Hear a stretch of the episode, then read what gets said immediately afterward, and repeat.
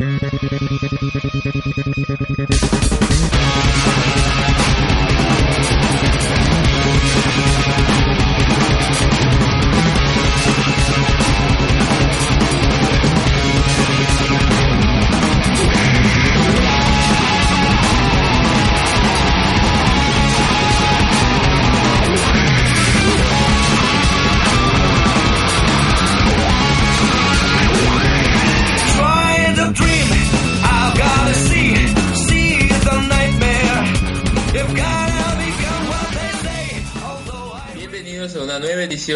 Midnight Comics y en esta ocasión eh, me acompaña.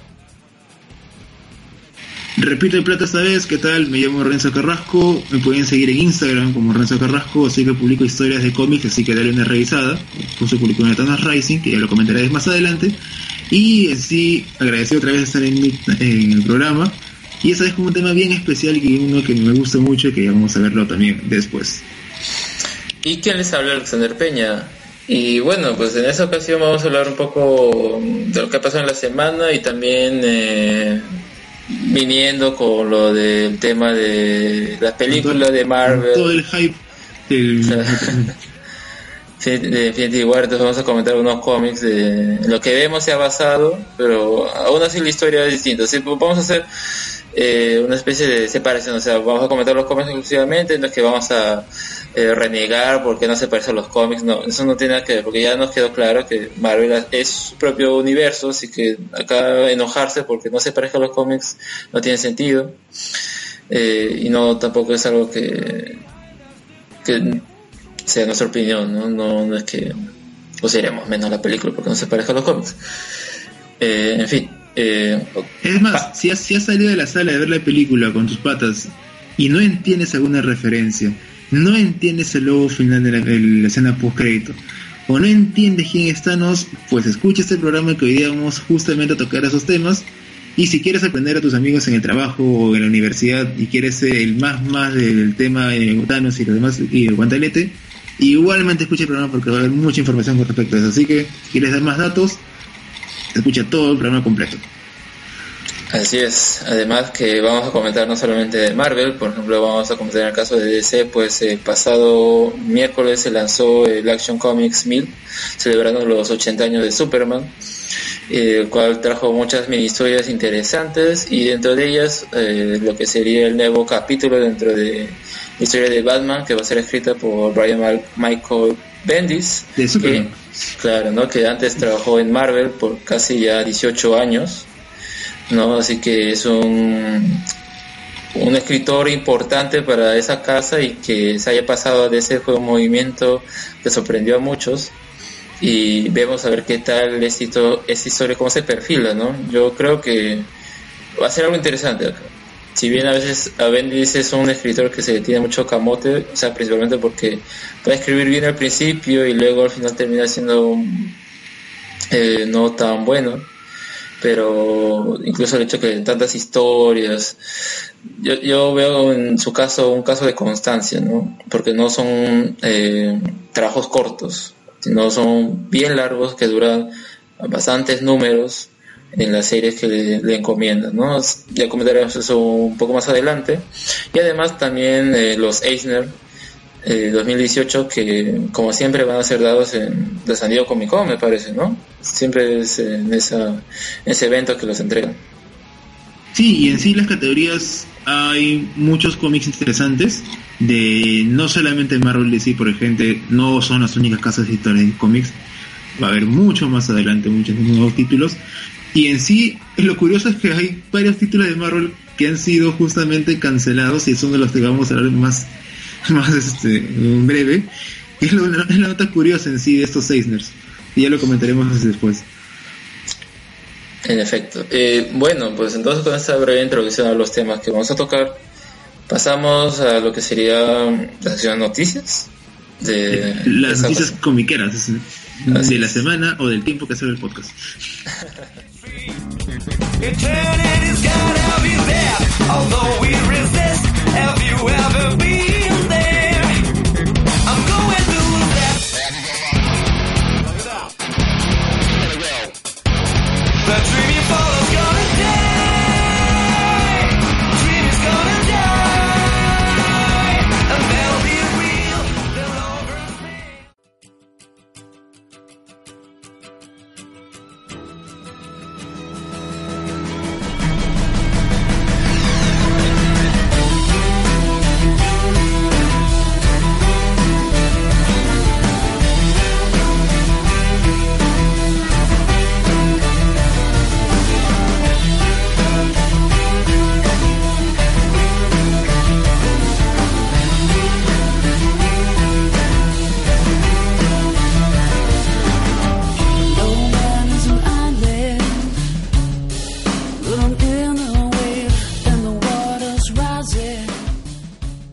Bueno, como comentamos al principio, eh, vamos a tocar el tema de los Eisner eh, 2018 y los, los, nominados a cada una de esas categorías. Bueno, son varias categorías.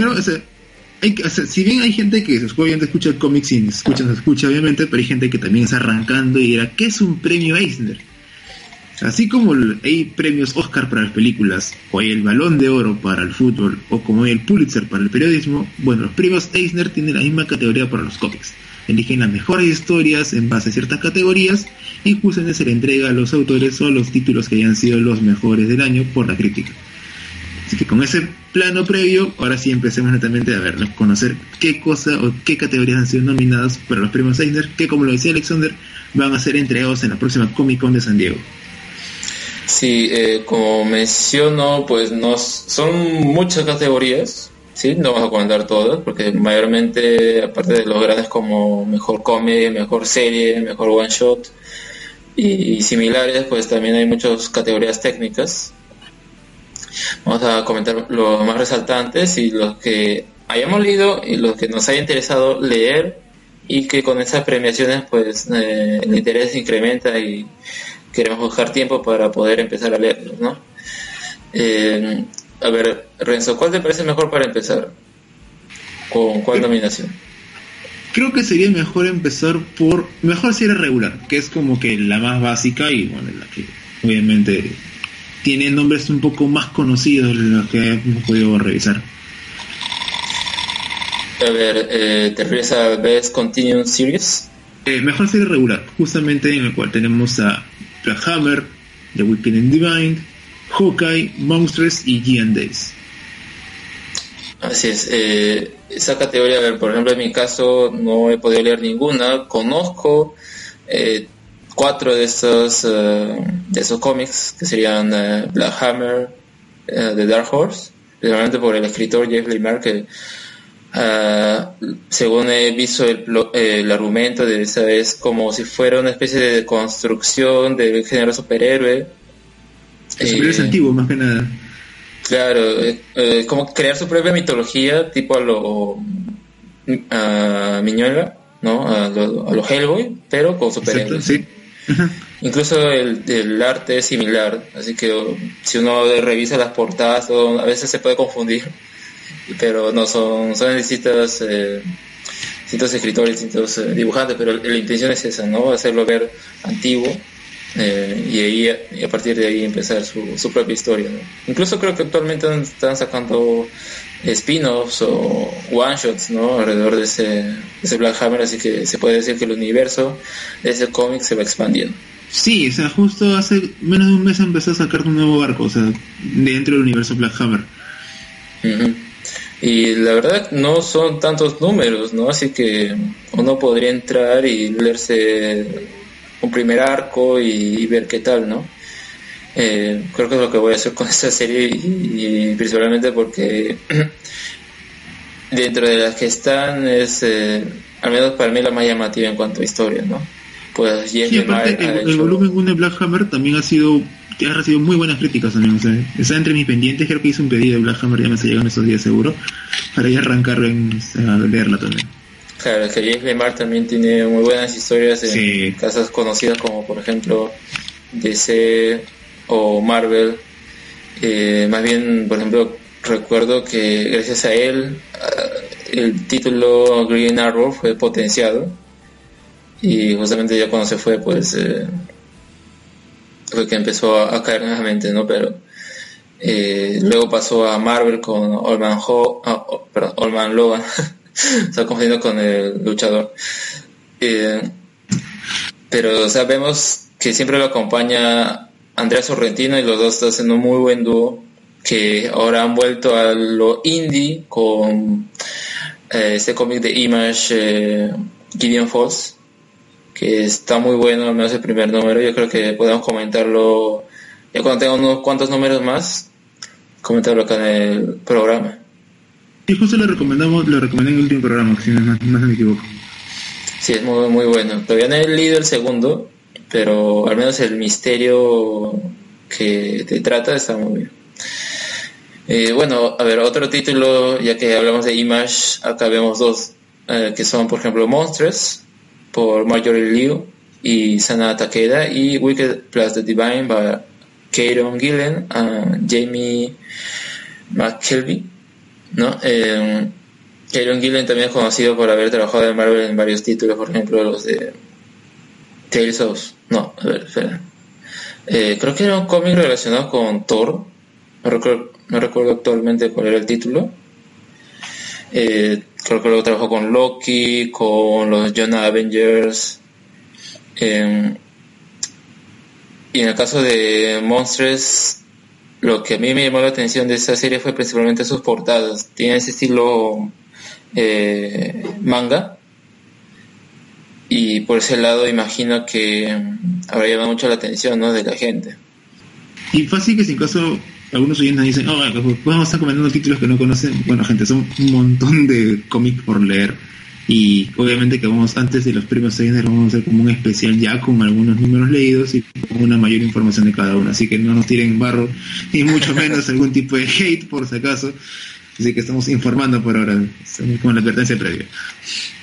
Claro, eh, por ejemplo, a ver, ya que mencioné Marvel, eh, un título de Marvel que se cuela en esa categoría sería Hawkeye by Kelly Thompson, Leonardo Romero y Mike Wash.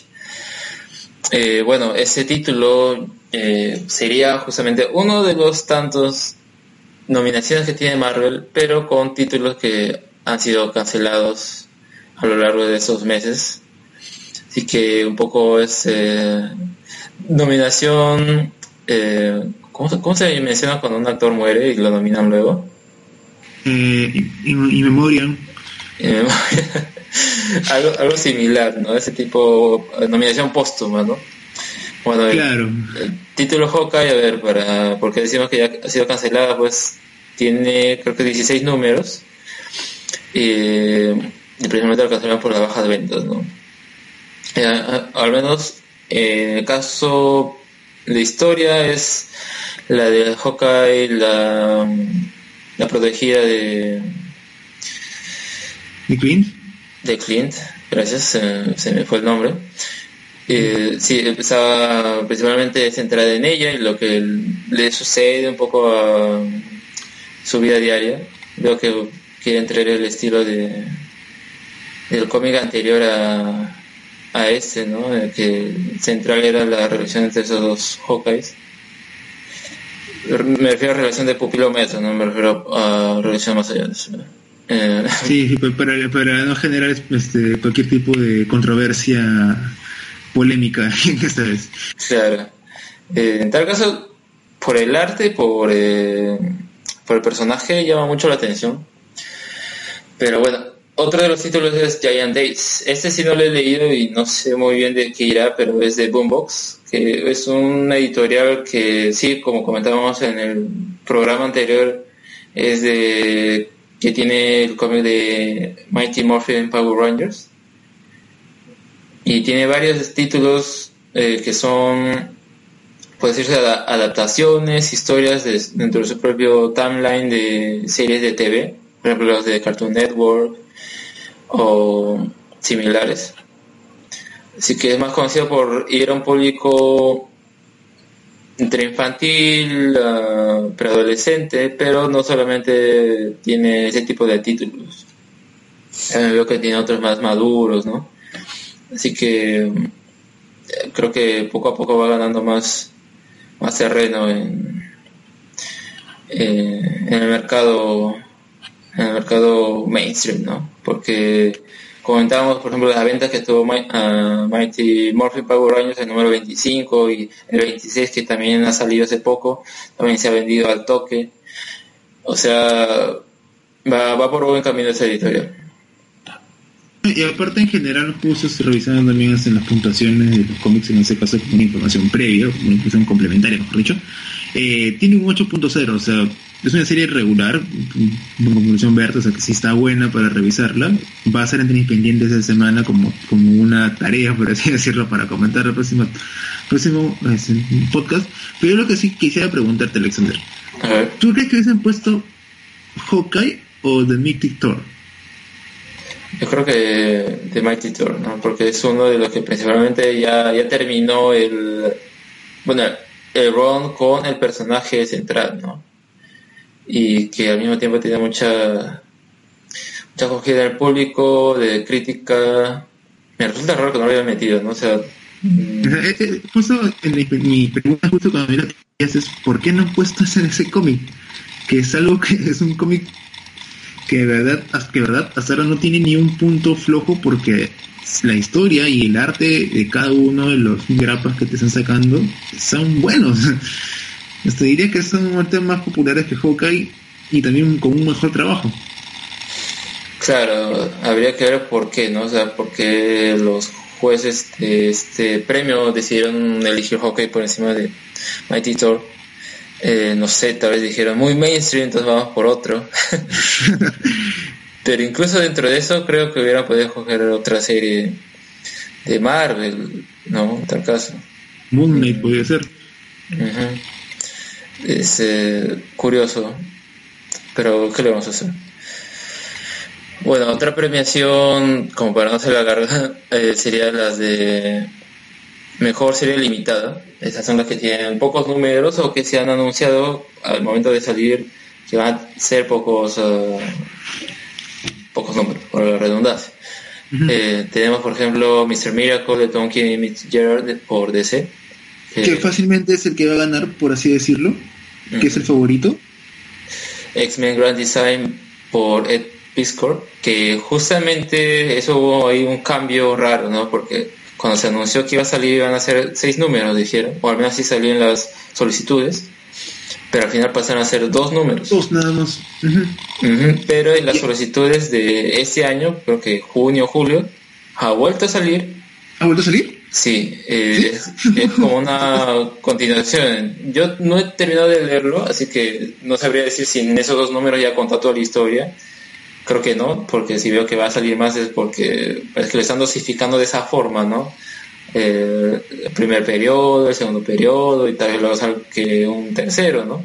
Pero veo que este que ha vuelto a salir es, eh, tiene otro nombre, X-Men Grand Design y un subtítulo. Y parece que van a ser también dos números y va a costar ah, similar, ¿no? 6, no, no, 5.99. Así que va a ser un poco carito conseguirlo, pero va a valer la pena porque de verdad es muy bueno. Es como una antología de los X-Men y toda su historia. Aparte la, la, calidad del papel. La calidad del papel es muy vintage, muy, muy retro. Claro, que abajo está también con el arte de, ese señor. Sí, eh, y, y, lo chévere es que estos dos cómics justo este, los tuve también en la tienda, ambos no bajaban de 9, o sea, de 9 puntos de, puntuación. O sea, ya te da como un marco de que estás leyendo algo muy bueno. Claro, a ver, eh, para la gente que nos escucha dirá, ¿de dónde saca Renzo las puntuaciones? A ver, cuéntales de qué página para que puedan buscarlo. En mi caso, cuando, si en caso quieren buscar un título en inglés, bueno, más, que nada en inglés, porque sale, son, se ha actualizado con información en Estados Unidos, es Comic Book Roundup. Ahí lo que hacen es juntar críticas de varios blogs y le ponen una puntuación justo en base al, bueno, la nota que le pone cada uno de estos en estas páginas. Hacen un, una, sumatoria, un promedio y justo ponen eh, si es amarillo obviamente intermedio, verde si es una puntuación aceptable y roja si bueno ya es un cómic que mejor déjalo, déjalo pasar y no lo veas más. Y ahí justo te actualizan información de los números nuevos que han salido, las sagas que van sacando, eh, versiones TPBs también y otras especiales. Así que si quieren averiguar acerca de cómo sacamos esos puntajes o qué cómic puedo empezar a leer o que me recomiendan, pues yo recomiendo esa página siempre para que elijan obviamente los que tienen el puntaje 9 o 8 para arriba. Para que su dinero no sea mal invertido, ¿no? Exacto, principalmente por eso. y bueno, pues justamente uno de los eh, guionistas que podríamos decir, si compras uno de sus cómics no estás gastando tu plata, es The Flintstones, sí, el cómic de los Picapiedra, escrito por Mark Russell que se merece un programa especial, déjame decirte. Sí, yo me he leído hasta el número 6 hace tiempo ya. 10, 6 o 10 por ahí. El punto es que lo dejé porque todavía no había terminado y pienso retomarlo. desde el inicio, porque las ideas que ponían a al número que leí eran geniales. O sea, se podría decir que hacen un cómic con temática existencialista o tipo lo que hace Mr. Miracle, no, perdón, Tom King con sus personajes. Así que, pero con el enfoque de estos otros personajes de la Hanna-Barbera, ¿no?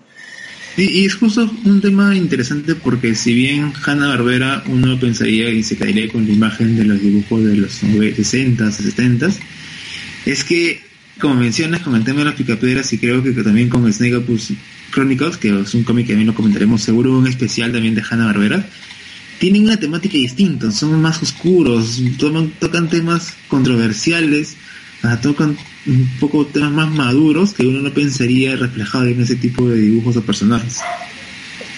Ajá. Y decir que en este caso es una recomendación de parte nuestra, lean Los Picapiedras de Russell. Eh, más bien, ese se me hubiera gustado que continuara, o tal vez en un. Claro, hubiera sido muy bueno, pero también a veces de lo bueno poco, ¿no? Sí, y este, lo, la mala noticia de esto es que si lo quieren buscar en un tomo físico en español, hasta donde tengo entendido, creo que aún no han hecho la traducción todavía de los picapiedras. Si no me equivoco, en otros blogs también reclaman de por qué hasta ahora no ha sacado una publicación en español. Pero obviamente lo pueden conseguir en inglés. Algunos números porque otros sí están descatalogados. Claro, eh, lo más probable es que quien tome el título sea SS Comics, así que vayan viendo, aunque es curioso que se haya demorado tanto, ¿no? Pero en ese caso al menos no ha traído ninguno de la, Hanna Barbera, ¿no? Yo creo que pueden estar esperando que pase un tiempo o que, qué sé yo, acumule cierta cantidad para poder sacarlo, porque por ejemplo los one shots, eh, a propósito del cumpleaños de eh, Jack Kirby, sí los compilaron en un tomo, ¿no? En ese caso ni eso, pero en fin. Ojalá se les prenda el foco y lo traiga. No, la verdad que sí, o sea, para los fanáticos de la serie, de esta serie y también este que buscan ese tipo de cómic para coleccionar, lastimosamente no podemos todavía conseguir una versión física en español e inglés, como decía, si buscan en Midtown Comics o en otras páginas, no o sea, si buscas en eBay peor, ya están más caros. Sí. Eh, bueno, a ver, ya comentamos los cómics de DC Marvel, acá tenemos uno de Image, Skybound, Extremity de Daniel Warren Johnson, ese sí no conozco mucho, pero veo que eh, al menos por, estar en esa categoría imagino que va a tener poca duración, no estoy seguro si ya terminó, eh, pero me parece que o habrá terminado hace poco, ¿no? Recuerdo haberlo visto en uno, de los de los lanzamientos de Image en los últimos meses, así que habrá sido o el TPB o el último número. y bueno, otro continuando con Marvel, sería Black Panther, War of Wakanda, por Roxana Gay, Tahesi Quates y Alita de Martínez, que sí es una serie limitada y acá hay otra de las controversias, ¿no? ¿Por qué? Eh, eh, hay una nota que hicieron en Bleeding Cool que justamente hablan de que todas las nominadas que Marvel ha tenido este año que ha tenido más que los anteriores, están o canceladas o han durado poco o han sufrido eh, cambios en su en las solicitudes, ¿no? Por ejemplo, este caso de Black Panther, War of Wakanda, eh, en un principio había sido una serie un ongoing, ongoing se refiere a una serie que mes a mes sale, ¿no? Que tiene un periodo prolongado y al final terminó cambiándolo a limitado eh, y pasó a tener solo seis, series, seis números. en ese caso, bueno, no lo he leído porque yo tenía la intención de empezar a leer lo de Black Panther luego empezar con este spin-off, eh, pero no es lamentable lo que pasó, pues, ¿no? Creo que también Black Panther había sacado otro spin-off que sería Black Panther and the Crew, en el que era esta Black Panther, Luke Cage, uh, Tormenta, Em, y Missy Night. Y también duró solo seis números, aunque en un principio lo habían sacado como un ongoing. Entonces es otro de los reveses que hace Marvel a sus propias publicaciones. Y creo que para continuar el tema de las categorías y para sí cerrar porque son un montón y que se merecen, sí, creo que sería adecuado terminar con una de las categorías que creo que va a generar más expectativa por respecto a la competencia que hay. Y me refiero exactamente a la categoría de mejor escritor. ¿Y por qué digo que es la más, la que tiene más competencia? Porque, a ver, ¿qué imaginas si tienes que elegir a Jeff Lemire y a Tom King, los dos juntos como los más favoritos, teniendo justo a Mark Russell, el ritmo de los picapiedras, que cuando lo lean, créeme que van a querer saber por qué está ahí. Tienes también a Matt King con un cómic de la empresa Valiant que sí está teniendo muy buena repercusión, que es CEO Manowar. He leído unos números y la verdad que está muy buena. Y obviamente Mario Liu en Monsters. Uno podría pensar que Tom King se le va a llevar fácil. Quizás por los números que ha sacado con el Batman Anual número 2, que es uno de los números muy especiales de Batman del año pasado, de este año y del año pasado. Y gracias a Seca Comics puedo tenerlo. Y también tengo uno así guardado así. Y por eso, se, han acabado rápido, la verdad. O sea, creo que van a la tercera impresión o segunda impresión ahorita. Eh, la primera, la primera impresión sí voló rápido. También sacó, bueno, Mr. Miracle, que así la estamos leyendo hasta ahora. Y obviamente la saga actual de Batman con esos números, Tom King podrá ganar el premio teniendo a gente detrás también muy buena y que está contenta con cómics más independientes. ¿Tú qué Alexander? ¿Se la lleva fácil o no, se la lleva fácil? Yo creo que uno por la cantidad de series que acá al menos no ponen, ¿no? Que justamente son las que actualmente están en, publicación. Eh, es probable Veo que en los otros casos son menos series, sí, pero eso no quita que sea de muy buena calidad. Eh, pero veo que puede que el factor de ser más conocido y que quieran que los Eisner pues tengan, como cualquier premiación, ¿no? A veces hay categorías que nominan a, veces el, el predecible porque o al popular principalmente porque quieren que las eh, estas premiaciones eh, seamos conocidos por más gente, etcétera, ¿no? Eh, puede ser ese el caso. Yo siento que puede, puede darse esa ocasión. Mm, pero aún así, eh, el hecho de que lo ganara significaría que está muy bien, muy bien, muy bien recibido. O sea, no es que se lo estaría regalando, ¿no? No, o sea, los, cinco que han sido nominados han sido justamente nominados redundantemente.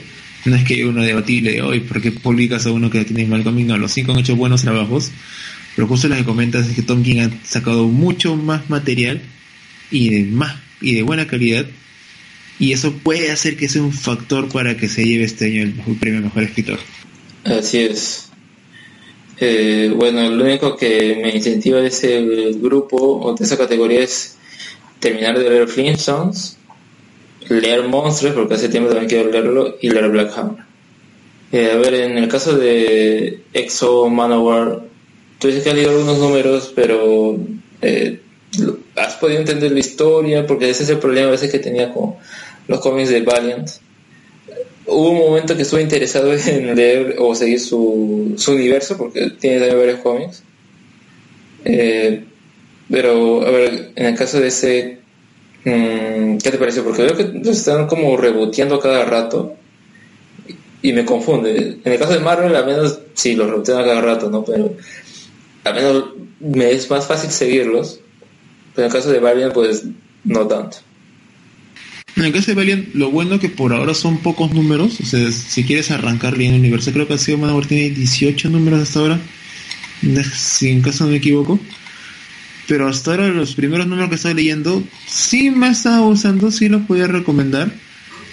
Justo hace poco también están con el tema de Ninja contra el universo este, Valiant, más Shadowman que es el nuevo cómic también de Valiant que está sacando, o sea, y más no creo una historia de ser humano, sino que una web serie. O sea que todos son factores o puntos para que recomendaría que empiecen a investigar con Valiant. Yo te voy a arrancar hacia uno que otro cómic con Valiant y ya pues darles una mejor un mejor enfoque también al universo, universo nuevo que está saliendo y aprovechando también de que son pocos números. Claro, además que me parece que van a estrenar dentro de poco su serie sobre ese universo, ¿no? Así que eh, ya no sería solo Marvel de DC, sino otra editorial, otro universo editorial sobre superhéroes en la pantalla chica. Así que tienen tiempo para poder leer todos los cómics de Valiant y no ir solamente al cine para ver esa película, sino también tener información previa eso.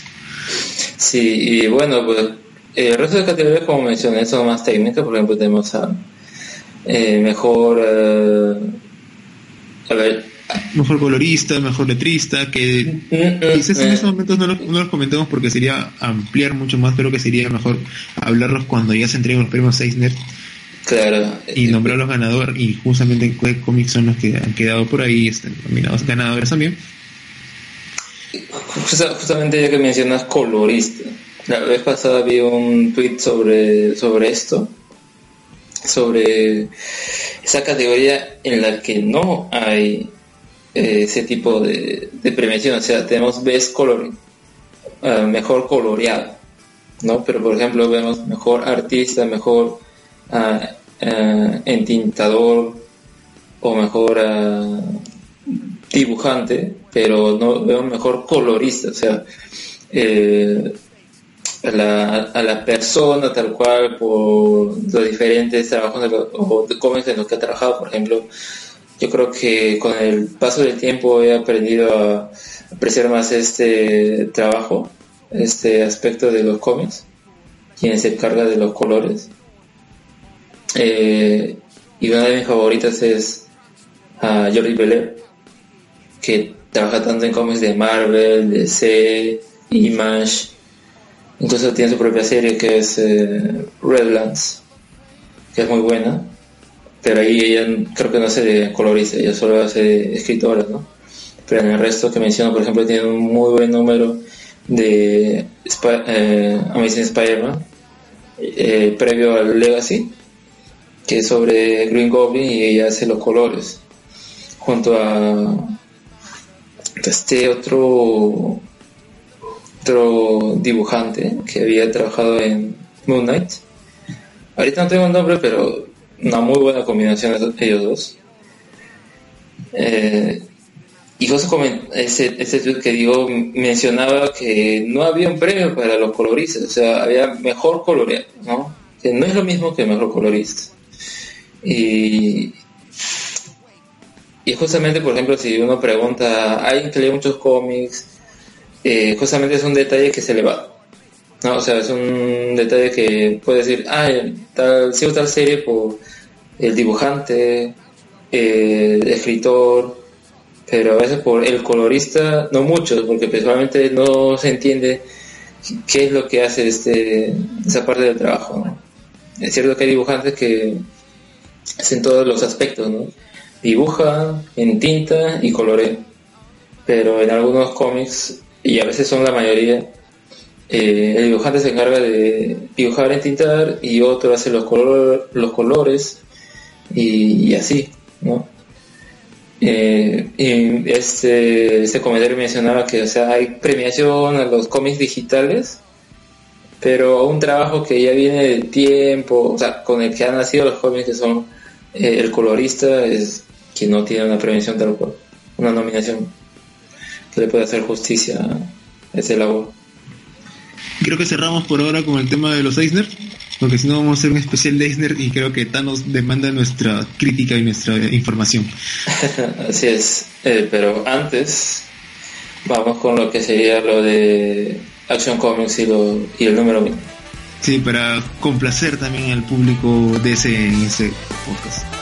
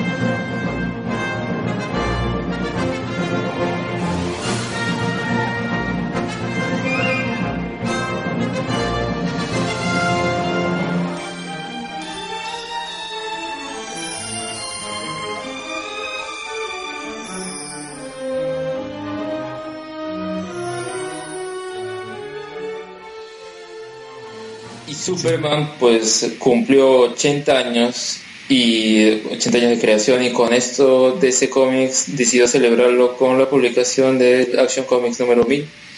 Eh, justamente a partir del lanzamiento de Reverb, pues lo que hicieron es en ese título sacarlo uh, quincenal, cosa que así cada mes salían dos números y pudieron llegar más fácil a esta numeración.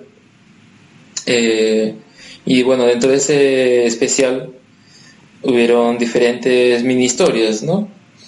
Que perfilaban, uh, ya sea para cada uno de los escritores o qué es lo que significaba para ellos uh, este personaje Superman. Y se puede decir que en general es un cómic muy, muy especial, porque ya seas eh, fan de Superman o no, vas a poder empatizar con él, con su causa y con lo que hace, ¿no? Aparte es un cómic tan especial que el número de portadas que sacaron son para que tú elijas en verdad qué diseño te gusta más, porque son, si no me equivoco, más de 10 portadas que fueron a la venta. Claro, y sus, respectivos especiales, ¿no? Por ejemplo, Midtown, todo su cómic especial, su portada especial. Creo que en algunos otros casos, algunas tiendas también sacan lo mismo en Estados Unidos. Más o menos como ocurre con números de ese calibre, ¿no? Claro, o sea, ese número obviamente para un coleccionista es una ocasión demasiadamente especial. Y en este caso viene la pregunta justo, ¿qué portada de todas las que sacaron es tu portada favorita del Action Comics número 1000? Bueno, en mi caso, eh, puedo decir que dentro de todas las portadas no había muchas destacables. Eh, y las que tal vez lo eran eran un poco más caras, eran más eh, eh difíciles de conseguir, pero dentro de las 10 que mantenían el precio. Puedo decir que mi favorita era la de Michael Cho, creo que está ambientada en los años 30. Tiene un estilo que me, gustó. Y en tu caso, Renzo, ¿cuál fue para ti la, mejor? La de Jim Lee, no, no, obviamente no. Yo hice mi reserva de Lecho y también de Esteranco. A ver, ¿ese, ese cuál era? Eh, el Esteranco es Superman volando, agarrando la bandera americana ah. con, con el fondo este, edificios. Sí, ese, ese, también es bueno. Por ejemplo, a ver, ya que mencioné de Michael Cho, en ese caso es eh, Superman en la guerra, ¿no? En la guerra, exacto. Claro, cada una... Eh, ¿Por qué mencionamos esto? Pues cada una de esas portadas tuvo una temática, que es cada una década, ¿no? cada década de Superman en base a los años que ha sido creado. Claro, y los las portadas tenían, por ejemplo, el logo de DC que cambiaba durante esas décadas, ¿no? También era lo, interesante que tuvo esas portadas. Y bueno, eh, ya que mencionamos las portadas, ahora vamos al contenido, ¿no? Eh, mencioné que hay diferentes mini historias, cada una creo que engloba un aspecto de, Superman, ya sea tanto desde su perspectiva como de la perspectiva de otros hacia, su figura, ¿no? Pero a ver, en tu caso, Renzo, ¿cuáles son tus preferidas? ¿Cuál de estas escogerías? Yo de antemano y fácil que me gane el hate de varios oyentes. No soy un fanático de Superman, lo vengo diciendo hace años. No es uno de mis personajes favoritos del mundo DC es más, diría que soy el parte del grupo que detesta mucho a Superman por el tema de estar so, de tener muchos super, super este, poderes ya demasiado excesivos. Pero debo reconocer que este Action Comic número 1000, a pesar de tener todos los sentimientos encontrados con el hombre de acero, me han hecho entender muchas cosas y más que nada fuera del tema del poder es el significado y qué es lo que conlleva Superman dentro de la gente, que son cosas que en las historias que van sacando en el acción número 1000 lo enriquecen y lo potencian demasiado genial. Justamente conversando antes del podcast y debatiendo en sí qué historias nos gustaban más, yo rescataba esas. Hay pequeñas escenas, por ejemplo, el número uno de Dark Jurgensen, en el primer, ni bien arrancas el tema de la celebración de Superman, yo lo coloco entre una de mis mejores historias, más que nada por el testimonio de las personas acerca de qué es lo que representa Superman para ellos. Porque así Superman dentro de esa, historia menciona, pero ¿por qué yo debo hacer una celebración? ¿Por qué deben celebrar por mí? Pero es, no es por qué celebramos por ti, sino por qué es lo que tú inspiras en la gente. Y lo menciona tanto el bombero, lo menciona tanto el, bueno, puedo decir, delincuente y que uno pensaría, un superhéroe lo atrapa, o ponte Batman lo atrapa, lo golpea y lo mete a prisión Argan y lo, y lo básico. Pero dentro del cómic, Superman no hace eso, o hace como que te apoya a pesar que has tomado un mal camino y cree en la humanidad y cree en que tú puedes, a pesar de haber hecho un mal camino al principio, poder volver a la sociedad y poder ser una persona de bien. O sea, esa, esa parte del primer arco, o sea, si dividimos por qué arcos importantes, diría que esa de arranque me parece una muy buena historia de la Action Comic número 1000. Claro, eh, esta historia es eh, titulada From the City That Has Everything. Un poco parafraseando una de las historias eh, clásicas de Superman, ¿no? El hombre que lo tiene todo, que justamente es un número escrito por Alan Moore, y que ya hay suficiente, no, necesita hablar más, pero que fue adaptada a esta serie animada de Silicon Limit en uno de sus primeros episodios de la primera temporada Así que también pueden verlo si quieren eh, ver eh, un poco más sobre esta historia. Eh, y sí, creo que es una muy buena historia con que empezar el cómic, ¿no? que engloba mucho la identidad, o qué es lo que significa Superman para cada uno. Incluso termina con la Liga de la Justicia apareciendo y diciéndole que ellos también son fans de él, ¿no? Y que ese día quieren que sea reservado para su celebración y ellos estaban enfrentándose a una fuerza extraterrestre, no lo típico. Pero que también con ese mensaje muy, muy bueno. A ver, en mi caso yo, yo rescataría esta de o es el escritor que ha tenido los últimos números de Superman, que justamente de Sebai, creo que esa se podría decir que es última historia, ¿no?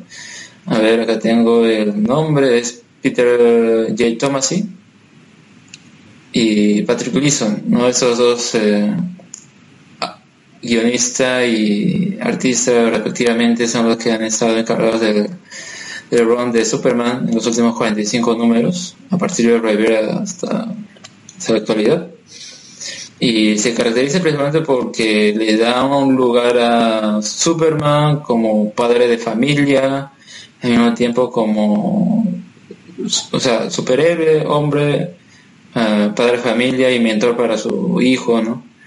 Y lo que hace en este número de Action Comics 1000 es cada una de, de las páginas de esa historia es como si fuera una portada. Incluso tiene una que está homenajeando a la historia de Dark Knight Returns de Frank Miller en la que le cae una bomba atómica y queda así todo hecho eh, hueso y pellejo. No, y la única forma de que pueda recuperar sus fuerzas es ah, absorbiendo la energía solar de las flores. Y bueno, esa escena en, el aire es acá haciendo un homenaje. Y esa historia cuenta cuando Russell Gould quiere mandarlo a, al pasado poco así con la contradicción de que a Superman lo llaman el hombre del mañana y que se pierde en el pasado y así pues se libra de Superman y puede seguir con su plan, ¿no? Pero es justamente que en el pasado está la clave para el futuro, entonces de esa forma logra salir de este bucle y con la ayuda del resto de Superman de diferentes, de diferentes tiempos. Es una muy buena historia que también está muy bien eh, dibujada eh, Renzo, cuál otro más escogerías. Este, justo complementando el tema, era eh, la otra que está entre mis favoritas, era la de Paul Levitz y Neil Adams. Preguntarán, pero ¿qué historia es? Pues es la historia en la cual no tiene mucha acción, pero sí tiene una, una historia de relación con su principal némesis, que es con Luthor. Y es historia simple, es Superman y Luthor conversando en una azotea y jugando ajedrez. Así de arranque nada más. Y es en sí, lo que me gusta de esto es cómo es la relación de ambos. O sea, si bien cada héroe con su némesis tiene una relación de odio, o quizás tratar de vencerlo y aniquilarlo totalmente, en su caso, en este cómic ves como una relación de que sabes lo que uno va a hacer, ya sabe lo que el otro va a hacer. en este caso por parte de Luthor trampa, y por parte de Superman ya se anticipa a la trampa que va a hacer Luthor. Pero lo que conlleva previamente el diálogo que tienen justo los dos es muy, muy, muy interesante. Claro, ¿no? Eh, acá un detalle que es lo que usa para librarse de la trampa de Luthor es eh, eh Motherbox de Mr. Miracle. Sí. Eh, es muy, muy, interesante ese detalle. sí, y creo este, ese cómic salió, justamente hubo un problema con el cómic digital, no sabían comic, Comixology, que esa historia en esa plataforma salió con esa con esta mini historia. Para la redundancia otra vez, eh, pues la semana anterior había salido un tomo celebrando los 80 años de Superman justamente y recopilando varias historias y una de estas era este One Shot. Y en esta plataforma luego salió con pegado eso, ¿no? Incluso en Comixology habían páginas que no salieran, eh, que en el formato físico sí salió, ¿no? Creo que se había pasado antes con Mr. Miracle y una última página, la última página del número 6. y bueno, yo lo leí digital en esa ocasión y no supe del número. Y, es curioso porque hasta antes de ese número, pero antes de esa página dije, ah, bueno, la historia va un poco por, por la parte predecible. Ya esa página, ya dije, ¿por qué no lo leí antes? pero sí, eh, ya comentaremos en otro programa, Mr. Miracle, que es un muy buen cómic. Pero sí, es, eh, es paja, al menos que uno haya podido tener la oportunidad de leerlo esto. Uh, aún así, habiendo salido en otro, en otro formato, ¿no? Eh, bueno, otra de las historias que rescataría y que eso ya salió previamente al lanzamiento de ese número 1000 eh, es la de Tom King, que él mismo lo publicó en sus redes en el que cuenta los últimos momentos de la Tierra antes de ser devorada por el Sol. Y acá vemos a Superman en una especie de adiós al recuerdo o a la tumba de sus padres terrícolas. Y como él eh, lo formó, ¿no? Mucho, eh, ellos formaron lo que es Clark Kent, Superman, y como esta especie de monólogo le comenta que está ayudando a su hijo, ¿no? ser ese hombre eh, o, o, aprender o lo que aprendió de ellos enseñárselo ¿no? Eh, justamente este cómic está quien hace los colores Jordi Beller y la historia es muy buena ¿no? Termina con el planeta destruido y super manejando ahí una una mini figura de, de su familia. No, que en una de sus publicaciones Tom King les preguntado esa historia, más la historia de ah, la cosa del pantano, eh, y le preguntaban, oye, ¿no estás pasando por una etapa de depresión o algo así? Eh, pero sí, sus historias son muy conmovedoras, pero no a ese punto melodramático que sí, yo tengo problema con las historias y sí, yo creo que la gente debe tener un problema con eso porque uno no puede aceptar que algo sí sea melodramático, lacrimógeno a propósito, ¿no? Sino algo bien hecho, bien armado. Sus historias no es que me hayan hecho llorar ni nada, pero llegan a ese punto de de, de Sí, exacto. Pero bien justificado. No eh, en no, no artificialmente. Y justo hablando del tema de tocar feeling, hay una historia también muy buena que las acabo de releer ahorita porque la primera vez que leí fue muy chévere, que leí Geoff Jones. No sé si la has leído también, Alexander. Ah, claro, la del carro. El carro. Y dirán por qué es interesante y por qué es feeling, más que nada por la última página del cómic, la de la mini historia. Porque en la última si bien al principio arranqué con el tema de la historia número uno por el tema del sentimiento de qué es lo que genera Superman, en este número de Geoff Jones también vuelve a generar eso y también vuelve a dar el significado de qué es lo que Superman te da o da a las personas. Y es el tema de el apoyo también que no solamente te va a salvar de un momento, de un accidente, de un ataque alienígena o cualquier problema, sino que es, es tu amigo, o sea, es como que es tu consejero, la persona que te va a ayudar y que te puede inspirar ese sueño que tú tenías, poder realizarlo a pesar que sea muy tarde. Digo eso porque cuando lean la historia y lean en sí el diálogo de las viñetas número, bueno, las primeras viñetas de la última página, y cómo cierra solamente con un dibujo que te dice todo, la verdad, es muy inspirador. O sea, trata de que esas personas que iban por un bando equívoco, al final le den la vuelta y vean el tema de la... Quizás sea muy cliché esto, pero el tema de la felicidad y el tema de ser buenos es el mejor camino para ellos. Claro, que Jeff Jones, pues. Sí. Se puede decir más. Eh, a mí me gustaría eh, verlo escribir más, ¿no? O sea, ya tuvo su momento antes, ¿no? Con Green Lantern, que es un run, una etapa que me gustaría leer. Una buena herencia, un buen legado que nos dejó con eso. Y Justice League, que si bien creo que no, no tuvo mucha acogida en cuanto a crítica, al menos en cuanto a ventas sí fue muy muy bueno. Y, o al menos lo que salió posterior ya se puede ver un gran un gran cambio en cuanto a cómo se maneja este grupo. Pero me gustaría verlo escribir más. ¿no? sé lo único que escribe actualmente es eh, Doomsday Club, que sale uh, bimestral. Bimestralmente. Bimestral. Va a terminar en 2019. Por lo que parece. Sí. Por, por ahora. Eh, y justamente a partir de eso fue que una de las mini historias que van a venir en este número especial va a ser la de Grant Morrison y Frank Wayne. Eh, pero no la incluyeron al fin porque parece que está relacionada con lo que va a pasar al último de Doomsday Clock y parece que tiene que ver con la Legión de Superhéroes y entonces eh, como que no podrían meterlo ahorita porque si no ya sería spoilear demasiado pronto historia bueno. En fin.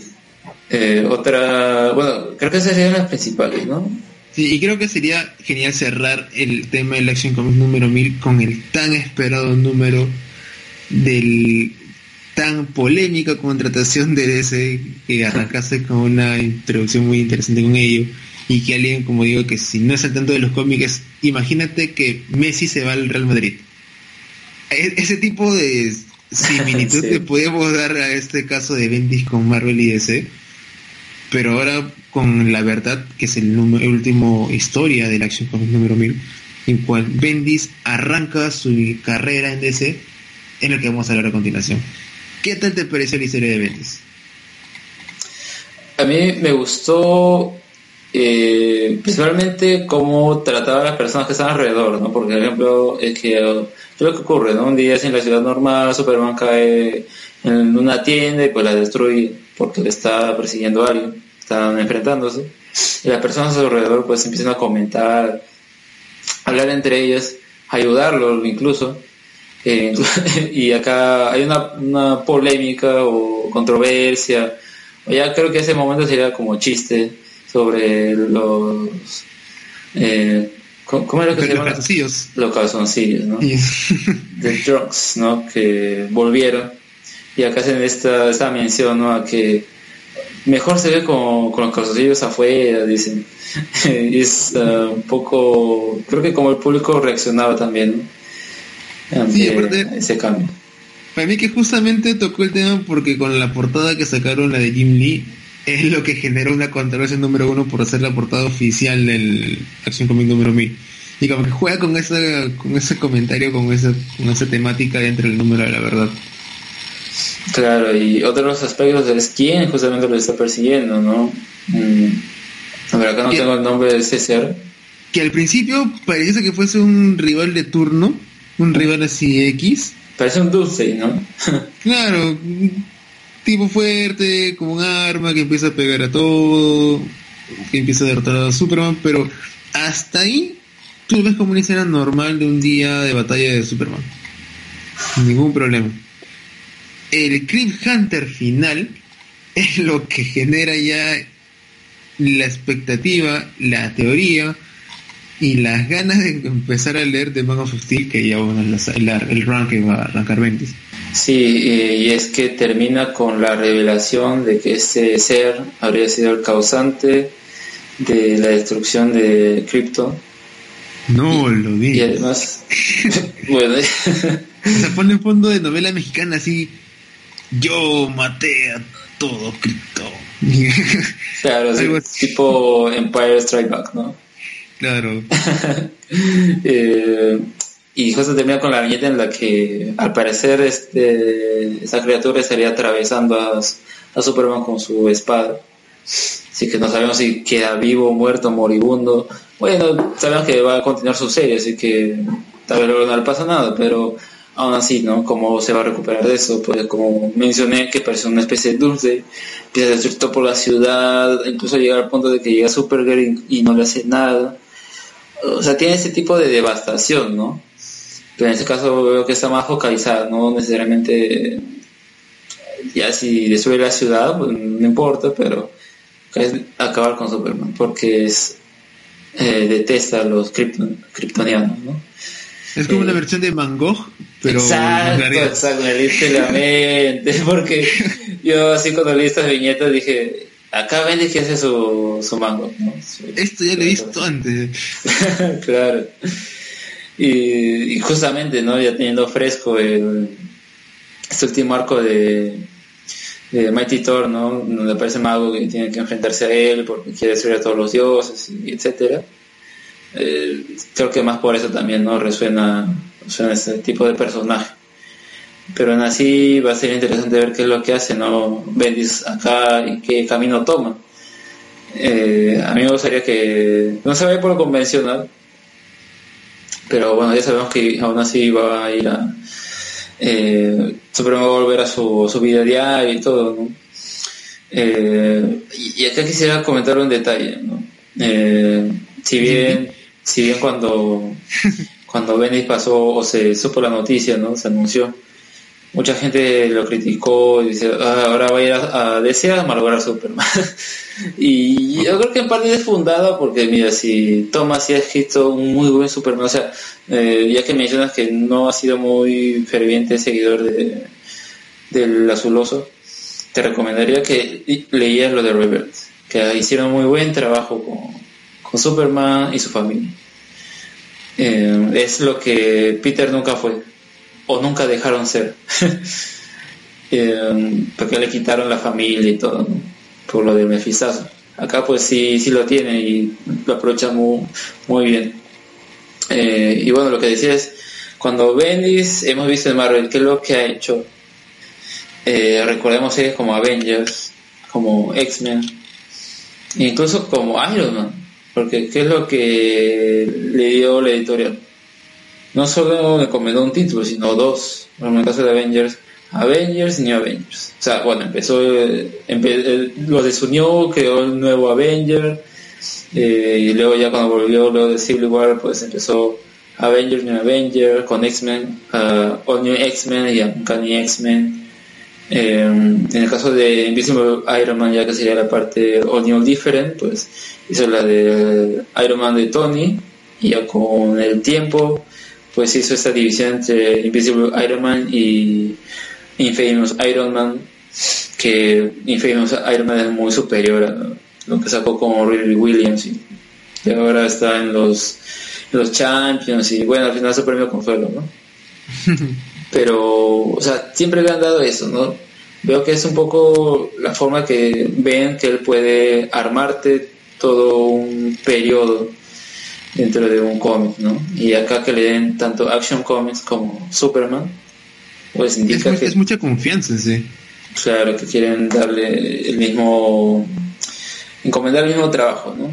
Pero es curioso, pues, tomando un personaje que no le ido mal en las ventas, no le ido mal en crítica, y es como que le dan esto, yo creo que más por que acá la gente se va a interesar en su, en su título, entonces eh, va a ir a comprarlo, ¿no? Sin duda.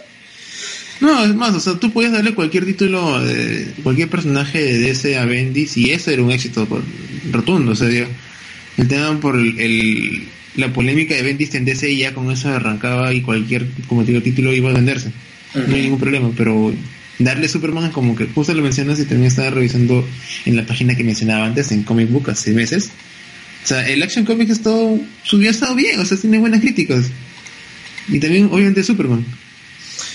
Sí, es controversial, ¿no? Eh, yo, por ejemplo, pensaba, mm, ¿qué personaje sería bueno que cogiera? Viendo un poco sus preferencias. yo estaba pensando, por ejemplo, Batwoman o The Signal, ¿no? Ese nuevo personaje en la Batifamilia que sacó una miniserie de tres números nada más. Hubiera sido bueno que él tal vez eh, le escriba, pero yo creo que como traen a un escritor de la casa competencia, ¿no? Eh, entonces, pues vamos a darle un nombre así eh, que entre y rompa todas las ventas. Entonces vamos a darle un título importante. Wonder Woman no podemos cogerlo porque mm, tal vez la gente criticaría que lo escriba un hombre. Porque así cuando pasó a escribirlo James Robinson, pues el hecho que le den la historia de, del gemelo y todo, a la gente no le gustó. En fin. Eh, Batman imposible, pues Tom King, no vas, a, no vas a reemplazar a Tom King con Bendis, pues, ¿no? Le podrías haber dado Sideways. Sideways mm, claro, el problema es como es un título que recién empieza, pues eh, habría que ver cómo se asiente en el público y luego ya, Yo creo que más interesante, o que no quito que hay que ver cómo sigue esta historia de Man of eh, serían estos cómics que va a lanzar, eh, que serían más independientes, ¿no? Que son Pearl y Cover, que ya de por sí los, eh, los dibujantes que están tras de estos, que son con los que Bendy ya ha trabajado antes en Marvel, interesan muchísimo y no sé si serán miniseries, mucho, no sé si terminarán siendo miniseries o uh, ongoings, pero eso me llama más la atención, ¿no? Siento que soportes a esos personajes que él mismo cree. Eh, en fin, eh, igual creo que deja como la vaya alta ese número, esta primera historia de Bendis en lo que sería su su carrera con Superman. Sus inicios en DC, podemos decirlo. Ojalá esté por bastante tiempo. Yo creo que sí, no creo que sea un escritor que venga y uy, no, no funciona luego, pues o sea, que no lo progresivo, no lo van a tener ahí bastante bien. No, aparte de la inversión que han hecho, me imagino, por el HAL es muy alto, así que no van a soltarlo así nomás. Claro, yo creo que le van a dar mucho mucha libertad en cuanto a eso, ¿no? Nada más espero que no se le vaya de las manos y pues no termine saliendo con cosas malas al final. Es Bendy, podemos esperarnos cualquier cosa. sí. Y bueno, pues con eso ya podemos dar pase al siguiente bloque. A un tema infinito. Pero que va a ser tratado finitamente. Lastimosamente.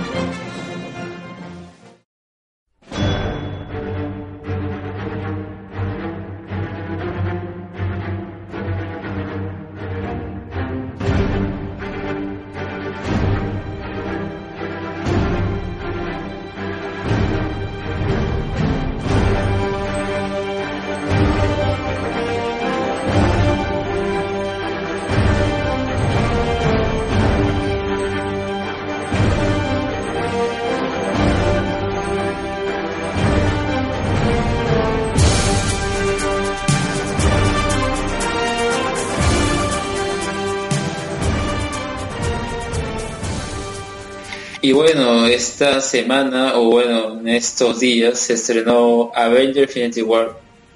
Y a propósito de eso, pues queremos acá comentar un poco los cómics de los que vemos que, sabiendo solo la, promocional y todo, ha tomado un poco las ideas, ¿no? Eh, que serían, por ejemplo, Infinity Gauntlet de Jim Starlin y el arco Infinity de Jonathan Hickman. Los dos ambos muy eh, aclamados tanto en crítica como en el público. También ha tenido muy buenas ventas. Jim Starlin, que ha sido el creador de, del personaje de Thanos, eh, se califica esta saga Infinity Gauntlet como la mejor del personaje. Eh, y en el caso de Jonathan Hickman, pues es la más reciente historia que tuvo como centro a Thanos. Porque a partir de ahí, pues creo que las otras, aparte de Secret War, que al fin y al cabo termina también siendo escrito por Hickman, eh, bueno, luego de eso ya no ha tenido otro periodo importante, diría yo, hasta que llegó Donny Cates con Thanos Win eh, en la serie que estaba siendo escrita por Jeff Lemire, Lemire perdón. Eh, así que creo que ha tenido mucha suerte eh, ese, personaje a lo largo de los cómics o en general, ¿no? Ha tenido muy buenas historias. Y bueno, en ese particular, esas dos, eh, podríamos empezar un poco por una opinión general, ¿no? A ver, Renzo, ¿qué te han parecido esas dos? A ver, si arrancamos hablando de Jim Starlin, podemos hablar de uno de los padres, por así decir, de las mejores historias cósmicas que ha tenido Marvel, tanto convencionadas con Contente Infinito y obviamente para poder entenderlo un 100% con Thanos Quest. Y ambos títulos en verdad son ¿Cómo, cómo, poder, ¿Cómo poder definirlo en sí? Son historias. El blockbuster, pero de los cómics. Claro, es una muy buena referencia aparte del dibujo de Pérez, el tema con Guantelete Infinito con pues, junta muchos temas, junta muchos personajes. La época y todo ello conlleva que se sea una, sea una muy buena historia y que hasta ahora sea también una de las más vendidas o las más buscadas. Digo las más buscadas porque hace poco en España empezaron a sacar hace poco en España empezaron a sacar una reedición de la saga de Jim Starlin sacaron Thanos Quest, sacaron también este, oh, uno que no me acuerdo ahorita, y Guantelete Infinito. ¿Y cuál fue el que la gente más buscó? El Guantelete del Infinito. Quizás por el hype de la película, quizás, ¿no? Pero en verdad, eso fue uno de los más vendidos en España. No sé si se habrá catalogado todavía. Pero imagino que está en vías porque la edición que sacaron fue muy buena. Y aquí voy con esto, justo estos dos números, si bien son, son, es una buena lección para hablar porque son dos generaciones distintas. Hablemos de una época con Starling, una época con Hitman, una época en los de 90, 80 para atrás y hablemos una época moderna con una historia complementaria, una historia interesante y que abarca mucho más de Thanos nada más. Por eso creo que arranquemos con Starling, arranquemos qué es Thanos Quest, arranquemos quién es Thanos, la verdad, y por qué es tan importante el tema del guantelete del infinito. Bien, como mencionas, eh, en este en esta historia se puede decir que acá definen qué es lo que es ¿no? Eh, un ser eh, titán loco, conocido principalmente por su pasión a la muerte, no me refiero a la muerte como idea, sino a la muerte como entidad tal cual. Eh, en la que él es capaz de hacer cualquier cosa para complacerla, para que incluso solo la vea, ¿no? Eh, y es gracias a esto que él eh, decide conseguir las gemas del infinito, para tener poder absoluto, poder de los dioses. Y vemos principalmente en Infinity Gauntlet el cúmulo de este viaje, ¿no? eh, y cómo los Avengers pues tienen que enfrentarlo. Eh, bueno, no solamente los Avengers, ¿no? Ya, claro, pues, que decir, no solamente los Avengers. O sea, se juntan todos los, personajes de los distintos grupos, los X-Men, los diferentes. Ajá, es eh, un mega crossover, ¿no? Justamente como mencionaba, lo del blockbuster está en ese detalle. Eh, y si vamos a un, al apartado artístico, pues eh, si bien George Pérez comienza escribiendo la, perdón, dibujando la, esta serie, no la termina, pero aún así se ve una gran calidad en, lo que a dibujo respecta, eh, porque es todo localizado en el espacio, como el enfrentamiento de esos seres cósmicos se da lugar, eh, incluso uno puede sentirlo, ¿no? En cada una de las viñetas. Y los colores que usan también. Claro, son muy vivos, muy, pajas. Eh, sí, es, una, es uno de los elementales, ¿no? Un poco para entender, a veces dice, ¿qué historias debería leer de Marvel, no? Ese es uno de estos. Uno de los imperdibles. Y creo que justo para comprender también el tema de por qué la relación de Thanos con la muerte, si bien hay números anteriores lo mencionan y alguien quiere arrancar con, bueno, porque sale de la película y dirá, oye, quiero empezar a ver cómic Thanos. Yo diría que arranquen, quizás podemos arrancar con Infinity, pero es Thanos Rising. En Thanos Rising, si no creo que son 5 o 6 números, pero tienen una introducción muy, muy, muy brutal con Thanos justo desde la infancia hasta lo que lo conocemos ahora como el tan loco. Claro, y justamente escrito por Jason Aaron, el próximo escritor de los Avengers. Así que. Um, y actual escritor de Mighty Thor. O sea, es eh, una también una lectura imprescindible.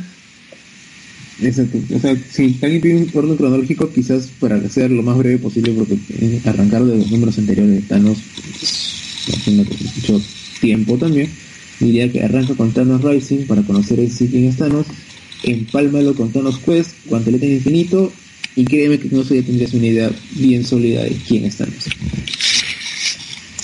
Así es. Eh, y bueno, a ver, em, podemos pasar ya a lo que sería un poco más a los detalles de lo que sería Infinity Gauntlet. Claro, podemos eso y también como que si alguien ha visto la película Infinity War, que obviamente no vamos a lanzar spoilers, o sí. Mm, bueno, depende, ¿no? claro, en sí tocar también las referencias que hay del cómic también en la película. Obviamente que la temática no es la misma, pero sí alguien que ha leído Contrato Infinito se va a dar cuenta al instante de ciertos detalles que ya vamos estaremos también hablando en un instante. Porque en sí el primer detalle de arranca también con las primeras páginas de Contrato Infinito. Claro, que es esta escena en la que el Silver Surfer cae, a la mansión de Doctor Strange diciéndole Thanos is coming. Una escena muy similar a la que vimos en la película con con Hulk diciendo lo mismo, ¿no? Y acá lo curioso es que, eh, ¿qué es lo que enlaza esos dos personajes? Bueno, Silver Surfer junto a Hulk y Doctor Strange, no me acuerdo quién más estaba en ese grupo, en la parte de los defensores, ¿no? De los clásicos defensores. Eh, así que al menos en ese lado también mantuvieron esa unión, ¿no? Pero bueno, a partir de esta escena es que ya la Tierra se pone aviso sobre sobre lo que estaría pasando con Thanos o lo que podría pasar, pues luego de esto vamos a una escena con Thanos ya en, con el guantelete, probando las capacidades o el alcance de su poder. Eh, decía hacerle una especie de, de sala de trono, así con en medio del espacio, no, si bien eh, muy típico de él eh. un, templo en sí para conmemorar a la muerte. Era tanto su fanatismo que quería, como sea, traer su, su, atención. Mm. Entonces, hasta yo lo, yo lo categorizado a Thanos, quizá alguno va a tirar de fake por esto, pero como el ser más frenzoneado de todo Marvel, porque en todo arco hasta ahora trata de captar la atención de la muerte, pero obviamente nunca lo hace. Sí, y bueno, pues acá en esto cada una de las acciones que toma no, o mucho que hace no parece complacer a la muerte, ¿no? Entonces, ¿qué decide hacer con el poder que tiene? Puedes chasquear los dedos y desaparecer, a la mitad del universo. Eh, sí, esa es una de las um, parecidas que tiene con la historia de Infinity War. Eh, la diferencia acá es que lo hace con un propósito, no más no como un camino final, ¿no? Eh, pero vemos acá, por ejemplo, en la ciudad, ¿no? O sea, ya pasando esa escena, volvemos a la ciudad, vemos a Spider-Man ahí en un, en un día cualquiera, eh, en la calle y en uno de esos edificios, unos rascacielos, viendo la ciudad y de pronto desaparece la gente, así tipo este episodio de la Biblia en la que menciona que los buenos se van a ir al cielo y todo, ¿no? No recuerdo actualmente cómo se llama, siempre se me va el nombre, pero es similar, es ese símil, ¿no? Y acá pues ya el resto de, de personajes se pone al tanto de lo que sucede, incluso el Capitán América está así normal y, desaparece Hawkeye y se preocupa, oh, ¿qué pasó? Luego a partir de ahí ya hacen una lista con todos los personajes desaparecidos en este evento y deciden pues no qué hacer. Mientras en el caso de Doctor Strange eh, se va informando más sobre Thanos, sobre todo lo que sabe el Silver Surfer que lo ayude en eh, poder detenerlo, ¿no? Eh, luego de esto, no recuerdo ah, eh, cómo aparece muy bien Adam Warlock, o al menos no me queda claro. ¿no? Yo creo que si uno empieza con el Infinity Gauntlet, se ha perdido un poco de quién es Adam Warlock y cómo apareció ahí, ¿no? Porque vemos no recuerdo, creo que es porque renace. O sea, hay un accidente. Hay la historia al mismo tiempo que te cuentan la de Thanos, la de tres personas, tres este, están en una carretera y justamente en un choque. Claro, claro, ¿no? Y eh, eso es lo que no queda claro. ¿Quiénes eran esas personas antes, no? La cosa es que luego del choque están así todos muertos, chamuscados, y se van a un hotel y ahí es cuando se transforman, ¿no? Empiezan a, a convertirse en lo, lo que van a ser que son Gamora, People Troll y Adam Warlock. Pero ya obviamente conocemos a Adam Warlock porque está en la gema del alma. Eh, eso, es, eso es lo curioso, ¿no? Porque me parece que antes de eso te mencionas que Dan Warlock estaba la dimensión del alma, que estaría dentro de la gema del alma, o sea que esa sería su relación con una gema del infinito. Todas, incluso la muerte, porque según este, lo comentan en cuanto al infinito es que él ya había muerto y sorprende a varios al verlo otra vez vivo. Sí, y bueno, luego a partir de ahí se vuelve aliado de, Doctor Strange y Silver Surfer, ¿no? Un poco desconfían de él al mismo tiempo que él quiere tomar el liderazgo, ¿no? y, no solo él, ¿eh? hay un personaje también que mete su cuchara ahí, y en ese caso es Doctor Doom, que prácticamente se vuelve uno de los principales conocedores del tema Thanos antes que empiece la guerra. Claro, él también estaba preparándose para defender a, a la tierra a su manera, ¿no? Porque él dice, oh, tengo que defender a mi reino, a los que van a ser mis súbditos, ¿no? que es muy paja como en, pocas viñetas pues logras eh, comprender eh, nuevamente lo que caracteriza al Doctor Doom. Eh, bueno, ese se puede apreciar como uno de los puntos que toma la historia como para no solamente centrarse en ciertos personajes, ¿no? Diría que aquel centro es lo que sucede con Doctor Strange, su grupo, y lo que sucede con Thanos, ¿no? En el espacio. Eh, el resto de Vengadores pues no es tan necesariamente importante, pero aún así tiene aparece, ¿no? Por ejemplo, creo que eh, Iron Man estaba en el espacio midiendo algo y una de las acciones que hace Thanos pues genera una onda tal que se expande por todo el universo, cosa que en ese momento Iron Man es golpeado por esta, eh, destruye todos esos sistemas de medición y luego tiene que volver a la Tierra para ver qué es lo que sucede. Eh, bueno, luego de esto poco a poco se va desvelando más eh, el origen de todo lo que le pasa a la Tierra. Por ejemplo, ocurre un temblor, ocurren cataclismos. La Tierra se sale de su eje y se va a acercar a una próxima era de hielo, todo así tipo 2012. ¿no? Como la película. Tal cual. Sí, pero acá ya con un origen superior, ¿no? Claro, y, es, también mencionar el tema que ya se va armando la estrategia, pero una estrategia que como tú, lector, no te das cuenta de qué es lo que están planeando porque solamente todo está en la cabeza de Dan Warlock. Claro, y cómo retiene esa información es interesante, ¿no? Hasta el último momento no logras entender qué es lo que está tramando o qué es lo que le contó a Doctor Strange o incluso luego tiene una conversación con Thanos, ¿no? Entonces dice, ¿qué, qué fue lo que hablaron? Al fin y al cabo están compinchados o qué será, ¿no? Que lo que resurja luego. Pero bueno, en todo este periodo que Thanos ha intentado hacer a la muerte sonreír o que le eh, llamarle la atención, ¿no? Como mencionamos, no lo logra y hay un momento en el que Thanos se enfrenta a todas las entidades cósmicas, ¿no? Previamente reunidas por Adam Warlock. lo logra vencer a cada una, está ahí, por ejemplo, mmm, Cronos, el Señor del Tiempo, hay otras entidades. Pero, ¿no creo que estamos saltando demasiado con esa parte? Eh, a ver, ¿qué ocurre en medio? Porque esa parte sí no recuerdo mucho. A ver, justo por el tema, debo reconocer por el tema del hype y todo esto, he leído dos veces Guantelete Infinito en la semana.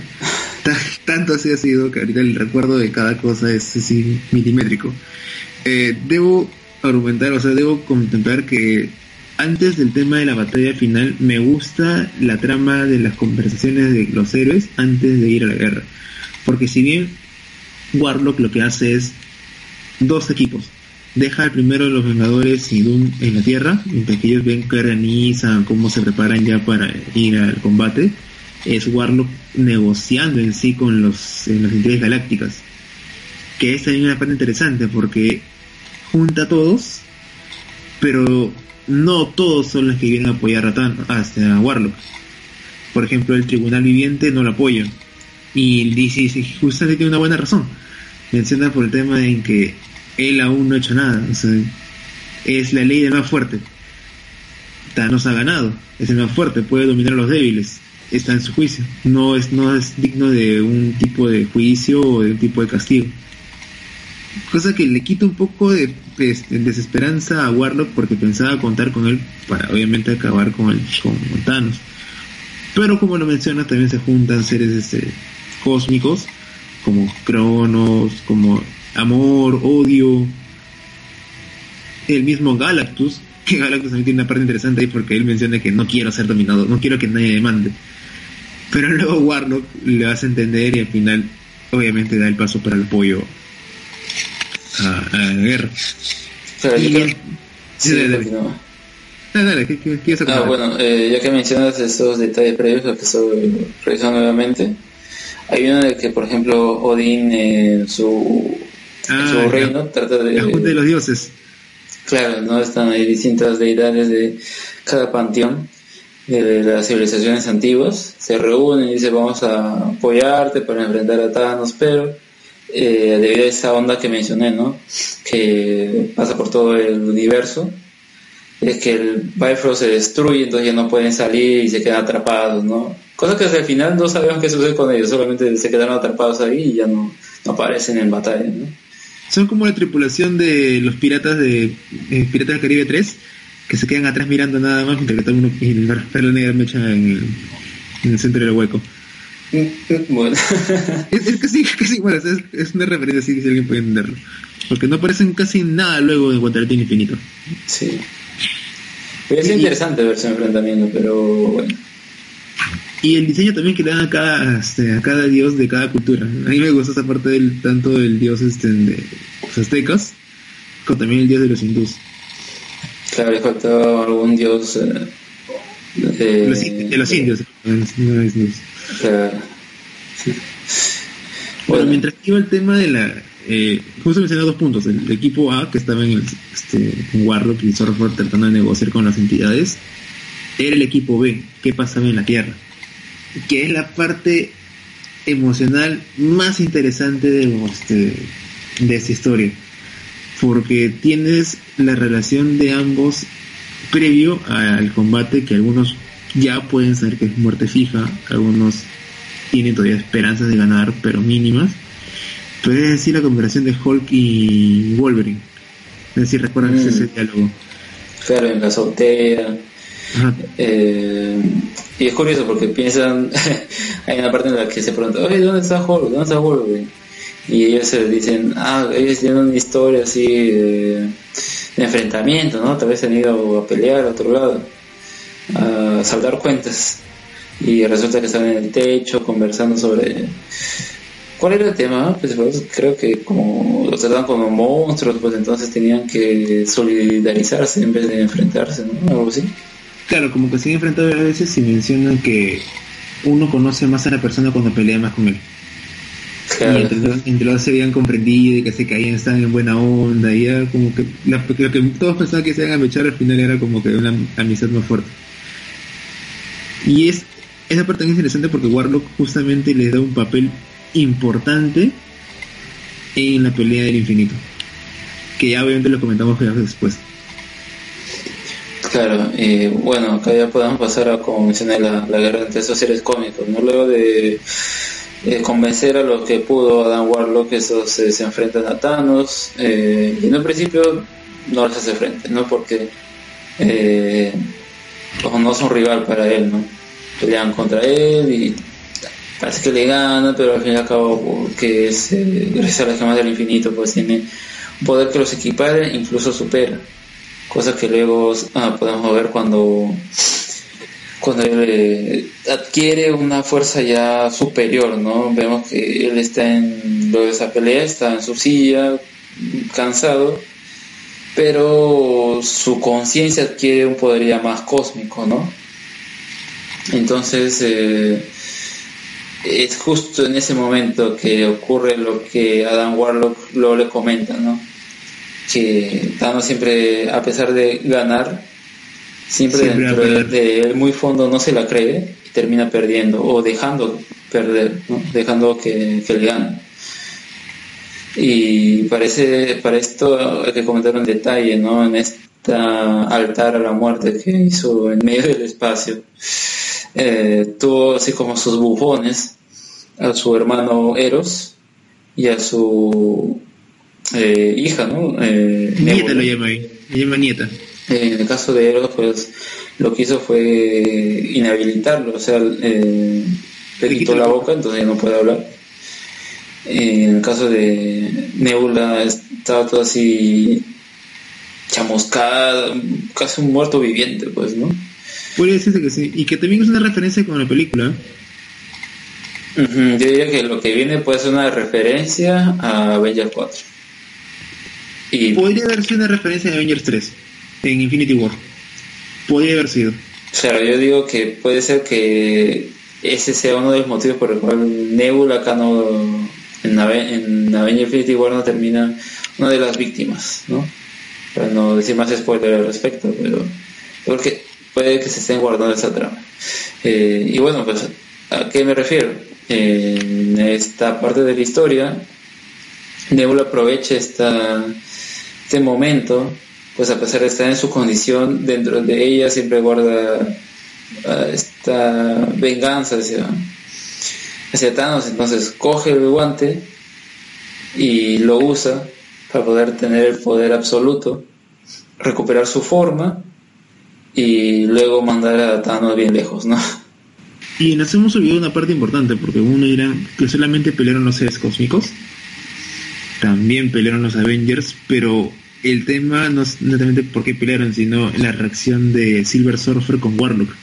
Porque si bien Warlock es la cabeza de la pelea, o sea, es el estratega, lo chévere es ver el sentido de desesperación de Surfer viendo que todos los héroes, los Avengers y Doom que fueron a pelear, prácticamente fueron carne y cañón porque no iban a hacerle nada a Thanos.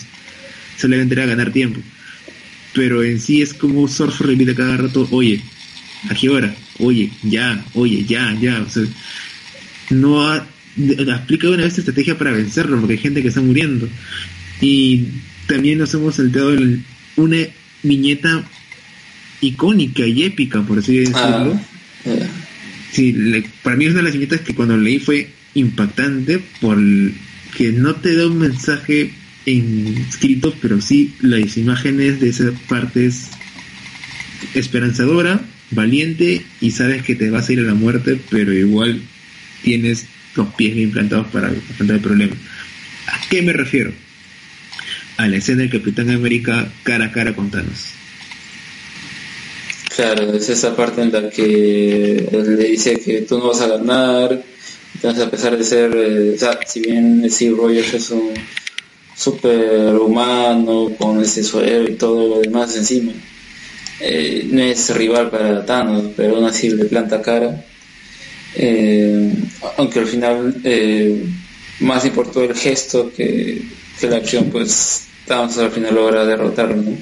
Pero sí. es muy paja esa parte en la que se dirige hacia él y, y, le habla, ¿no? Claro, porque no tiene, a menos esos, esos, esos viñetes en los que está caminando su, su dirección, son no tienen diálogo. así que se aprecia uno mejor el arte y también eh, el intento, ¿no? De qué es lo que te quería decir. Mm. Y siguiendo con el donde estábamos, en este caso nos quedamos en que Nebula tiene el guantelete del infinito. Y lo que hace es justamente, si no me equivoco, lo que hace es retroceder el 24 horas el tiempo, ¿no? O es después, o más adelante todavía. Ah, no, no, Creo que junta todo. O sea, Strange lo que hace es retirarse. Warlock se retira con este con los que ha sobrevivido, con unos cuantos, porque la Tierra obviamente también se echa está en la época glacial eh, sobreviven por ahora Strange, Warlock, Surfer y curiosamente la parte, eh, la parte más interesante es que Thanos también está junto a ellos y rescata cinco de las personas, cinco héroes, en ese caso si me equivoco es Drax, Thor, Hulk, si me equivoco también, y dos más. La cuestión que empiezan a armar el contraataque y ahí viene el tema de confiar en Thanos para el contraataque.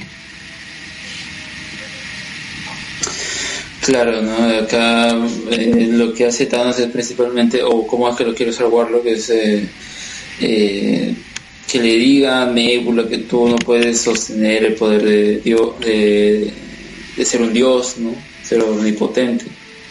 Entonces bajo eso aquí quiere plantearle la duda ¿no? Incluso vemos eh, parte de esto, ¿no? Pues a Nebula le cuesta un poco manejar el poder de, las piedras del infinito, ¿no? Incluso le dice que puede llegar a perder la razón, eh, cosa que no pasa, pero al final es, eh, es eso que pierde el control del guante, el guante queda tirado y ¿no? Luego ya los personajes que están acá pues tienen que tomar eh, el esto y todo lo, todo lo que ocurre después. Es en, la, en el enfrentamiento final. Sí, lo, chévere de esto es que justo eh, Thanos le comenta a Nebula, Nebula lo que pide es retroceder 24 horas el día, ya recordé, reviven todos los personajes, nadie muere al final, que quizá lo podemos ver en la película 4, puedo dejar al aire esa idea como una mini teoría, pero comete un grave error ahí, porque si bien estaban atrapados los celestiales, cuando retrocede 24 horas retrocede todo. Todos viven todo eso y los celestiales dejan de ser presos y también le dice, has cometido un grave error porque no has pensado en las demás variantes que puedan ocurrir. Y empezar que Nebula cuando hacía un poder con el guantelete se equivocaba y lo remediaba, y ella decía, voy a resolverlo inmediatamente porque tengo el poder de los En ese caso no lo pudo porque no pudo contener la fuerza de todos los celestiales dándole duro en, todos contra uno. Y, bueno, ya luego empezamos con ya el arco, la parte final en sí, ya en, el infinito, que es lo que comentas, el desenlace con la, todos buscando lentamente el guantelete, tanto eh, todos Thanos, algunos Avengers, y lo curioso es que hay una escena en la cual no me equivoco si es Drax y Hulk, que justo Drax lo golpea a Hulk y dice, oye, pero tú eres, tú eres nuestro aliado, ¿por qué nos golpeas? Y es como el tema de la ambición por el poder en ese momento. es cierto. Eh, me gusta esa parte de las viñetas, ¿no? Como o cada uno de los personajes, vamos así, alcanzando su mano para poder obtener el premio. Y, el guante ahí tirado, inerte, eh, solo en el piso. Eh, pero al mismo tiempo como muy poderoso. Entonces esta carga eh, logró plasmarlo bien en el dibujo. Eh, ¿Y cuál era el plan secreto de Warlock? ¿no? porque incluso se había aliado a, Thanos para esta última parte. Y pues resulta que lo que él quería era ingresar nuevamente a la gema del alma, cosa que él en ese universo que hay dentro podía convertirse en un ser así cósmico. Bueno, claro, tenía mucho más fuerza dentro de la gema del alma que afuera. Claro, y es así que poco a poco logra avasallar todo, todo, todo el poder. Luego de que eh, Nebula derrota otra vez a. Vamos, yo. Eh, más que los derrota, como que los detiene, los vuelve así tipo piedra, los deja ahí en su. Este. Se sale del trono, monumento, tipo en medio del espacio, ¿no? Eh, y es ahí cuando ya con todo el poder reunido de Warlock eh, logra salir y el guante queda ahí tirado y lo que mencionábamos, ¿no? ¿Quién era quien toma el, guante? ¿Y quién lo hace? Pues es Adam Warlock.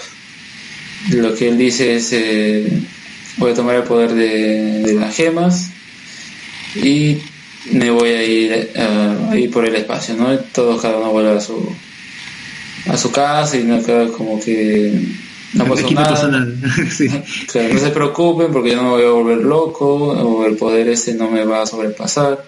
Y bueno, al menos hasta que termine el cómic vemos que así sucede, ¿no? Bien, Warlock se va al final con Gamora y Pipe el Troll a, viajar por el espacio, ¿no? Y Thanos queda, luego de esta victoria y posterior derrota, se exilia a su, a su casa, pues no, se imagina que debe ser. Bueno, no creo que sea Titán, yo creo que debe ser un planeta random, ¿no? Sí, es un planeta random, no lo mencionan, pero Titán no puede ser. Claro, y la cosa es que se queda ahí, ¿no? Y le dicen solamente a sus acompañantes, ¿no? Oye, ¿piensas dejarlo uh, suelto este loco por el universo? Y dice, sí, no, no va a hacer nada porque ya le dije su secreto, ¿no? Que es el hecho de que muy dentro de él sabe que a pesar de lograr una victoria, eh, deja este, esta posibilidad de que al final lo derroten, ¿no? O sea, yo creo que se puede decir que acá nos, nos muestran que es tan poderoso que incluso el hecho de ser tan poderoso lo aburriría y incluso deja que le ganen. ¿no? él, mismo da información para que le ganen. Está evidente eso. Pero sí, pues con eso se terminaría en sí el cómic Guantelete Infinito. Eh, si alguien desearía quizás conocer mucho más acerca de qué ocurre después, eh, pueden leer Warlock y el Guantelete Infinito, que es una continuación, eh, una secuela, por así decirlo, Guantelete Infinito, que narra más que nada el destino de Adam Warlock con el guantelete. Resumen breve porque creo que no va a alcanzar tiempo para hablar de Infinity. Y este es mayormente un juicio con respecto a si Warlock se merece o no se merece el guantelete del infinito. Interesante. Eh... Recomendaría leerlo por la parte en la conversación entre el, tribunal viviente y, Warlock. Porque ambos conversan, hablan acerca del pasaje y la vida de Warlock.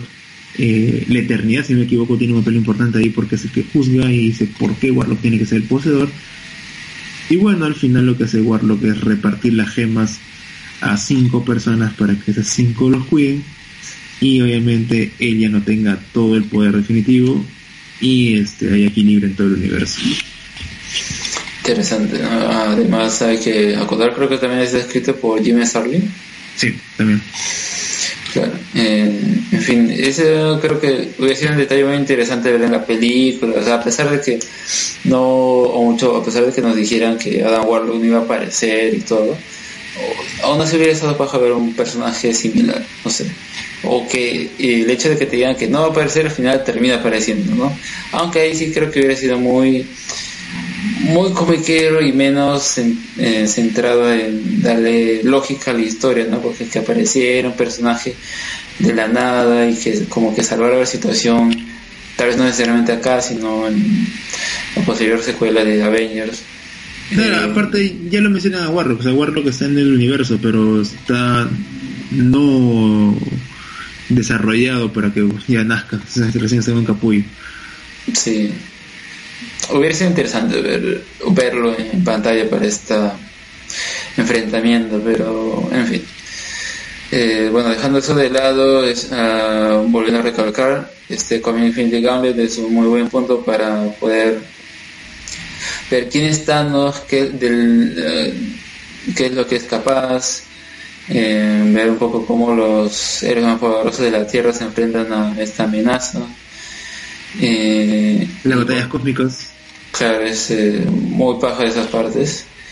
Y también eh, apreciar tanto al, escritor y al dibujante.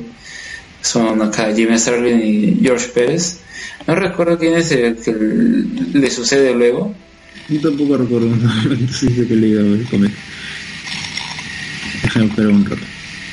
A ver, eh, sí que a pesar de no ser George Pérez, igual es un trabajo muy muy bueno el que hace con los números siguientes, ¿no? Eh, así como George Pérez, aparte de dibujar para DC eh, Crisis en Tierras Infinitas, también acá dibuja otra saga cósmica, en ese caso para la otra editorial, ¿no? Eh, bueno, creo que con eso podemos cerrar esa parte y comentar uh, brevemente lo de sería el Ron de Hickman eh, con, Avengers. ¿El resto ya puedes encontrar el nombre? Ah, sí, Ron Lim. Eh, creo que igual es un buen, eh, buen sustituto, ¿no? Sí, porque mm, el trabajo que hace después, porque si no me equivoco creo que Pérez arranca del 1 al 4 nada más, o sea, los primeros 4 números de Undertale Infinito. Los demás trabajos sí con Rounding siempre se mantienen la, la, calidad del trabajo y cierra de una manera muy buena también. Sí, eh, bueno, eh, en este caso ya uh, comenzamos a hablar un poco que es eh, Hickman y Infinity, el arco Infinity Aún así, de todo lo que escribió Hickman sobre los Avengers y New Avengers, eh, diría que es muy rescatable, así que pueden leer los dos. pero acá el evento del cual comentamos, eh, justo como mencionaste antes, está no solamente centrado en Thanos, sino también en lo que sucede con el resto de, del universo, ¿no? Y hasta diría que esa parte del resto del universo con los constructores está mucho más trabajada que la historia de Thanos mismo. Claro, lo de Thanos lo deja un poco eh, mínimo o a diferencia de, del resto, ¿no? Que siento más que era un poco porque tenía que estar ahí y porque Thanos va a ser luego un enemigo más confrontativo que en esta parte, ¿no? Así que es más eh, tantear el terreno, ver qué hacer con el personaje y luego ya darle más importancia. Sí, y dirán por qué hablan de Infinity y este, en este, como una historia interesante, porque hemos visto varios personajes de Infinity War en la película que salen obviamente también en Infinity. En este caso hablemos de la aparición en sí de la Orden Oscura, la cual tiene un mejor desarrollo obviamente en Infinity, un mejor mejores mejores partes de la historia y muy buenos desenlaces y algunos giros también interesantes con alguno de ellos. Claro, ¿no? en el caso de la película, pues al fin y al cabo resulta más eh, tipo cliché de el grupo malvado que sigue al malo y que al final va a ser derrotado uno por uno por los héroes de turno, ¿no? Tipo los, sus jefes, eh, los jefes previos al final boss, ¿no? Claro, es tal cual. Pero en cambio acá en Infinity pues le dan más, más desarrollo. O sea, vemos la relación que, por ejemplo, Próxima Midnight y Chorus Clay son, son esposos. Y acá vemos ah, que tiene más interacción, que hablan más, creo que es un detalle importante comparación a la, a la, película que, bueno, creo que ya pedirle más eso a la película fue sería injusto, pero en fin. Eh, dejando de lado eso, eh, los personajes acá, tanto Thanos como la Orden Oscura, tienen mucha mucho más eh, importancia.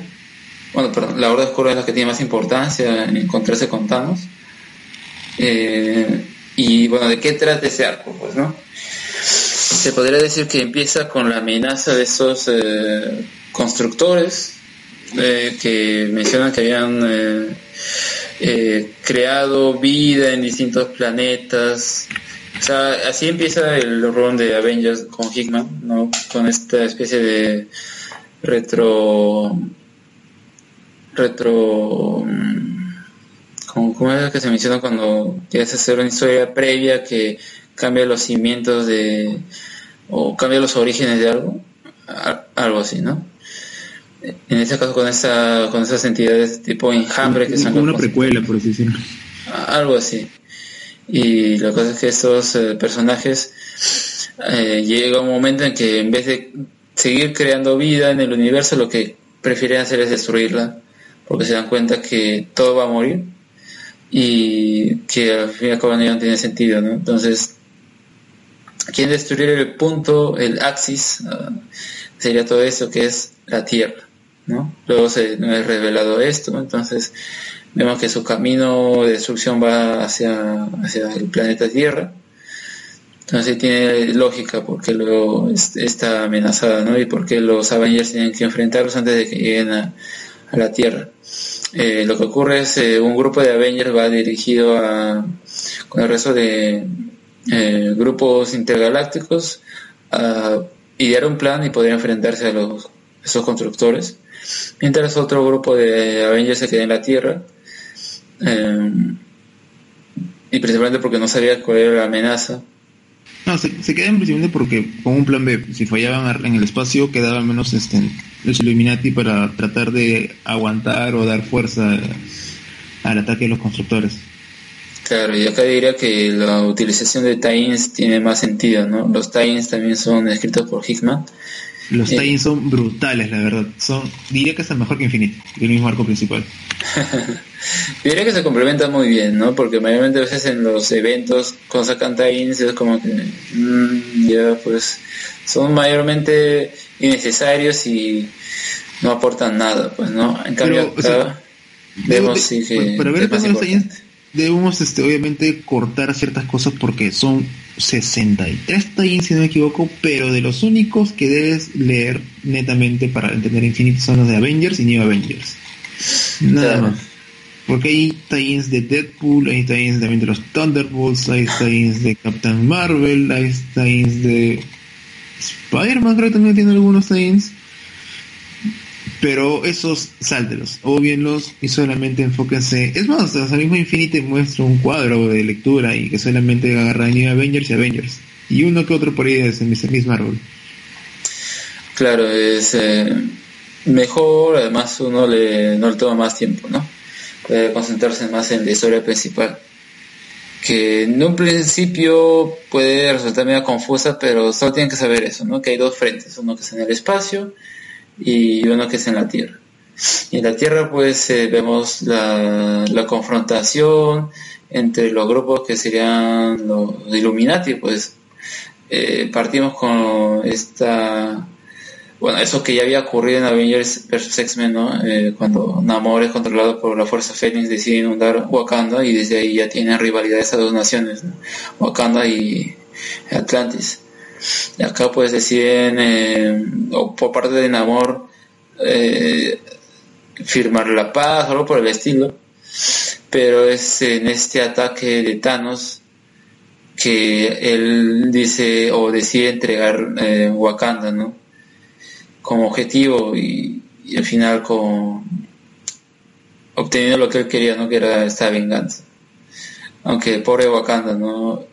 Luego ser atacado tantas veces, bueno, aún así eh, se recuperan pronto, ¿no? Tienen la tecnología para hacerlo. Más bien, pobre Atlantis, más bien. Claro, nadie, nadie lo... Ahí sí, más bien nadie lo, lo reconstruyó. Ni, ni, le dio bola tampoco.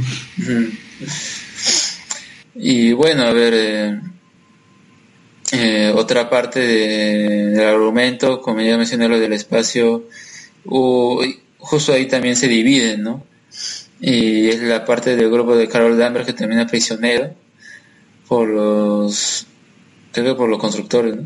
sí por los constructores y otro dirigido por el Capitán América eh, con Hulk. Eh, es quien se, quedan ahí con, el resto del Consejo de Guerra. Y es, es, paja, es paja el tema del Consejo, te corto ahí un momento porque si bien el Consejo se juntan con razas superiores a los humanos, dices Skrulls, Chris y otras razas más, lo chévere es que, a pesar de que el Capitán América siendo un capo en esas estrategias, lo ignoran, porque toman solamente a los humanos como si fuesen carne de cañón y vayan adelante a la guerra y no tengan palabra porque son seres inferiores. Claro, incluso creo que el único que confía en algo eh, en él sería la esa inteligencia de los Kree. Dice, uh, veo que los humanos han sido derrotados menos veces por lo no, no me acuerdo por quién menciona, pero en comparación a otro imperio, el otro imperio ha estado más eh, vulnerable más veces, en cambio la Tierra no, o lo han definido mejor, entonces vamos a darle la oportunidad que hablen y a ver qué nos tienen que decir, ¿no? Y, aparte sus generales se habían fallado en la guerra, porque la primera batalla que tuvieron con los, los constructores contra el Consejo fue un desastre para, para los, este, el, Consejo. Claro, al fin y al cabo terminan perdiendo uno tras otro incluso con, con esos constructores dominando eh, Hala, que sería el, planeta de los Kree. Y, es curioso, ¿no? Porque los mismos constructores se jactan de que solo necesitaban tener a uno de ellos ahí para que los demás doblaran la rodilla, ese tipo Daniel Targaryen. es, que, es que tenían el poder, o sea, si te das cuenta, eh, la cantidad de tropas que tenían era demasiada a comparación de la resistencia, por, así decirlo, de las demás razas. Había desesperanza, había ya muertes que ya unos se resignaban a, dar por perdido todo. Y ahí va lo que justo comentaba con unos amigos y justo comentaba también al terminar el tema de Infinity, es la imagen de esperanza del Capitán América. Esa parte de Infinity es la que más rescato de ese arco como de tener pocos recursos le das la vuelta a toda la contienda y empiezas a ganar. Claro, es una parte muy importante ¿no? de, este, de esta historia. Eh, yo, yo compararía este arco, o al menos lo que sucede con los constructores, tipo lo que sucede con el arco de Annihilation, ¿no? Es similar, ¿no? Eh, vienen esos seres, destruyen cada uno de los planetas y luego tienen que detenerlos, enfrentarlos. En este caso, solo eran la parte cósmica de los personajes que estaban en, de ese turno y de ahí nacieron los nuevos órdenes de la galaxia. En este caso, eh, vemos incluso a, a Nihilus ahí como miembro de ese consejo de guerra, ¿no? como una opción supuestamente la, última carta de recursos que tenían para ganar y al final fue un desastre todo. Claro, y es que los constructores eran tan pro, tan pro que cuando aparecen las hordas de, de aniquilación, estos pueden controlarlos y al final se destruyen entre ellos, cosa que los constructores salen ganando, ¿no? Se manda GG Annihilation. y la cosa es que todo que así como que ya los constructores ganaron, ya no queda nada más que hacer, hasta que al Capitán América dice, no, vamos a conversar con ellos. ¿Y qué propones que, hagamos? Que nos rindamos. ¿No? Y entonces con esa con ese cliffhanger nos dejan hasta el siguiente número. Primero toman una, embarcación de ellos, hacen un este, se filtran dentro de la nave. Antes de eso, porque se escapan los constructores. Sí. Eh, con esa victoria recién ya le dan el poder al Capitán América para que pueda tomar decisiones. Claro, creo que era cuando rescatan a su... A, a, Miss Marvel, a Capitán Marvel. Sí, y ahí vemos el poder que tiene Starbrand, ¿no? Y cómo destruye toda la, flota que estaba ahí de los constructores, ¿no? Claro.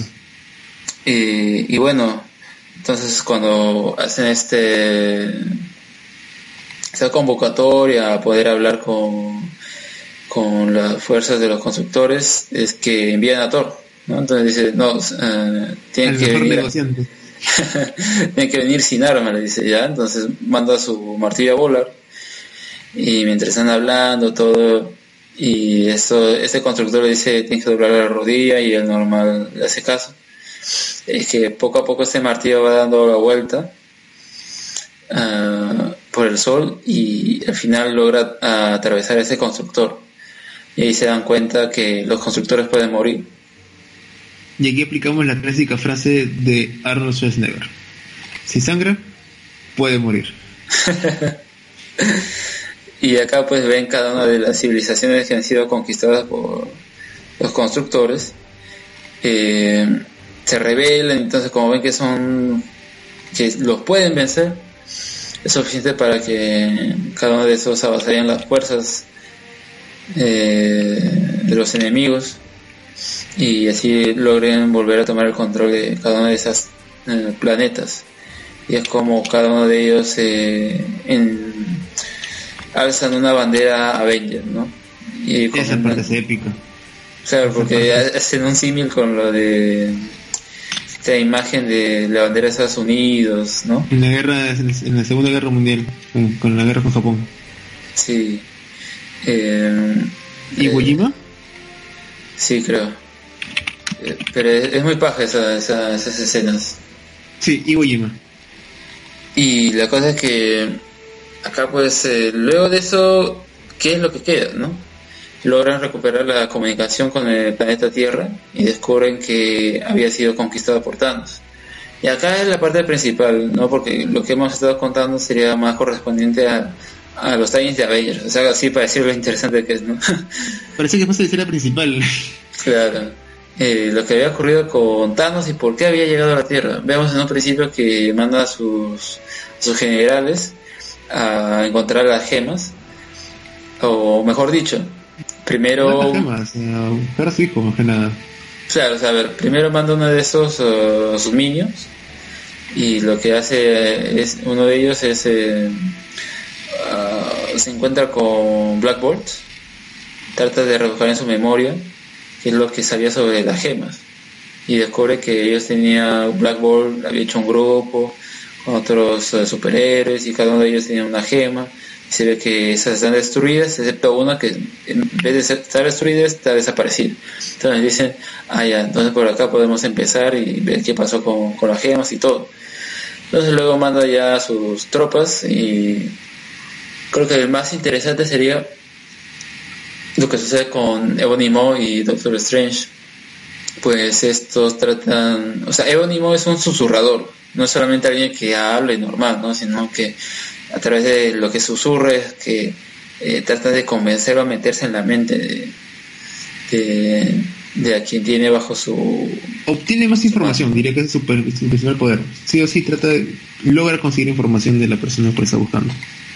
Claro, ¿no? El resto va, por ejemplo, a Wakanda, eh, que logra que al final logran vencerlos.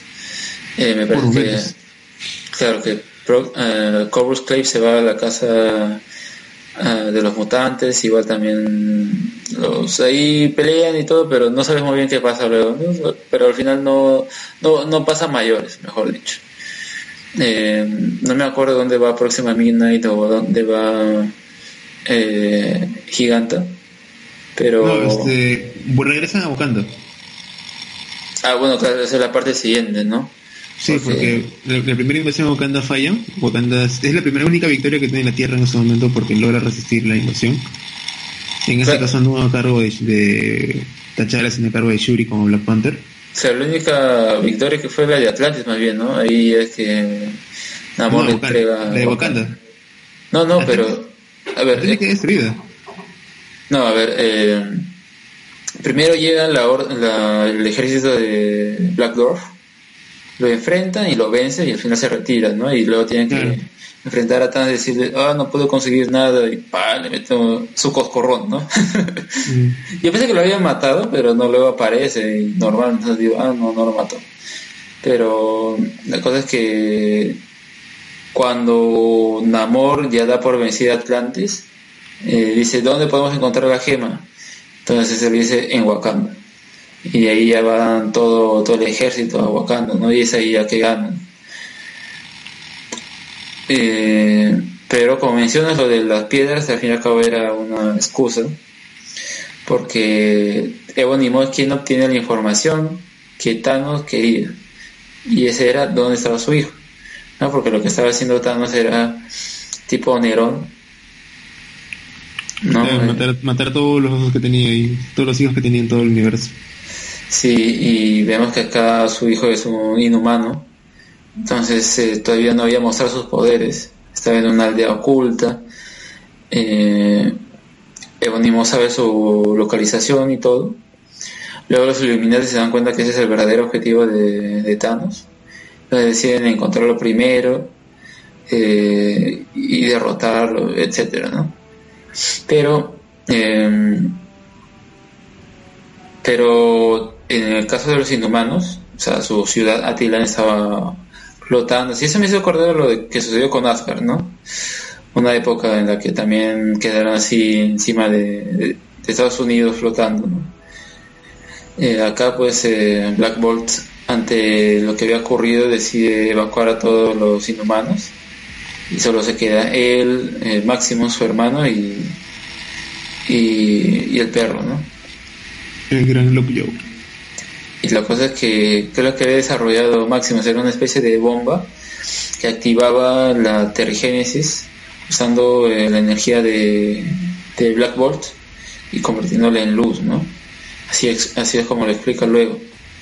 La cosa es que cuando llega eh, Thanos, o sea, primero habían mandado a uno de sus generales, ¿no? Pidiendo este tributo, que serían las cabezas de, toda la, población que iba de tal a tal edad, ¿no?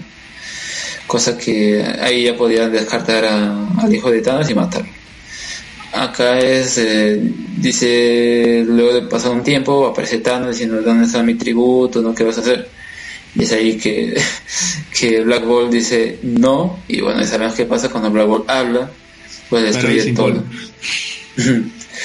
Ese escena me parece muy, muy paja, ¿no? Cuando, cuando habla y destruye todo, tanto así que destruye Attilan y pues Attilan cae y a partir de ahí toda esta nube de tergénesis invade el mundo, activa este gen dormido en las personas y es así como el hijo de Thanos revela su verdadero poder, eh, que parece ser eh, que puede con una mano matar, con otra mano tener un poder que deje en estasis a la persona, solo por el estilo, ¿no? El recién lo conocemos en la, parte final del, número 6. Sí, y bueno, es así como sucede el destino de, de Thanos, ¿no? Termina así como petrificado. Pero bueno, antes de eso, ese, ocurre toda esta parte. Black Bolt luego se enfrenta igual a Thanos, pero ese lo, lo logra derrotar. Se lo lleva a la Black Order. Y de ahí me parece que van hacia Necrópolis. ¿no? Cuando descubren esa base de, bombas o de arma tipo nuclear que usaban los iluminantes para las incursiones, ¿no?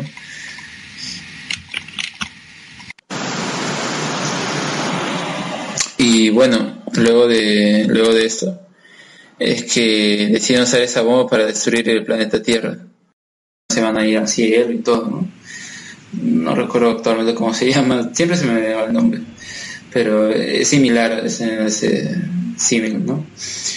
Y acá pues ya el resto de, personajes se pone al tanto de lo que sucede, incluso el Capitán América está así normal y, desaparece Hawkeye y se preocupa, oh, ¿qué pasó? Luego a partir de ahí ya hacen una lista con todos los personajes desaparecidos en este evento y deciden pues, ¿no? ¿Qué hacer?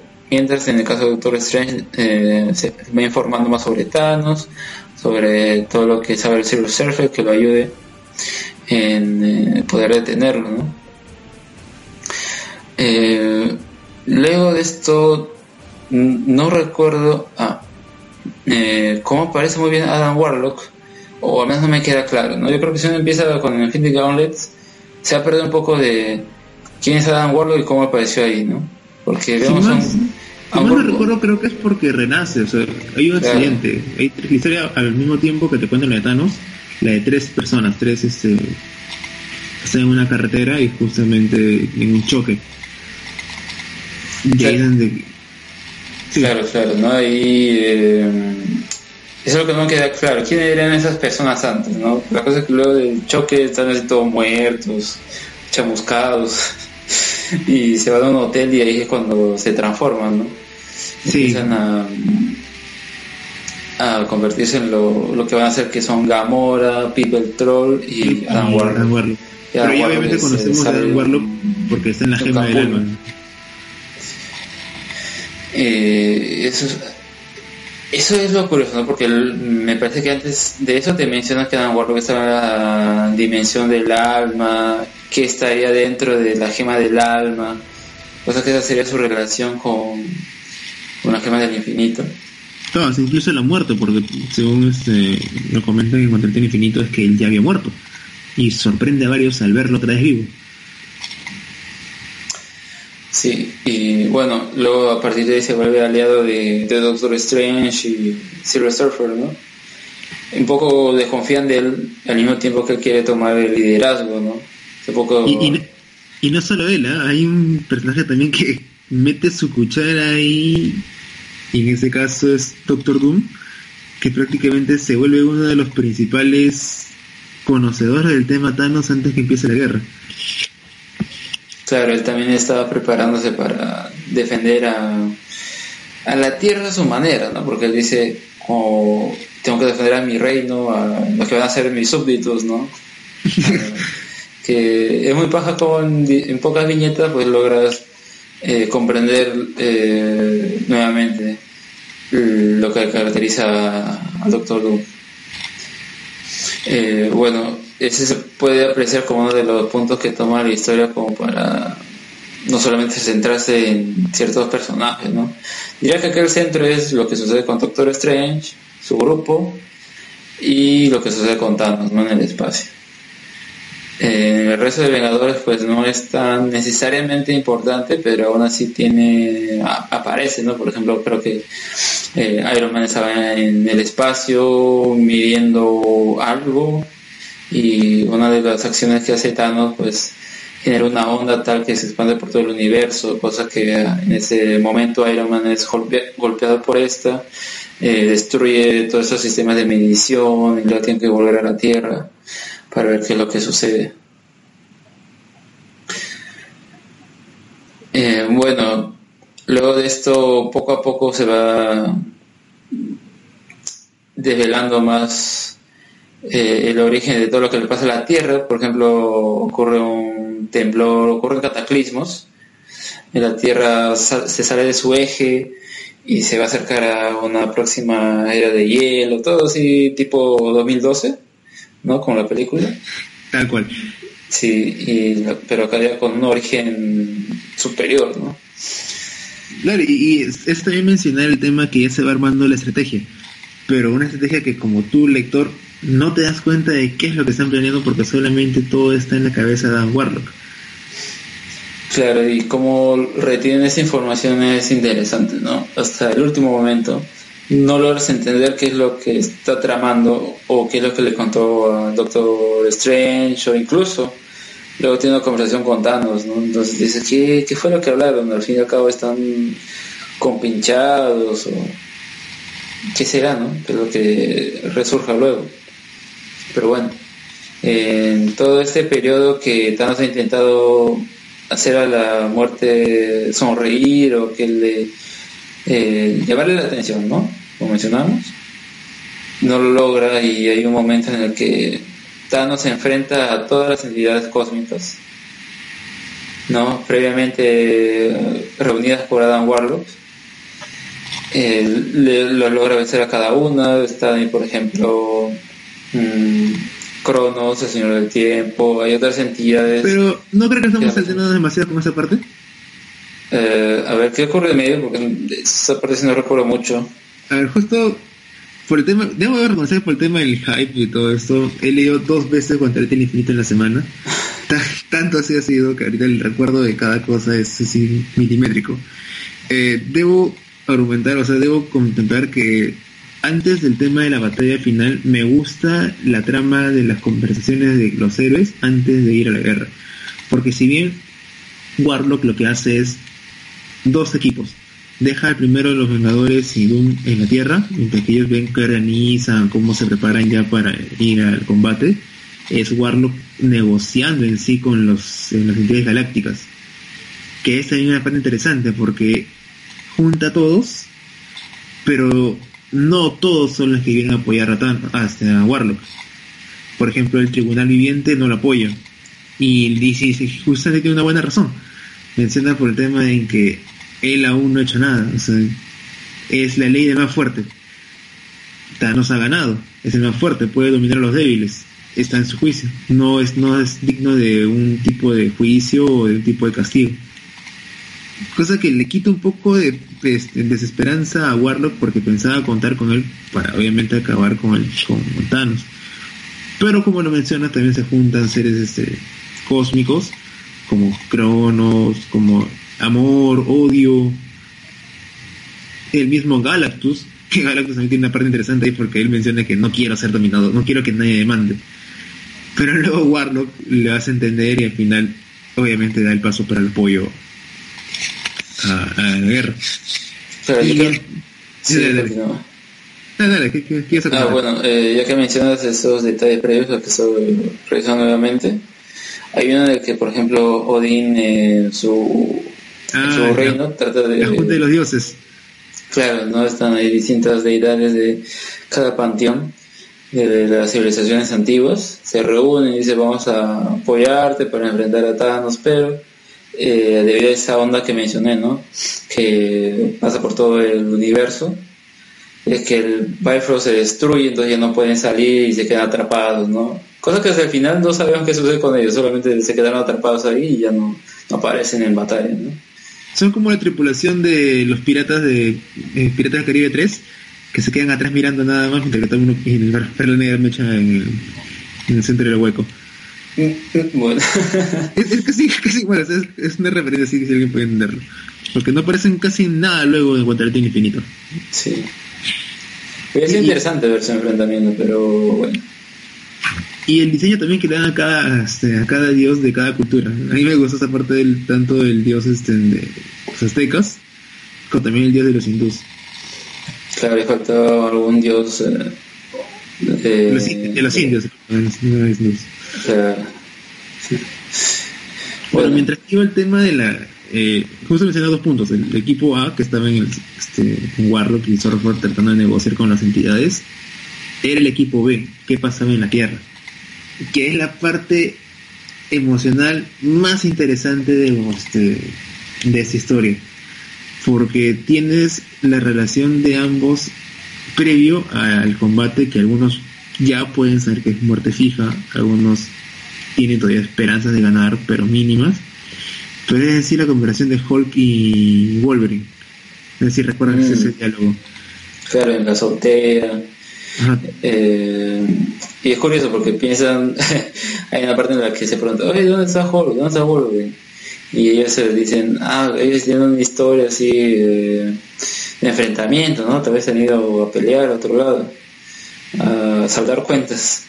Y resulta que están en el techo conversando sobre ¿Cuál era el tema? Pues, pues, creo que como los tratan como monstruos, pues entonces tenían que solidarizarse en vez de enfrentarse, ¿no? Algo así. Claro, como que se han enfrentado a veces y mencionan que uno conoce más a la persona cuando pelea más con él. Claro. Y entre los, se habían comprendido y que se caían, estaban en buena onda, y ya como que lo que todos pensaban que se iban a mechar al final era como que una amistad más fuerte. Y es esa parte tan interesante porque Warlock justamente le da un papel importante en la pelea del infinito. Que ya obviamente lo comentamos después.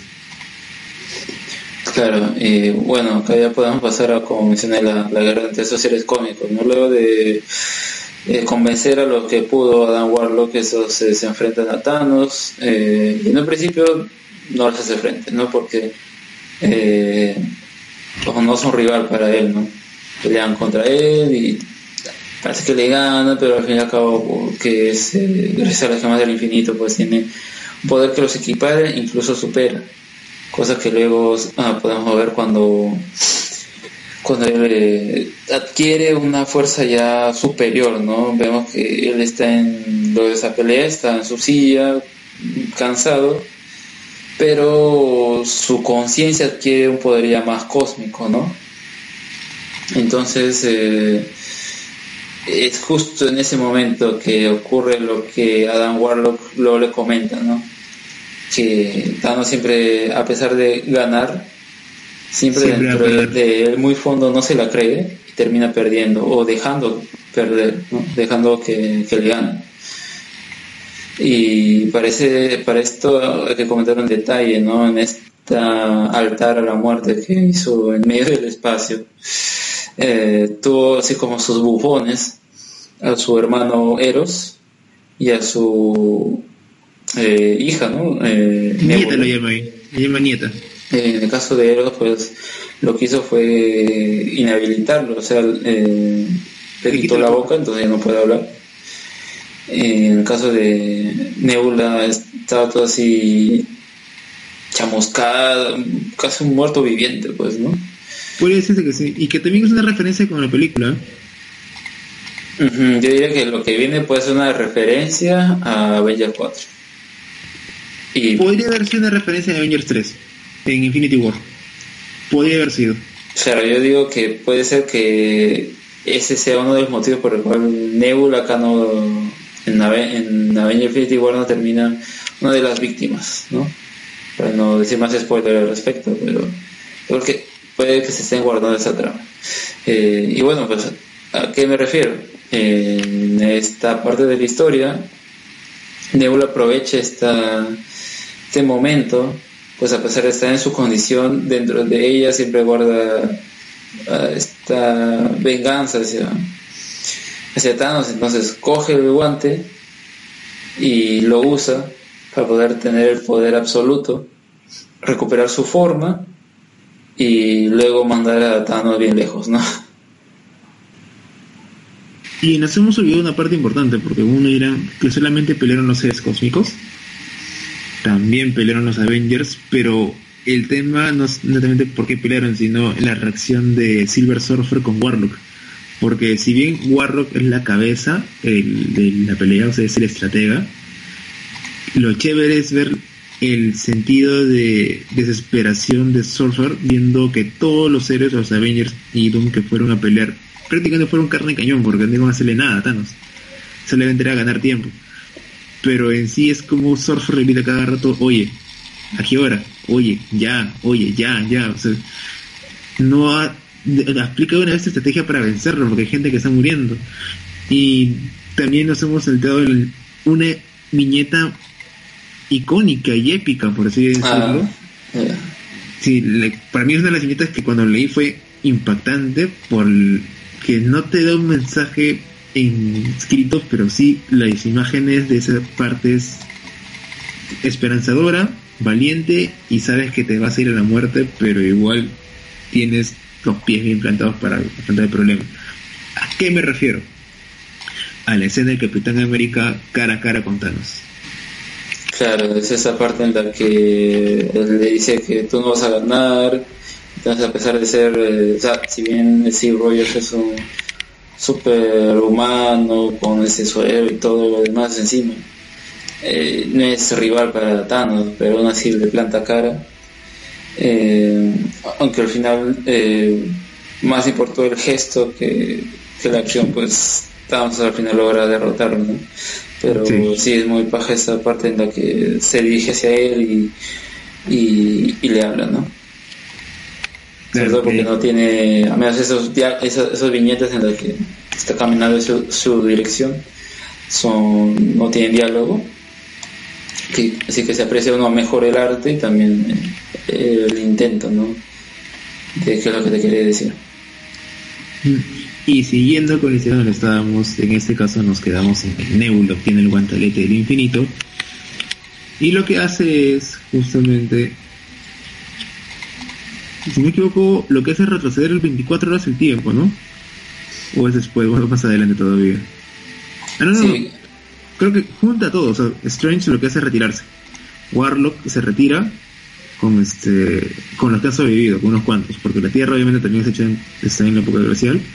Eh, sobreviven por ahora Strange, Warlock, Surfer y curiosamente, la parte, la parte más interesante es que Thanos también está junto a ellos y rescata cinco de las personas, cinco héroes, en ese caso, si me equivoco, es Drax, Thor, Hulk, si me equivoco también, y dos más. La cuestión que empiezan a armar el contraataque. Y ahí viene el tema de confiar en Thanos para el contraataque. Claro, ¿no? Acá eh, lo que hace Thanos es principalmente, o cómo es que lo quiere usar Warlock, es eh, eh, que le diga a Nebula que tú no puedes sostener el poder de, Dios, de, ser un dios, ¿no? Ser omnipotente.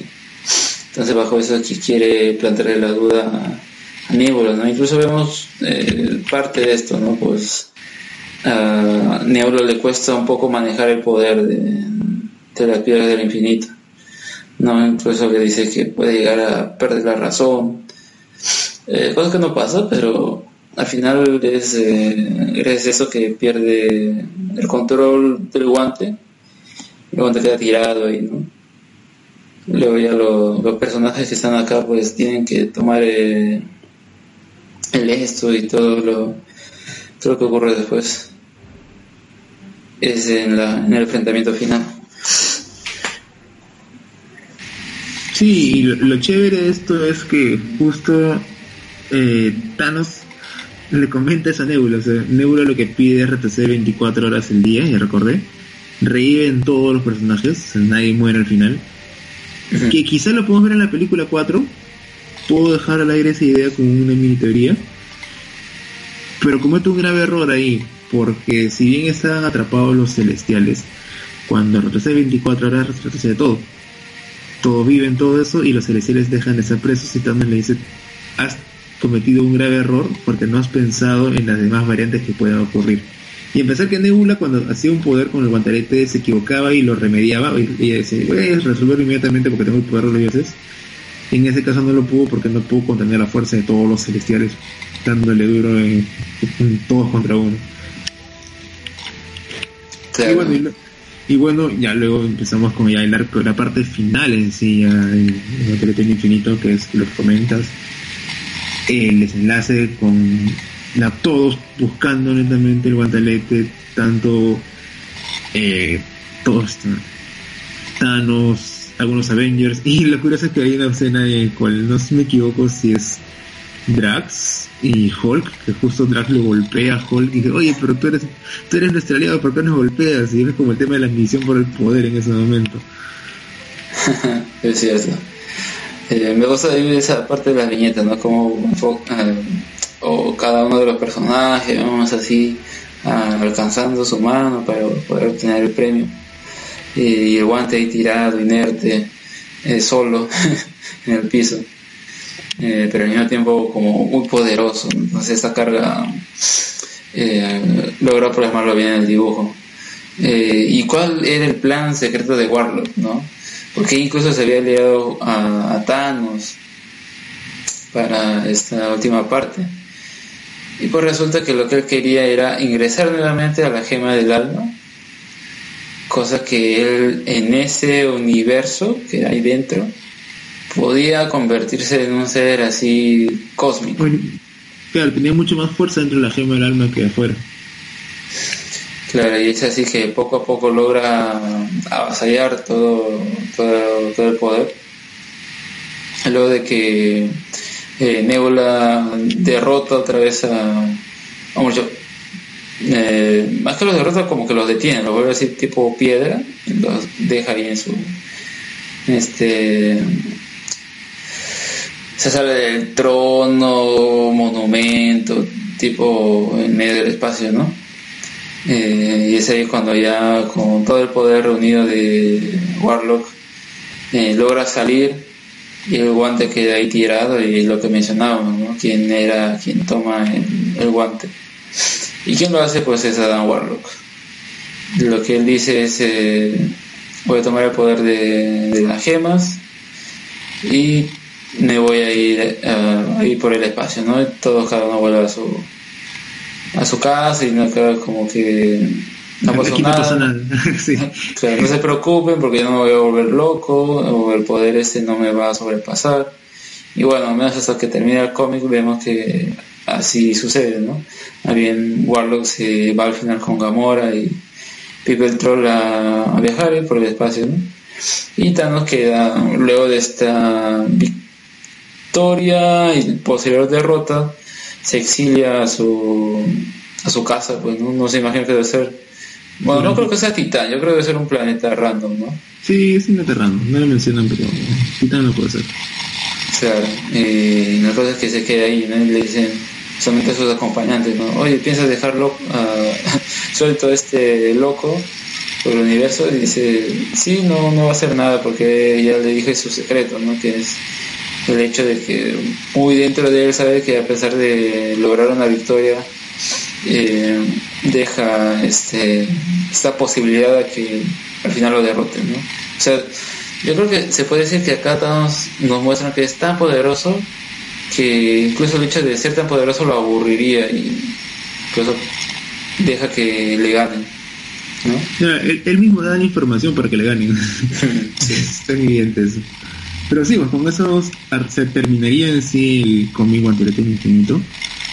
Eh, si alguien desearía quizás conocer mucho más acerca de qué ocurre después, eh, pueden leer Warlock y el Guantelete Infinito, que es una continuación, eh, una secuela, por así decirlo, Guantelete Infinito, que narra más que nada el destino de Adam Warlock con el Guantelete. Resumen breve porque creo que no va a pasar tiempo para hablar de Infinity. Y este es mayormente un juicio con respecto a si Warlock se merece o no se merece el guantelete del infinito. Interesante. Eh... Recomendaría leerlo por la parte en la conversación entre el, tribunal viviente y, Warlock. Porque ambos conversan, hablan acerca del pasaje y la vida de Warlock. Eh, la eternidad, si no me equivoco, tiene un papel importante ahí porque es el que juzga y dice por qué Warlock tiene que ser el poseedor. Y bueno, al final lo que hace Warlock es repartir las gemas a cinco personas para que esas cinco los cuiden y obviamente ella no tenga todo el poder definitivo y este haya equilibrio en todo el universo. Interesante. Además hay que acordar, creo que también es escrito por Jimmy Sarlin. Sí, también. Claro. Eh, en fin, ese creo que hubiera sido un detalle muy interesante ver en la película. O sea, a pesar de que no, o mucho, a pesar de que nos dijeran que Adam Warlock no iba a aparecer y todo, aún así hubiera estado paja ver un personaje similar, no sé. O que el hecho de que te digan que no va a aparecer al final termina apareciendo, ¿no? Aunque ahí sí creo que hubiera sido muy muy comiquero y menos eh, centrado en darle lógica a la historia, ¿no? Porque que apareciera un personaje de la nada y que como que salvara la situación, tal vez no necesariamente acá, sino en la posterior secuela de Avengers, Claro, aparte ya lo menciona Warlock, o sea, Warlock está en el universo, pero está no desarrollado para que ya nazca, o sea, recién está en un capullo. Sí. Hubiera sido interesante ver, verlo en pantalla para este enfrentamiento, pero en fin. Eh, bueno, dejando eso de lado, es, uh, volviendo a recalcar, este Comic Infinity Gauntlet es un muy buen punto para poder ver quién es Thanos, qué, del, eh, qué es lo que es capaz, eh, ver un poco cómo los héroes más poderosos de la Tierra se enfrentan a esta amenaza. Eh, Las batallas cósmicas. Claro, es muy paja de esas partes. Y también apreciar tanto al, escritor y al dibujante.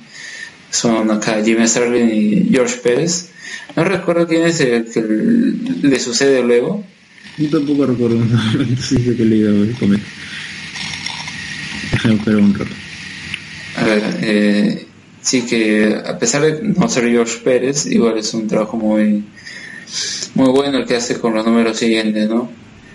Eh, ya vemos así como George Pérez, aparte de dibujar para DC eh, Crisis en Tierras Infinitas, también acá dibuja otra saga cósmica en ese caso para la otra editorial, ¿no?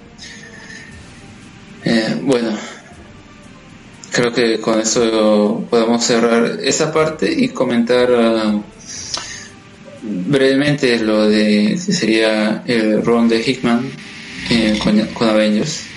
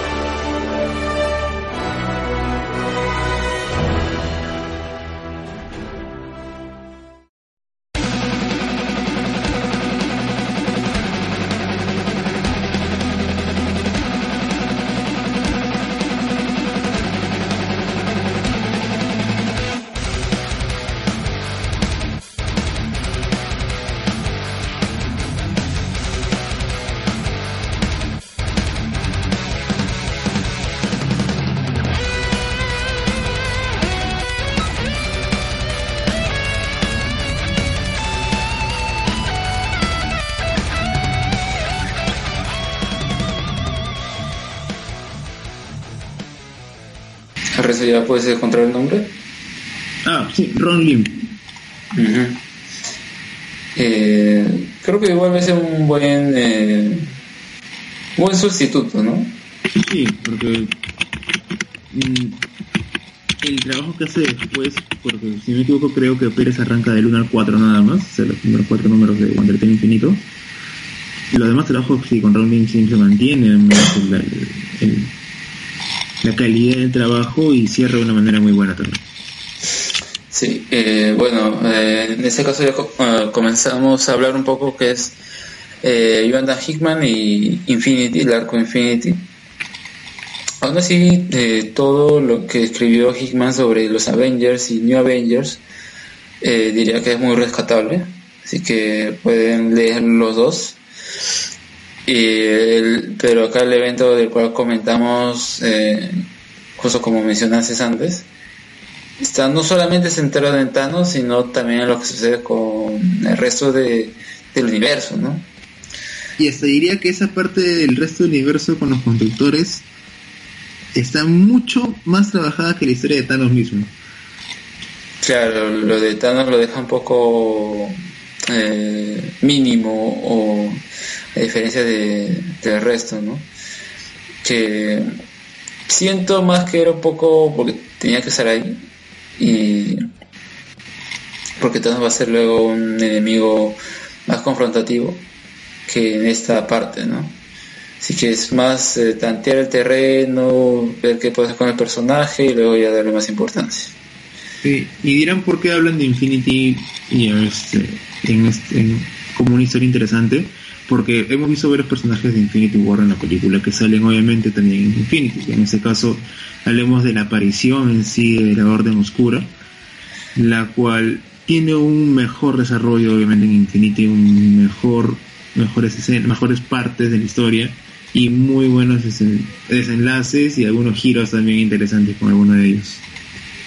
Claro, ¿no? en el caso de la película, pues al fin y al cabo resulta más eh, tipo cliché de el grupo malvado que sigue al malo y que al final va a ser derrotado uno por uno por los héroes de turno, ¿no? Tipo los, sus jefes, eh, los jefes previos al final boss, ¿no? Claro, es tal cual. Pero en cambio acá en Infinity pues le dan más, más desarrollo, o sea, vemos la relación que, por ejemplo, Próxima Midnight y Chorus Clay son, son esposos y acá vemos ah, que tiene más interacción, que hablan más, creo que es un detalle importante en comparación a la, película que, bueno, creo que ya pedirle más eso a la película fue sería injusto, pero en fin. Eh, dejando de lado eso, eh, los personajes acá, tanto Thanos como la Orden Oscura, tienen mucha mucho más eh, importancia. Bueno, perdón, la Horda Oscura es la que tiene más importancia en encontrarse con Thanos. Eh, y bueno, ¿de qué trata ese arco? Pues, ¿no? Se podría decir que empieza con la amenaza de esos eh, constructores que mencionan que habían creado vida en distintos planetas. O sea, así empieza el run de Avengers con Hickman, ¿no? Con esta especie de retro retro ¿cómo, es que se menciona cuando quieres hacer una historia previa que cambia los cimientos de o cambia los orígenes de algo algo así no en este caso con esa con esas entidades tipo enjambre que son una precuela por así decirlo. Algo así. Y la cosa es que estos eh, personajes eh, llega un momento en que en vez de seguir creando vida en el universo lo que prefieren hacer es destruirla porque se dan cuenta que todo va a morir y que al fin y no tiene sentido entonces quieren destruir el punto el axis ah, sería todo eso que es la tierra ¿no? luego se nos es revelado esto entonces vemos que su camino de destrucción va hacia, hacia el planeta Tierra. Entonces tiene lógica porque luego está amenazada, ¿no? Y porque los Avengers tienen que enfrentarlos antes de que lleguen a, la Tierra. Eh, lo que ocurre es eh, un grupo de Avengers va dirigido a, con el resto de eh, grupos intergalácticos a idear un plan y poder enfrentarse a los, esos constructores. Mientras otro grupo de Avengers se queda en la Tierra eh, y principalmente porque no sabía cuál era la amenaza. No, se, se quedan principalmente porque con un plan B, si fallaban en el espacio, quedaban menos este, los Illuminati para tratar de aguantar o dar fuerza al ataque de los constructores. Claro, y acá diría que la utilización de tie tiene más sentido, ¿no? Los tie también son escritos por Hickman. Los eh, tie son brutales, la verdad. Son, diría que es el mejor que Infinite, el mismo arco principal. diría que se complementan muy bien, ¿no? Porque mayormente a veces en los eventos cuando sacan tie-ins es como que mm, ya pues son mayormente innecesarios y no aportan nada, pues, ¿no? En cambio acá vemos sí que, pero ver debemos este, obviamente cortar ciertas cosas porque son 63 tie si no me equivoco, pero de los únicos que debes leer netamente para entender Infinite son los de Avengers y New Avengers. Nada más. Porque hay tie de Deadpool, hay tie también de los Thunderbolts, hay tie de Captain Marvel, hay tie de Spider-Man, creo que también tiene algunos tie pero esos sáltelos o y solamente enfóquense. Es más, hasta mismo Infinite muestra un cuadro de lectura y que solamente agarra New Avengers y Avengers. Y uno que otro por ahí ese mismo árbol. Claro, es eh, mejor, además uno le, no le toma más tiempo, ¿no? Puede concentrarse más en la historia principal. Que en un principio puede resultar medio confusa, pero solo tienen que saber eso, ¿no? Que hay dos frentes, uno que es en el espacio y uno que es en la Tierra.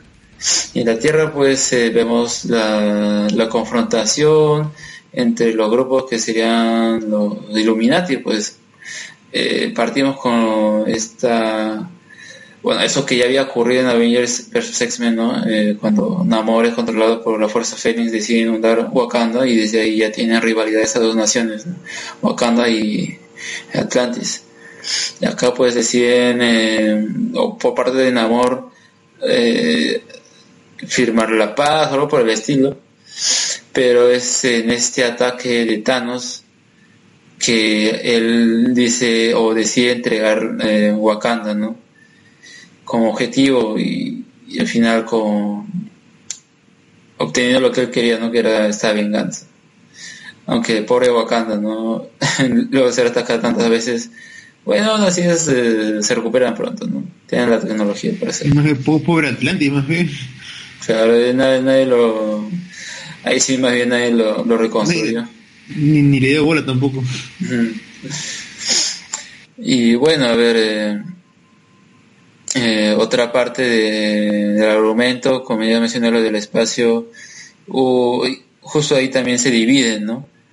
Y es la parte del grupo de Carol Danvers que termina prisionero por los creo por los constructores sí por los constructores. Y otro dirigido por el Capitán América eh, con Hulk eh, es quien se, quedan ahí con, el resto del Consejo de Guerra. Y es, es, paja, es el tema del Consejo te corto ahí un momento porque eh, si bien el Consejo se juntan con razas superiores a los humanos dices Skrulls, Chris y otras razas más Lo chévere es que, a pesar del Capitán América siendo un capo en esas estrategias, lo ignoran, porque toman solamente a los humanos como si fuesen carne de cañón y vayan adelante a la guerra y no tengan palabra porque son seres inferiores. Claro, incluso creo que el único que confía en algo eh, en él sería la esa inteligencia de los Kree. Dice, ah, veo que los humanos han sido derrotados menos veces por lo no, no me acuerdo por quién menciona, pero en comparación a otro imperio, el otro imperio ha estado más eh, vulnerable más veces, en cambio la Tierra no, o lo han definido mejor, entonces vamos a darle la oportunidad que hablen y a ver qué nos tienen que decir, ¿no? Y, aparte sus generales se habían fallado en la guerra, porque la primera batalla que tuvieron con los, constructores contra el Consejo fue un desastre para, para los, este, el, Consejo. Claro, al, fin y al cabo terminan perdiendo uno tras otro, incluso con, con esos constructores dominando eh, Hala, que sería el, planeta de los Kree. Y, es curioso, ¿no? Porque los mismos constructores se jactan de que solo necesitaban tener a uno de ellos ahí para que los demás uh, doblaran la rodilla, ese tipo Daniel Targaryen.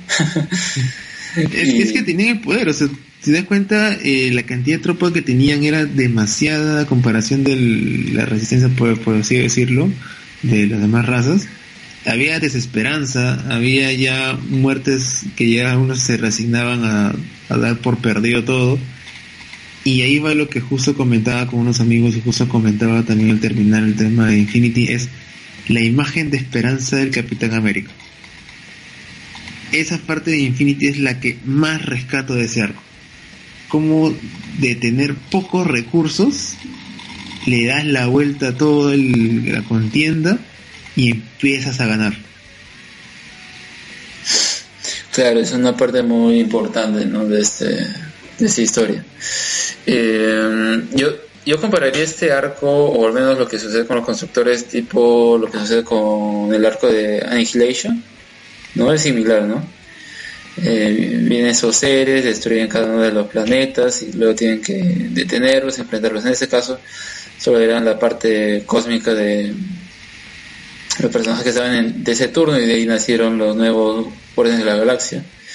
En ese caso, eh, vemos incluso a, a ahí como miembro de ese consejo de guerra, ¿no? como una opción supuestamente la, última carta de recursos que tenían para ganar y al final fue un desastre todo. Claro, y es que los constructores eran tan tan pro que cuando aparecen las hordas de, aniquilación, eso pueden controlarlos y al final se destruyen entre ellos, cosa que los constructores salen ganando, ¿no? Se manda GG Annihilation. y la cosa es que todo queda así como que ya los constructores ganaron, ya no queda nada más que hacer, hasta que al Capitán América dice, no, vamos a conversar con ellos. ¿Y qué propones que, hagamos? Que nos rindamos. ¿No? Entonces con esa con ese cliffhanger nos dejan hasta el siguiente número. Primero toman una, embarcación de ellos, hacen un este, se filtran dentro de la nave. Antes de eso, porque se escapan los constructores. Sí. Eh, con esa victoria recién ya le dan el poder al Capitán América para que pueda tomar decisiones. Claro, creo que era cuando rescatan a su. a, a, Miss Marvel, a Capitán Marvel. Sí, y ahí vemos el poder que tiene Starbrand, ¿no? Y cómo destruye toda la, flota que estaba ahí de los constructores, ¿no? Claro. Y, y bueno, entonces cuando hacen este esta convocatoria a poder hablar con con las fuerzas de los constructores es que envían a Thor, ¿no? Entonces dice, no, uh, tienen que venir, tienen que venir sin arma, le dice ya, entonces manda su martillo a volar y mientras están hablando todo y eso, ese constructor le dice tiene que doblar la rodilla y el normal le hace caso. Es que poco a poco ese martillo va dando la vuelta uh, por el sol y al final logra uh, atravesar ese constructor y ahí se dan cuenta que los constructores pueden morir. Y aquí aplicamos la clásica frase de Arnold Schwarzenegger. Si sangra, puede morir. y acá pues ven cada una de las civilizaciones que han sido conquistadas por los constructores. Eh, se rebelan, entonces como ven que son que los pueden vencer, es suficiente para que cada uno de esos avasallen las fuerzas eh, de los enemigos y así logren volver a tomar el control de cada uno de esos eh, planetas. Y es como cada uno de ellos eh, en, alzan una bandera Avenger, ¿no? Y Esa parte es épica. Claro, porque hacen un símil con lo de esta imagen de la bandera de Estados Unidos, ¿no? En la guerra, en la Segunda Guerra Mundial, con la guerra con Japón. Sí. Eh, ¿Iwo eh, Jima? sí, creo. Eh, pero es, muy paja esa, esas escenas. Sí, Iwo Jima. Y la cosa es que acá pues eh, luego de eso, ¿qué es lo que queda, no? Logran recuperar la comunicación con el planeta Tierra y descubren que había sido conquistado por Thanos. Y acá es la parte principal, ¿no? Porque lo que hemos estado contando sería más correspondiente a, a los timings de Avengers. O sea, así para decir lo interesante que es, ¿no? Parece que es más la escena principal. claro. Eh, lo que había ocurrido con Thanos y por qué había llegado a la Tierra. Vemos en un principio que manda a sus, sus generales a encontrar las gemas, o mejor dicho, primero... para su hijo, más que nada. Claro, o sea, a ver, primero manda uno de esos uh, sus minions y lo que hace es uno de ellos es eh, uh, se encuentra con Black Bolt, trata de rebuscar en su memoria que es lo que sabía sobre las gemas. Y descubre que ellos tenían, Black Ball había hecho un grupo con otros eh, superhéroes y cada uno de ellos tenía una gema. Se ve que esas están destruidas, excepto una que en vez de estar destruida está desaparecida. Entonces dicen, ah ya, entonces por acá podemos empezar y ver qué pasó con, con las gemas y todo. Entonces luego manda ya a sus tropas y creo que el más interesante sería lo que sucede con Ebony y Doctor Strange, pues estos tratan, o sea, Ebony es un susurrador, no solamente alguien que hable normal, ¿no? sino que a través de lo que susurre que eh, trata de convencerlo a meterse en la mente de, de, a quien tiene bajo su... Obtiene más información, diría que es su, principal poder. Sí o sí trata de lograr conseguir información de la persona que está buscando. Claro, ¿no? El resto va, por ejemplo, a Wakanda, eh, que logra que al final logran vencerlos eh, me parece que claro que eh, Corvus Clave se va a la casa eh, de los mutantes igual también los ahí pelean y todo pero no sabemos muy bien qué pasa luego pero al final no, no, no pasa mayores mejor dicho no me acuerdo dónde va próxima Midnight o dónde va Giganta pero. No, este. Regresan a Wakanda.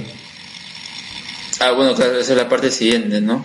Sí, porque, la, primera invasión a Wakanda falla. Wakanda es, la primera única victoria que tiene la Tierra en ese momento porque logra resistir la invasión. En ese caso no a cargo de, de T'Challa, sino a cargo de Shuri como Black Panther. O sea, la única victoria que fue la de Atlantis más bien, ¿no? Ahí es que Namor no, le entrega... La de Wakanda. No, no, pero... A ver... Tiene que destruida. No, a ver, eh, primero llega la, el ejército de Black Dwarf, lo enfrentan y lo vencen y al final se retiran, ¿no? Y luego tienen que enfrentar a Thanos y decirle, ah, no puedo conseguir nada, y pa, le meto su coscorrón, ¿no?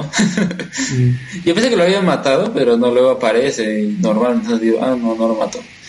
Pero la cosa es que cuando Namor ya da por vencida a Atlantis, eh, dice, ¿dónde podemos encontrar la gema? Entonces él dice, en Wakanda. Y ahí ya van todo, todo el ejército a ¿no? Y es ahí ya que ganan. Eh, pero como mencionas lo de las piedras, al fin y al cabo era una excusa, porque Ebony es quien obtiene la información que Thanos quería, y ese era dónde estaba su hijo, ¿no? porque lo que estaba haciendo Thanos era tipo Nerón, no, matar, matar todos los hijos que tenía y todos los hijos que tenía en todo el universo. Sí, y vemos que acá su hijo es un inhumano, entonces todavía no había mostrado sus poderes, estaba en una aldea oculta. Eh, Ebonimo sabe su localización y todo. Luego los Illuminati se dan cuenta que ese es el verdadero objetivo de, Thanos. Entonces deciden encontrarlo primero eh, y derrotarlo, etcétera, ¿no? Pero, em, pero en el caso de los inhumanos, o sea, su ciudad Attilan estaba flotando. Sí, se me hizo acordar lo de que sucedió con Asgard, ¿no? Una época en la que también quedaron así encima de, Estados Unidos flotando, ¿no? Eh, acá pues eh, Black Bolt ante lo que había ocurrido decide evacuar a todos los inhumanos y solo se queda él, eh, Máximo, su hermano y, y, el perro, ¿no? El gran Joe.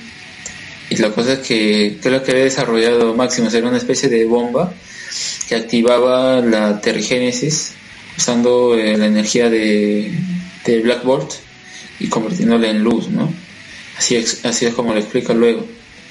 La cosa es que cuando llega eh, Thanos, o sea, primero habían mandado a uno de sus generales, ¿no? Pidiendo este tributo, que serían las cabezas de, toda la, población que iba de tal a tal edad, ¿no? Cosa que ahí ya podían descartar al hijo de Thanos y matarlo. Acá es, eh, dice, luego de pasar un tiempo, aparece Thanos diciendo, ¿dónde está mi tributo? ¿no? ¿Qué vas a hacer? Y es ahí que, que Black Bolt dice no, y bueno, sabemos qué pasa cuando Black Bolt habla, pues destruye todo. Ese escena me parece muy, muy paja, ¿no? Cuando, cuando habla y destruye todo, tanto así que destruye Attilan y pues Attilan cae y a partir de ahí toda esta nube de tergénesis invade el mundo, activa este gen dormido en las personas y es así como el hijo de Thanos revela su verdadero poder. Eh, que parece ser eh, que puede con una mano matar, con otra mano tener un poder que deje en estasis a la persona, solo por el estilo, ¿no? El recién lo conocemos en la, parte final del número 6. Sí, y bueno, es así como sucede el destino de, de Thanos, ¿no? Termina así como petrificado. Pero bueno, antes de eso, ese, ocurre toda esta parte, Black Bolt luego se enfrenta igual a Thanos, pero se lo, lo logra derrotar, se lo lleva a la Black Order, y de ahí me parece que van hacia Necrópolis, ¿no? Cuando descubren esa base de, de bombas o de arma tipo nuclear que usaban los iluminadores para las incursiones, ¿no?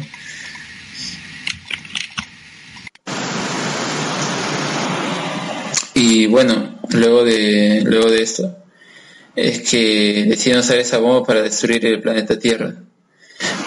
Y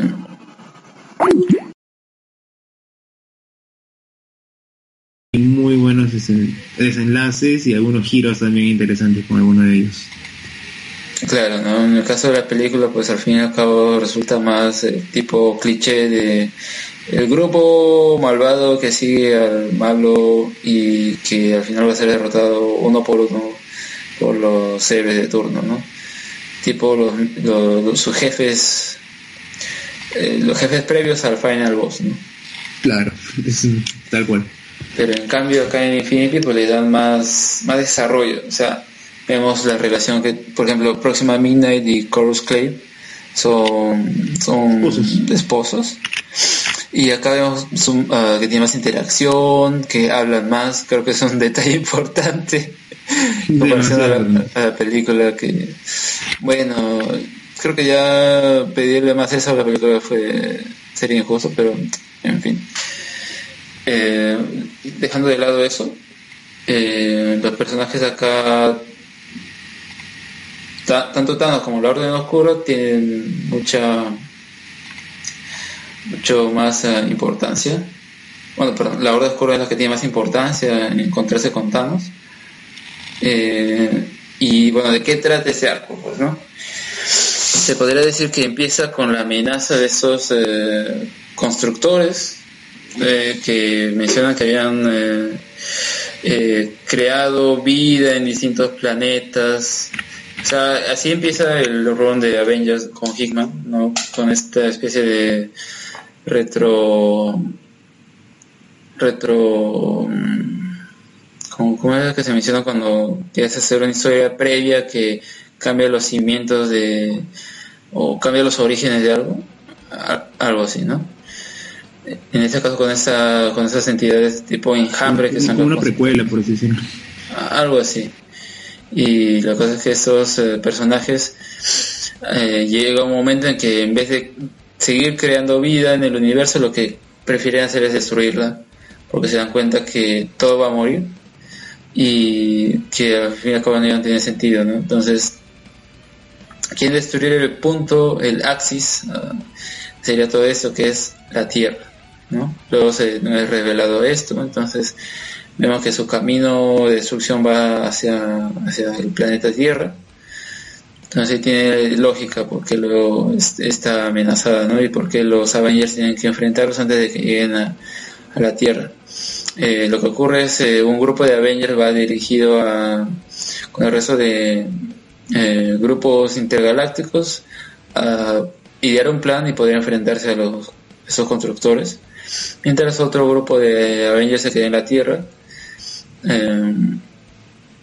y principalmente porque no sabía cuál era la amenaza no, se, se quedan principalmente porque con un plan B, si fallaban en el espacio, quedaban menos este, los Illuminati para tratar de aguantar o dar fuerza al ataque de los constructores. Claro, y acá diría que la utilización de tie tiene más sentido, ¿no? Los tie también son escritos por Hickman los eh, son brutales, la verdad. Son, diría que es mejor que Infinity, el mismo arco principal. diría que se complementan muy bien, ¿no? Porque mayormente a veces en los eventos con sacan tie es como que mm, ya pues son mayormente innecesarios y no aportan nada, pues, ¿no? En cambio acá vemos sí que para ver debemos este, obviamente cortar ciertas cosas porque son 63 tie si no me equivoco, pero de los únicos que debes leer netamente para entender Infinity son los de Avengers y New Avengers. Nada más. Porque hay tie de Deadpool, hay tie también de los Thunderbolts, hay tie de Captain Marvel, hay tie de Spider-Man, creo que también tiene algunos tie pero esos sáltelos o bienlos y solamente enfóquense. Es más, hasta mismo Infinity muestra un cuadro de lectura y que solamente agarra New Avengers y Avengers. Y uno que otro por ahí es Mr. Miss Marvel. Claro, es eh, mejor, además uno le, no le toma más tiempo, ¿no? Puede concentrarse más en la historia principal. Que en un principio puede resultar medio confusa, pero solo tienen que saber eso, ¿no? Que hay dos frentes, uno que es en el espacio y uno que es en la Tierra. Y en la Tierra pues eh, vemos la, confrontación entre los grupos que serían los Illuminati, pues eh, partimos con esta, bueno, eso que ya había ocurrido en Avengers vs. X-Men, ¿no? Eh, cuando Namor es controlado por la Fuerza Fénix decide inundar Wakanda y desde ahí ya tienen rivalidad esas dos naciones, Wakanda y Atlantis.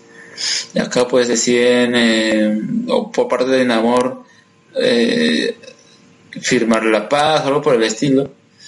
Pero es en este ataque de Thanos que él dice o decide entregar eh, Wakanda, ¿no? Como objetivo y, al final con obteniendo lo que él quería, ¿no? Que era esta venganza. Aunque pobre Wakanda, ¿no? Luego ser atacado tantas veces, bueno, así es, eh, se recuperan pronto, ¿no? Tienen la tecnología para hacerlo. Más bien, pobre Atlantis, más bien. Claro, nadie, nadie lo... Ahí sí, más bien nadie lo, lo reconstruyó. Ni, ni, le dio bola tampoco. Y bueno, a ver... Eh, eh, otra parte de, del argumento, como ya mencioné lo del espacio, justo ahí también se dividen, ¿no? Y es la parte del grupo de Carol Danvers que termina prisionero por los creo que por los constructores, ¿no? Sí, por los constructores. Y otro dirigido por el Capitán América eh, con Hulk. Eh, es quien se, quedan ahí con, el resto del Consejo de Guerra. Y es, es, paja, es paja el tema del Consejo, te corto un momento porque eh, si bien el Consejo se juntan con razas superiores a los humanos, dices Skrulls, Chris y otras razas más, lo chévere es que a pesar de que el Capitán América siendo un capo en esas estrategias, lo ignoran, porque toman solamente a los humanos como si fuesen carne de cañón y vayan adelante a la guerra y no tengan palabra porque son seres inferiores. Claro, incluso creo que el único que confía en algo eh, en él sería la esa inteligencia de los Kree. Dice, ah, veo que los humanos han sido derrotados menos veces por los, no, no me acuerdo por quién menciona, pero en comparación a otro imperio, el otro imperio ha estado más eh, vulnerable más veces, en cambio la Tierra no, o lo han definido mejor, entonces vamos a darle la oportunidad que hablen y a ver qué nos tienen que decir, ¿no? Y, aparte sus generales se han fallado en la guerra, porque la primera batalla que tuvieron con los, los constructores contra el Consejo fue un desastre para, para los, este, el, Consejo. Claro, al, fin y al cabo terminan perdiendo uno tras otro, incluso con, con esos constructores dominando eh, Hala que sería el, planeta de los Kree. Y, es curioso, ¿no? Porque los mismos constructores se jactan de que solo necesitaban tener a uno de ellos ahí para que los demás doblaran la rodilla, ese tipo Daniel Targaryen. es, que tenían el poder, o sea, si das cuenta, eh, la cantidad de tropas que tenían era demasiada a comparación de la resistencia, por, por así decirlo, de las demás razas había desesperanza, había ya muertes que ya unos se resignaban a, dar por perdido todo. Y ahí va lo que justo comentaba con unos amigos y justo comentaba también al terminar el tema de Infinity, es la imagen de esperanza del Capitán América. Esa parte de Infinity es la que más rescato de ese arco. Como de tener pocos recursos, le das la vuelta a toda la contienda y empiezas a ganar. Claro, es una parte muy importante ¿no? de, este, de esta historia. Eh, yo, yo compararía este arco, o al menos lo que sucede con los constructores, tipo lo que sucede con el arco de Annihilation, ¿no? Es similar, ¿no? Eh, vienen esos seres, destruyen cada uno de los planetas y luego tienen que detenerlos, enfrentarlos. En este caso, solo eran la parte cósmica de, los personajes que estaban de ese turno y de ahí nacieron los nuevos órdenes de la galaxia. En ese caso, eh, vemos incluso a, a ahí como miembro de ese consejo de guerra, ¿no? como una opción supuestamente la, última carta de recursos que tenían para ganar y al final fue un desastre todo. Claro, y es que los constructores eran tan tan pro que cuando aparecen las hordas de, de aniquilación, esos pueden controlarlos y al final se destruyen entre ellos, cosa que los constructores salen ganando, ¿no? Se manda GG Annihilation. y la cosa es que todo queda así como que ya los constructores ganaron, ya no queda nada más que hacer, hasta que al Capitán América dice, no, vamos a conversar con ellos. ¿Y qué propones que, hagamos? Que nos rindamos. ¿No? Entonces con esa con ese cliffhanger nos dejan hasta el siguiente número. Primero toman una, embarcación de ellos, hacen un este, se filtran dentro de la nave. Antes de eso, se escapan los constructores. Sí. Eh, con esa victoria recién ya le dan el poder al Capitán América para que pueda tomar decisiones. Claro, creo que era cuando rescatan a su. a, de su. A Miss Marvel, a Capitán Marvel. Sí, y ahí vemos el poder que tiene Starbrand, ¿no? Y cómo destruye toda la, flota que estaba ahí de los constructores, ¿no? Claro. Y, y bueno, entonces cuando hacen este esta convocatoria a poder hablar con con las fuerzas de los constructores es que envían a Thor, ¿no? Entonces dice, no, uh, tienen que venir, tienen que venir sin arma, le dice ya, entonces manda su martillo a volar y mientras están hablando todo y eso, ese constructor le dice tiene que doblar la rodilla y el normal le hace caso. Es que poco a poco este martillo va dando la vuelta uh, por el sol y al final logra uh, atravesar ese constructor y ahí se dan cuenta que los constructores pueden morir. Y aquí aplicamos la clásica frase de Arnold Schwarzenegger. Si sangra, puede morir. y acá pues ven cada una de las civilizaciones que han sido conquistadas por los constructores. Eh, se rebelan, entonces como ven que son que los pueden vencer, es suficiente para que cada uno de esos avasallen las fuerzas eh, de los enemigos y así logren volver a tomar el control de cada uno de esos eh, planetas. Y es como cada uno de ellos eh, en, alzan una bandera Avenger, ¿no? Y Esa parte es épica. Claro, porque hacen un símil con lo de esta imagen de la bandera de Estados Unidos, ¿no? En la guerra, en la Segunda Guerra Mundial, con la guerra con Japón. Sí. Eh, ¿Iwo eh, Jima? sí, creo. Eh, pero es, muy paja esa, esas escenas. Sí, Iwo Jima. Y la cosa es que acá pues eh, luego de eso, ¿qué es lo que queda, no? Logran recuperar la comunicación con el planeta Tierra y descubren que había sido conquistado por Thanos. Y acá es la parte principal, ¿no? Porque lo que hemos estado contando sería más correspondiente a, a los times de Avengers. O sea, así para decir lo interesante que es, ¿no? Parece que pasa la principal. claro. Eh, lo que había ocurrido con Thanos y por qué había llegado a la Tierra. Vemos en un principio que manda a sus, a sus generales a encontrar las gemas, o mejor dicho, Primero. hijo, más que nada. Claro, o sea, a ver, primero manda uno de esos uh, sus minions y lo que hace es uno de ellos es eh, uh, se encuentra con Black Bolt, trata de rebuscar en su memoria qué es lo que sabía sobre las gemas y descubre que ellos tenían Black Bolt había hecho un grupo con otros uh, superhéroes y cada uno de ellos tenía una gema se ve que esas están destruidas, excepto una que en vez de estar destruida está desaparecida. Entonces dicen, ah ya, entonces por acá podemos empezar y ver qué pasó con, con las gemas y todo. Entonces luego manda ya sus tropas y creo que el más interesante sería lo que sucede con Ebony y Doctor Strange. Pues estos tratan, o sea, Ebony es un susurrador, no es solamente alguien que habla y normal, ¿no? sino que a través de lo que susurre, que eh, trata de convencer a meterse en la mente de, de, a quien tiene bajo su...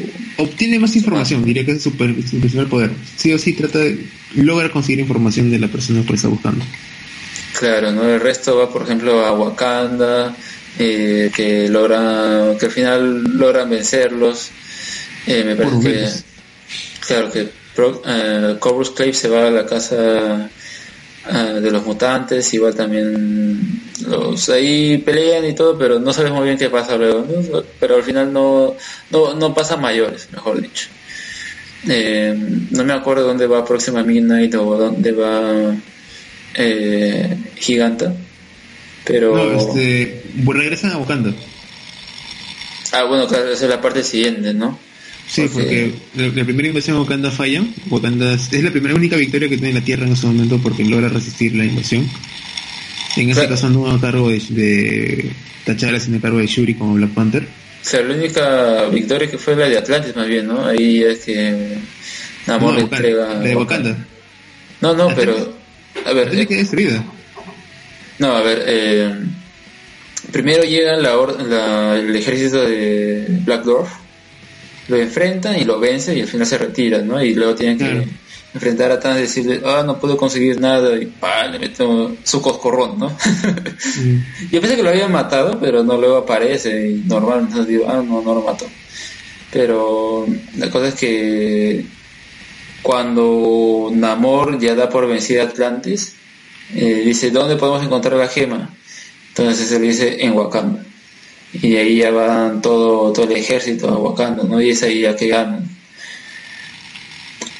Eh, pero como mencionas lo de las piedras, al fin y al cabo era una excusa, porque Ebony es quien obtiene la información que Thanos quería, y ese era dónde estaba su hijo, ¿no? Porque lo que estaba haciendo Thanos era tipo Nerón, ¿no? matar, matar todos los que tenía y todos los hijos que tenía en todo el universo. Sí, y vemos que acá su hijo es un inhumano, entonces eh, todavía no había mostrado sus poderes, estaba en una aldea oculta. Eh, sabe su localización y todo. Luego los Illuminati se dan cuenta que ese es el verdadero objetivo de, Thanos. Entonces deciden encontrarlo primero eh, y derrotarlo, etcétera, ¿no? Pero, em, pero en el caso de los inhumanos, o sea, su ciudad Attilan estaba flotando. Sí, eso me hizo acordar lo de que sucedió con Asgard, ¿no? Una época en la que también quedaron así encima de, Estados Unidos flotando. Eh, acá pues eh, Black Bolt ante lo que había ocurrido decide evacuar a todos los inhumanos y solo se queda él, eh, Máximo, su hermano y, y, el perro, ¿no? El gran Joe. Y la cosa es que creo que había desarrollado Máximo era una especie de bomba que activaba la terrigénesis usando eh, la energía de, de, Black Bolt y convirtiéndola en luz, ¿no? Así es, así es como lo explica luego. La cosa es que cuando llega eh, Thanos, o sea, primero había mandado a uno de sus generales, ¿no? Pidiendo este tributo, que serían las cabezas de, toda la, población que iba de tal a tal edad, ¿no? Cosa que ahí ya podían descartar al hijo de Thanos y matarlo. Acá es, eh, dice, luego de pasar un tiempo, aparece Thanos diciendo, ¿dónde está mi tributo? ¿no? ¿Qué vas a hacer? Y es ahí que, que Black Bolt dice no, y bueno, sabemos qué pasa cuando Black Bolt habla, pues destruye todo. Ese escena me parece muy, muy paja, ¿no? Cuando, cuando habla y destruye todo, tanto así que destruye Attilan y pues Attilan cae. Y a partir de ahí toda esta nube de tergénesis invade el mundo, activa este gen dormido en las personas y es así como el hijo de Thanos revela su verdadero poder. Eh, que parece ser eh, que puede con una mano matar, con otra mano tener un poder que deje en estasis a la persona, solo por el estilo, ¿no? El recién lo conocemos en la, parte final del número 6. Sí, y bueno, es así como sucede el destino de, de Thanos, ¿no? Termina así como petrificado. Pero bueno, antes de eso, ese, ocurre toda esta parte, Black Bolt luego se enfrenta igual a Thanos, pero ese lo, logra derrotar, se lo lleva a la Black Order y de ahí me parece que van hacia Necrópolis, ¿no? Cuando descubren esa base de, de bombas o de arma tipo nuclear que usaban los Illuminati para las incursiones, ¿no?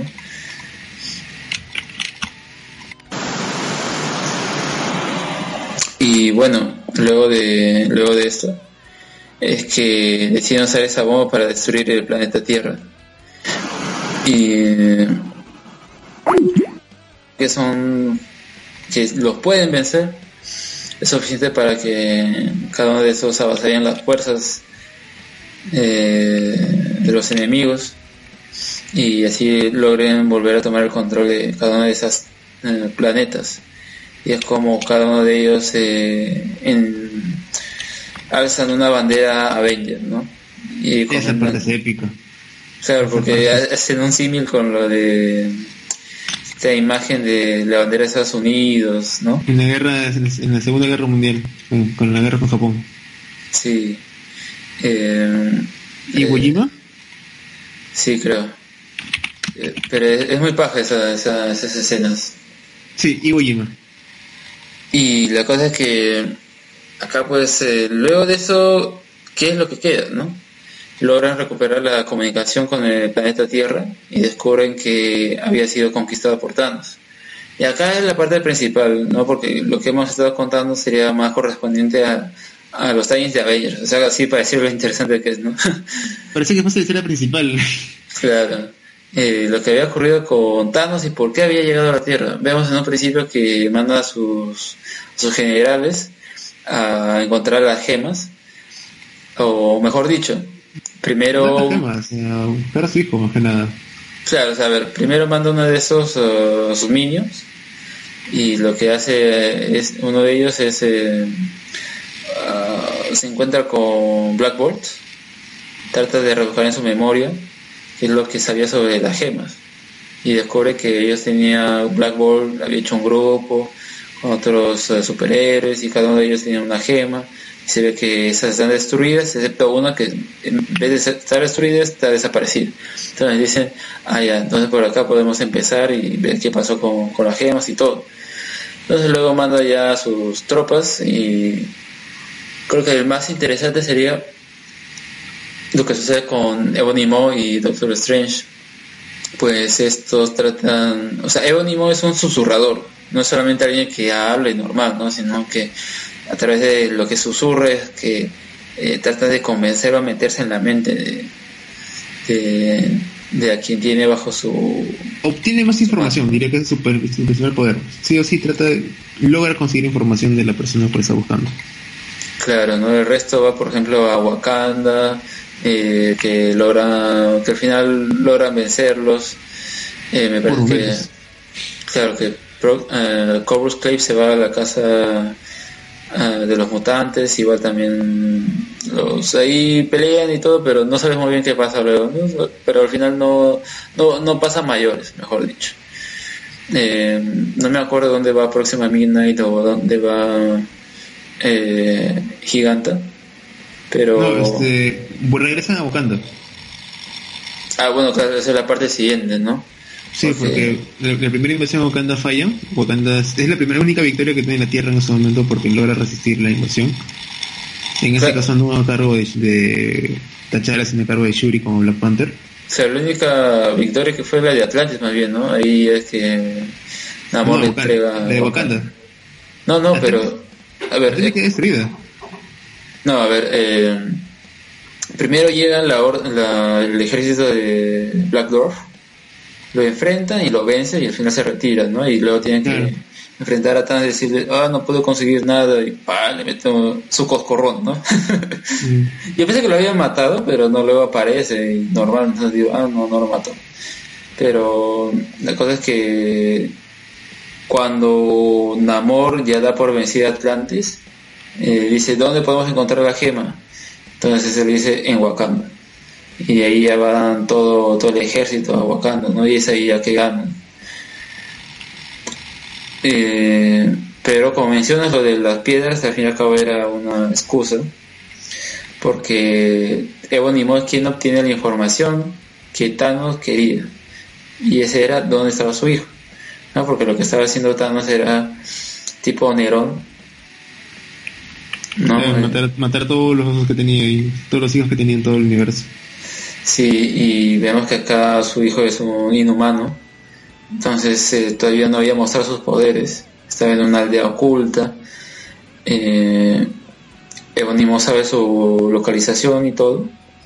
Luego los Illuminati se dan cuenta que ese es el verdadero objetivo de, Thanos. Entonces deciden encontrarlo primero eh, y derrotarlo, etcétera, ¿no? Pero, em,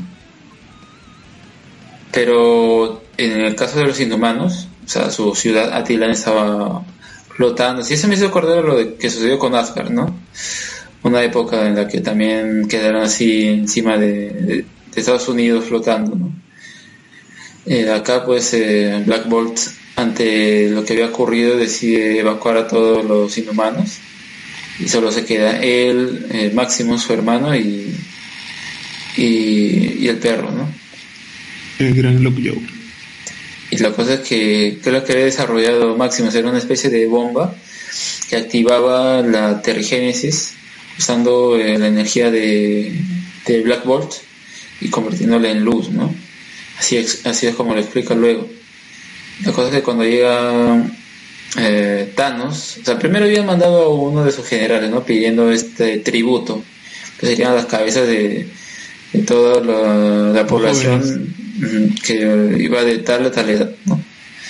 Cosa que ahí ya podían descartar al hijo de Thanos y matarlo. Acá es, eh, dice, luego de pasar un tiempo, aparece Thanos diciendo, ¿dónde está mi tributo? ¿no? ¿Qué vas a hacer? Y es ahí que, que Black Bolt dice no, y bueno, sabemos qué pasa cuando Black Bolt habla, pues destruye todo. Ese escena me parece muy, muy paja, ¿no? Cuando cuando habla y destruye todo, tanto así que destruye Atilan y pues Atilan cae y a partir de ahí toda esta nube de tergénesis invade el mundo, activa este gen dormido en las personas y es así como el hijo de Thanos revela su verdadero poder.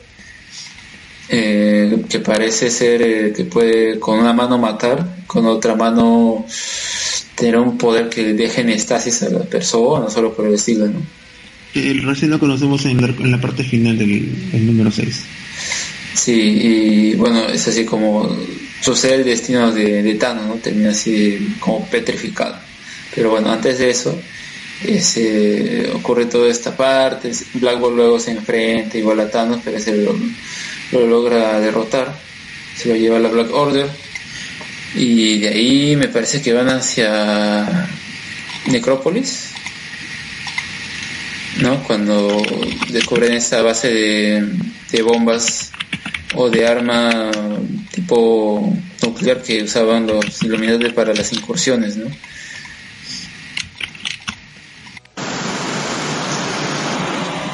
Y bueno, luego de, luego de esto, es que deciden usar esa bomba para destruir el planeta Tierra. Y eh,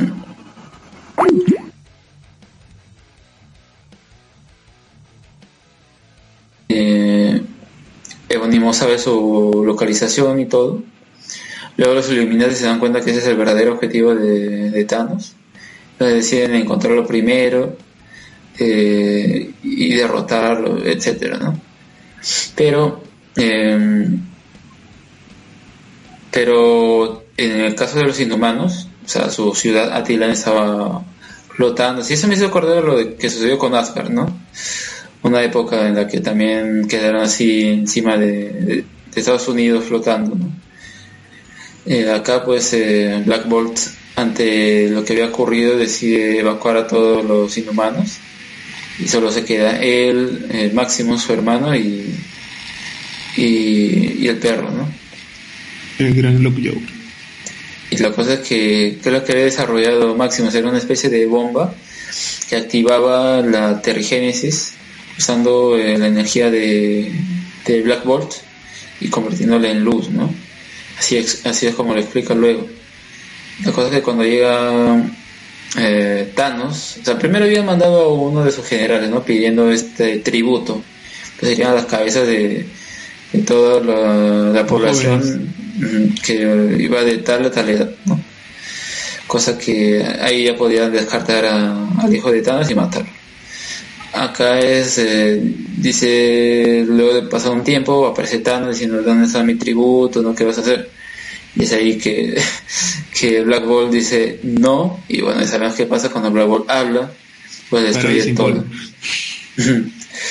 Ese escena me parece muy, muy paja, ¿no? Cuando, cuando habla y destruye todo, tanto así que destruye Atilan y pues Atilan cae. Y a partir de ahí toda esta nube de tergénesis invade el mundo, activa este gen dormido en las personas y es así como el hijo de Thanos revela su verdadero poder. Eh, que parece ser eh, que puede con una mano matar, con otra mano tener un poder que deje en estasis a la persona, solo por el estilo, ¿no? El recién lo conocemos en la, parte final del número 6. Sí, y bueno, es así como sucede el destino de, de Thanos, ¿no? Termina así como petrificado. Pero bueno, antes de eso, ese, ocurre toda esta parte, Black Bolt luego se enfrenta igual a Thanos, pero ese lo, lo logra derrotar, se lo lleva a la Black Order y de ahí me parece que van hacia Necrópolis, ¿no? Cuando descubren esa base de, bombas o de arma tipo nuclear que usaban los iluminantes para las incursiones, ¿no?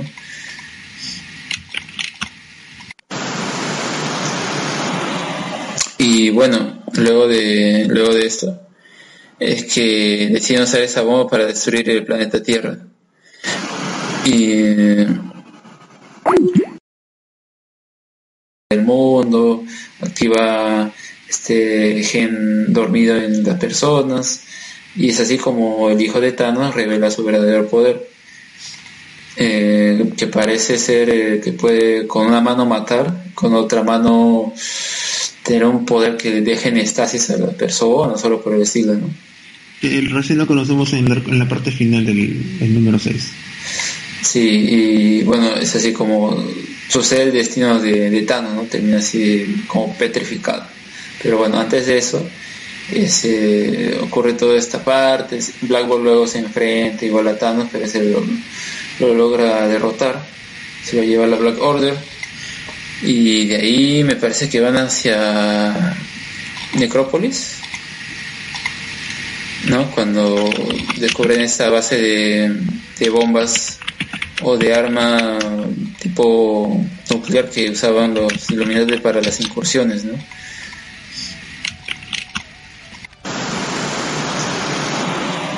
Y bueno, luego de, luego de esto, es que deciden usar esa bomba para destruir el planeta Tierra.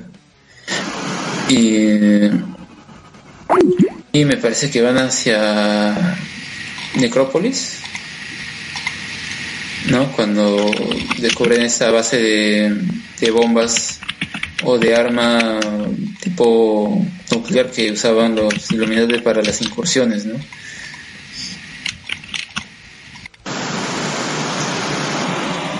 Y bueno, luego de, luego de esto, es que deciden usar esa bomba para destruir el planeta Tierra.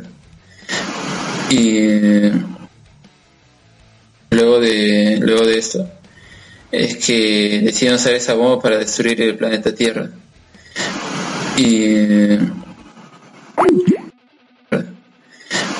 y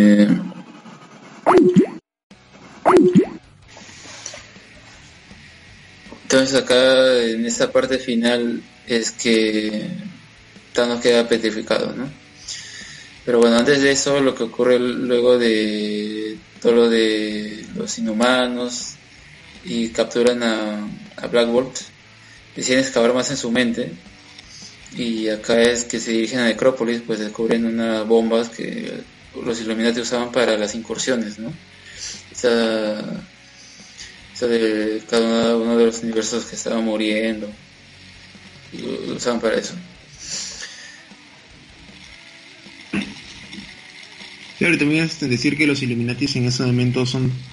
En esa parte sí no entendí muy bien el, tema de los mundos paralelos o las tierras paralelas por parte de este, en la comparación de los constructores con Tony, Mr. Fantástico y los demás. ¿Llegas a entender esa parte bien? Eh, a mí me pareció raro, ¿no? Porque vemos más que un universo encontrándose con otro, es como un planeta encontrándose con otro, ¿no? Entonces solo vemos a un planeta, pero parece que cuando se dirigen ahí porque ah, logra bajar una especie de mensajero y todo, es que se dirigen hacia ese lugar y descubren que ahí estaban los constructores, o los constructores de ese universo paralelo. Y vemos como si fuera otro universo, ¿no? Perdón, otro, no, solamente que fuera un planeta. Es un poco raro, pero bueno. Lo que es que todo va a morir, todo está de cierta forma conectado. Y entonces cuando ocurren estas incursiones es cuando dos eh, realidades chocan y es inminente que las dos terminen destruidas. Entonces es que en esto uno de ellos tiene que, tiene que prevalecer o sobrevivir, ¿no? Por eso usaban esas bombas. Que al final Thanos decidió usarla en contra de la Tierra, pues, ¿no? Eh, luego de que Iron Man descubre que todas las alertas se habían encendido sobre el uso de, este, de esa arma, se dirigen hacia el lugar encuentran a Thanos, perdón, a, Black Bolt siendo controlado por Giganta. Y acá es que se empiezan a pelear y todo, ¿no? Y acá Maximus sale con una idea muy interesante, que es, eh, como no podían revertir la activación de estas bombas, eh, destruyen, oh, perdón, eh, tienen ahí a Lockjaw y lo que hace es transportar a la bomba junto a, Gigante a otro planeta y, luego la, deja ahí y luego yo regreso, pues, y ese planeta termina todo destruido y así se libran de que eh, de que la Tierra se destruya. Así que lo logran solucionar rápido. Mientras eh, o mucho, en ese momento Thanos no estaba ahí, porque Ebonimo había llegado y le había dicho que ya había encontrado a su hijo. Se dirige a ese lugar donde lo tenía y lo que hace Thanos antes de matarlo, porque ese era su propósito, ¿no? Matar a su hijo. Eh, aparecen los Avengers y Ah, perdón, para ese momento ya habían llegado los Avengers a, la Tierra, pues eh, lo... Se reencuentran todos ahí. Claro, ¿no? Porque luego ya de conquistar cada una de estas, eh, liberar cada una de las tierras conquistadas por los constructores, eh, el único lugar que quedaba era la Tierra, pero en ese caso estaba custodiada por Thanos, ¿no? Entonces tenían que pasar sus flotas, tenían que llegar hacia donde estaban ellos. Se logran reencontrar, luego deciden qué es lo que van a hacer, se, se enfrentan a Thanos y acá es eh, que Onimo le lo, influye o le dice, oye, ¿por qué mejor en vez de correr no te enfrentas a, él, ¿no? Usando tus nuevos poderes y ver de qué eres capaz. Y es ahí que lo dejas en una especie de estasis a, a Thanos junto a Próxima Midnight y quedan así pues, ¿no? Eh, luego Ebonimo y Twain, así se llama el, hijo de Thanos, se van por su parte. Y los Avengers, pues ya como tienen ahí a Thanos controlado, pues más fácil para ellos, ¿no?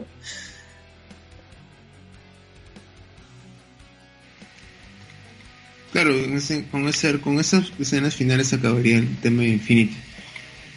Tanto eh, se reagrupa el tema de los, cósmicos, han ganado, porque a pesar que dijeron que a veces la pica la autodestrucción, igual este, en cada batalla espacial van ganando todos los este, los Kree, toda la raza. En la Tierra, por tanto, Tain y se escapa o viaja por otra parte. Y bueno, se juntan en sí los Avengers, ¿no? Se, reencuentran y al final logran vencer a, Thanos. y bueno, ya terminó este arco argumental. Eh, ¿Qué se podría sacar, no? Como mencionamos, creo que la historia de, de cómo los Avengers o la facción que está en el universo se enfrenta a los constructores termina siendo más interesante que la trama de los Illuminati en la Tierra contando, ¿no? Pero aún así tiene sus partes eh, interesantes como la de la caída de la ciudad de los inhumanos. Eh, creo que ahí está este feudo que tiene Namor con Black Panther también y un poco al final como Black Panther termina mm, siendo relegado por su hermana, ¿no? Por guardar información de esas reuniones secretas con Amor. Son las consecuencias que hay después de la guerra. Claro. Y, bueno, eh, ¿qué podríamos destacar más? Eh, por ejemplo, en el, apartado de, del dibujo, eh, creo que son tres artistas distintos para cada uno de esos, ¿no? Porque parece que para New Avengers es Mike Deodato quien dibuja. Para Avengers es... Eh, a acá, está. Para Avengers es... Eh, a ver... Chong, Chong y Morales. No, no, es, a ver, acá está. Lenny Francis Yu. ¿no? Eh, que me gusta su, arte, ¿eh? creo que es, estoy seguro, creo que va a ser el próximo a dibujar los, los cómics de Captain America. El nuevo... nuevo que tiene? Eh, y en el caso del, del arco principal, creo que tenemos a... Bueno, que no tengo el nombre, pero, ¿qué te pareció el arte? El arte me gustó más en el tema de los de las baterías galácticas por los colores y aparte por la diversidad de razas que hay ahí. O sea, es el acabado es chévere, las, el dibujo que ponen a cada momento de explosiones o en cada momento de batallas son quedan bien con, este, con el contexto en el que están yendo y hasta en eso puede rescatar un mejor trabajo este, estético o artístico en la parte espacial que en la parte terrestre. Concuerdo. Bueno, acá ya tengo el nombre, ¿no? El artista del arco principal de Infinity es eh, Jerome Opeña y Dustin Weaver, que son los encargados del dibujo. Eh, acá, mira, por ejemplo, un problema que tengo, que tengo con Deodato es que yo lo conocí con lo de New Avengers de Venice. ¿no? Eso que estaban saliendo en, en Comic 21, Perú 21. Eh, esos cómics ahí empecé a, conocer su arte ¿no? y me gustaba. Pero me gusta más acá porque veo que no se ve tan digital, ¿no? Veo que debe ser ya el trabajo del colorista que se ve mucho mejor pero de acá a poco veo que el trabajo de, de Odato pues termina haciéndose muy, muy repetitivo, muy simple, muy digital, ¿no? Creo que se lo come más al arte que tiene. Eh, pero bueno, me gustaría que dibujara así como, como acá en este arco, ¿no?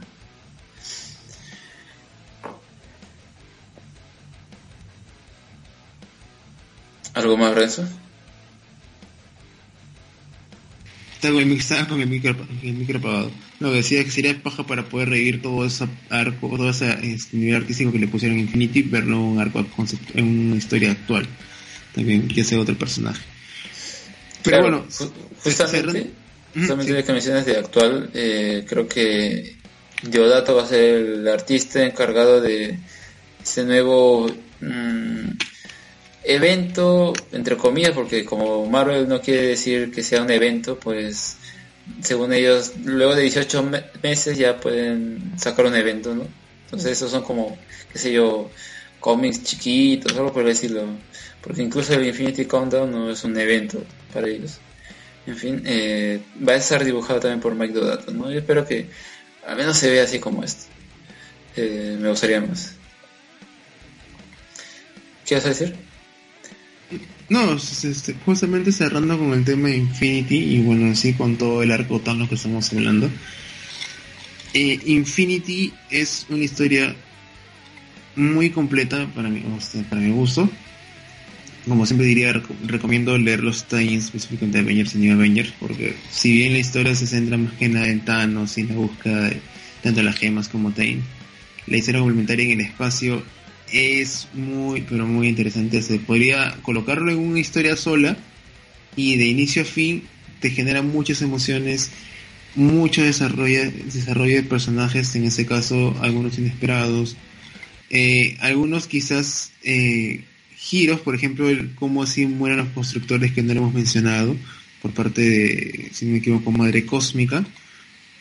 También la revolución de los, ex nihilas, con el tema de por qué no podemos seguir generando vida y por qué los constructores nos han prohibido hacer ciertas cosas.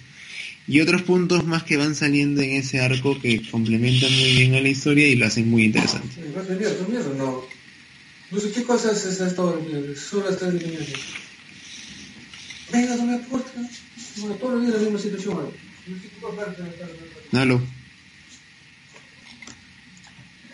Sí, eh, como mencionabas, ¿no? Esa es la parte mm, que me salté, pero también es importante sobre lo que sucede con esos elementos de Capitán Universe, ¿no? Creo que se llamaba. Y el resto de personajes cósmicos que nos presenta acá Hickman con, con su arco, con su, con su periodo con los Avengers, que también juegan un papel importante luego, ¿no? Puesto que todo es como todo va dirigido hacia la conclusión que va a ser Secret Wars, que lo construye así, incluso vemos esos atisbos acá en, a cada rato mencionarse el todo va a morir, todo va a morir, refiriéndose al universo o a los multiversos, ¿no? Así que es interesante. Eh, se puede decir que es un episodio dentro de este dentro de toda esta historia, pero aún así uno rescatable y al mismo tiempo como ser uno de los arcos que también escribe Hickman, pues el resto que comprende este periodo de él en los Avengers, como son eh, Original Sin, mm, Axis y no recuerdo ahorita otro más, pero no son tan buenos, seguramente porque no tienen mucho que ver con lo que estaba haciendo Hickman y que se le extraña, ¿no? Porque yo recuerdo que luego de terminar Secret, perdón, Secret Wars, que supuestamente había pasado a, las filas de DC, pero ahora hay nuevamente rumores de que tal vez firmaría para Marvel. Aún así, cualquier cosa que saque ese señor es eh, muy interesante de ver. Perdón, leer. Bueno, leer y ver. Al fin y al cabo los cómics también se ven.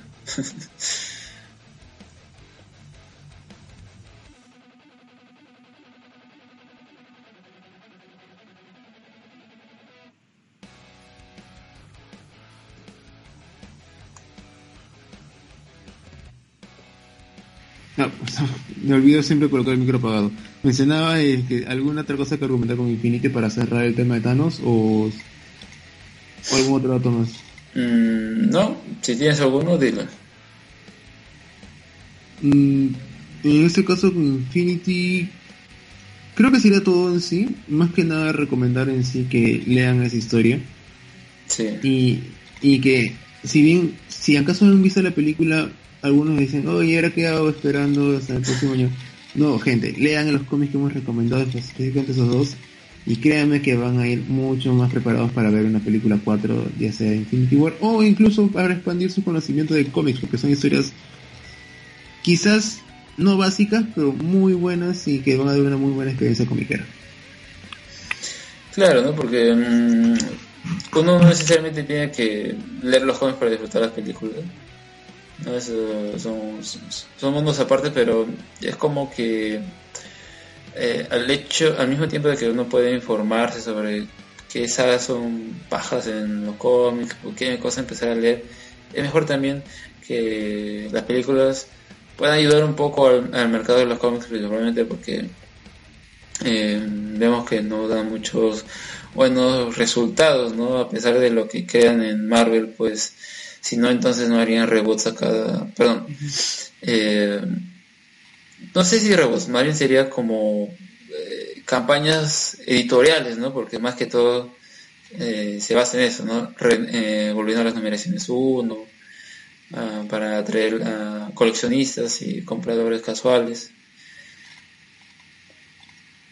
Y un punto final con respecto a Thanos. Gente, si quiere un buen arco de Thanos actual, léanse por favor Thanos Wins. Son tres números, 16, 17 y 18, si más, no me equivoco, con el último que salió hace semanas que acaba. Léanlo, por favor, que está muy bueno. Claro, ahí uh, una corrección empieza desde el número 13 hasta el número 18. Gracias. Sí, son, son cinco números muy brutales.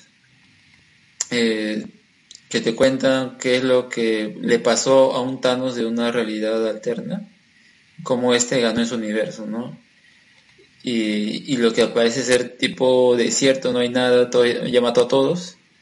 En realidad todavía hay algunos que le pueden hacer el pare. Y ya teniendo los dos Thanos, pues eh, esos seres deciden enfrentarlo y, y, y, también vemos un capítulo más que tiene Thanos con la muerte, ¿no? Eh, que es muy interesante. Y muy bien dibujado también, puesto que al ser el mismo escritor y dibujante de este cómic eh, God Country, no sé si lo leíste. No, todavía no lo he leído. Es muy bueno, o sea, porque uno, tú lees eso y te das cuenta el tipo de narración que tiene Danny, Danny Cates, ¿no? Que lo imprime acá muy bien, con Thanos. Eh, es como te cuenta una historia así en retrospectiva, ¿no? Una historia que ya terminó. Y un poco de ese tipo de narración vamos acá también. Y el dibujo lo acompaña muy bien para las escenas de, de, peleas.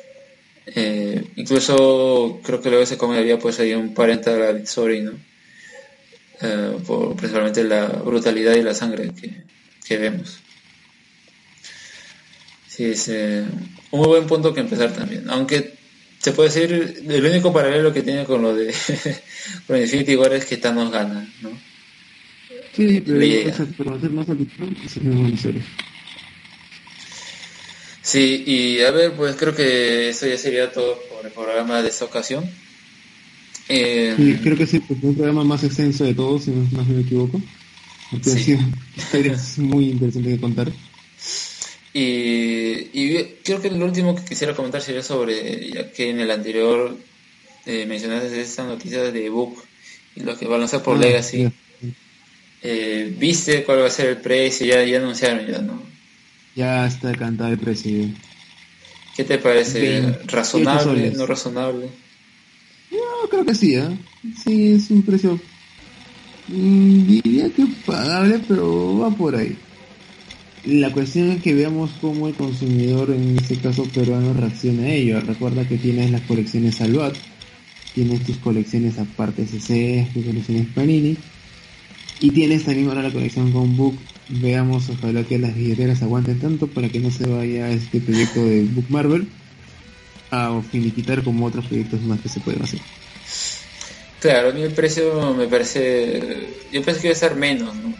Pero se podría acercar a lo que costaría el cómic tal cual en inglés, incluso creo que a mí me salió más barato comprar el, la portada lenticular de, ese Marvel Legacy que comprarlo en, en español, pero creo que la calidad que tiene Book en cuanto a su papel, al menos valdría la pena comprarse en esa edición para la gente que quiera coleccionarlo y la gente que quiera tener ese, esa historia, ¿no? Sí, esperar así que salga en el Free Comic Book Day para ya darnos esas apreciaciones de ver qué tal estaba el número y si fue una buena edición. Claro, ¿no? Que sería ya la próxima semana. prácticamente sería la próxima semana. Sí, eh, bueno, ya veremos eh, qué sucede en esa fecha, qué noticias se dan. Por ejemplo, DC no va a tener, creo que su cómic para el Free Comic Book Day, sino más bien el miércoles van a lanzar este DC Nation Zero, ¿no? que van a poner historias de Tom King, Bendis y Snyder. O sea, ya para qué más, pues, ¿no? es al precio de 0.25 centavos. de dólar. Un precio, de ¿Cuánto lo venderán aquí? Ya pronto sacaremos una información. bueno, creo que sería todo por esa edición de Midnight Comics. Casi digo, hablemos de cómics o algo así.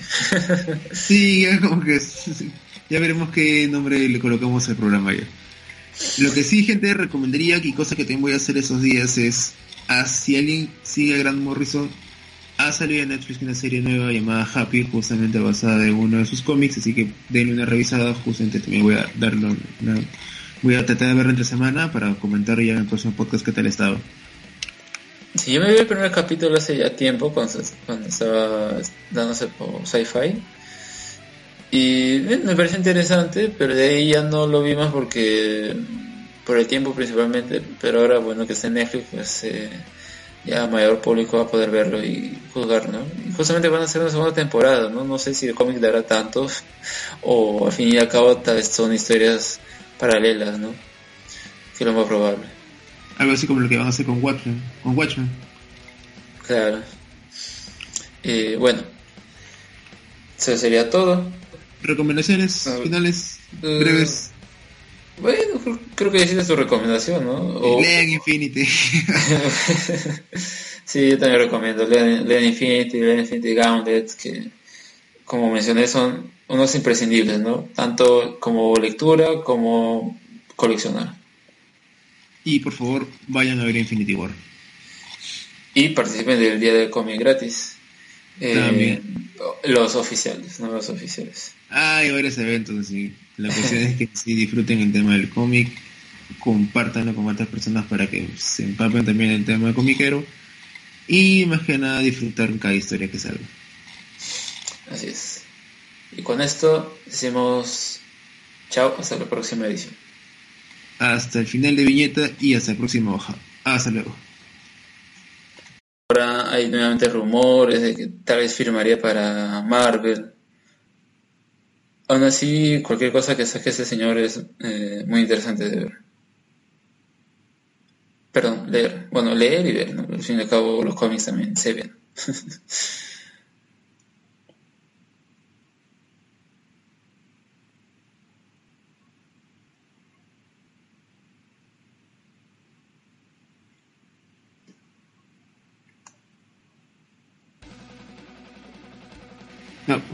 me olvido siempre colocar el micro apagado.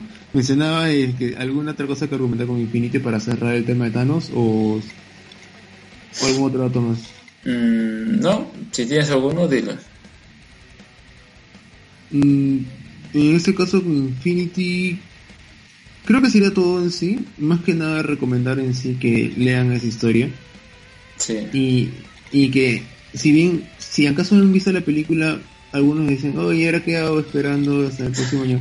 No, gente, lean los cómics que hemos recomendado, específicamente esos dos, y créanme que van a ir mucho más preparados para ver una película 4, ya sea Infinity War, o incluso para expandir su conocimiento de cómics, porque son historias quizás no básicas, pero muy buenas y que van a dar una muy buena experiencia comiquera.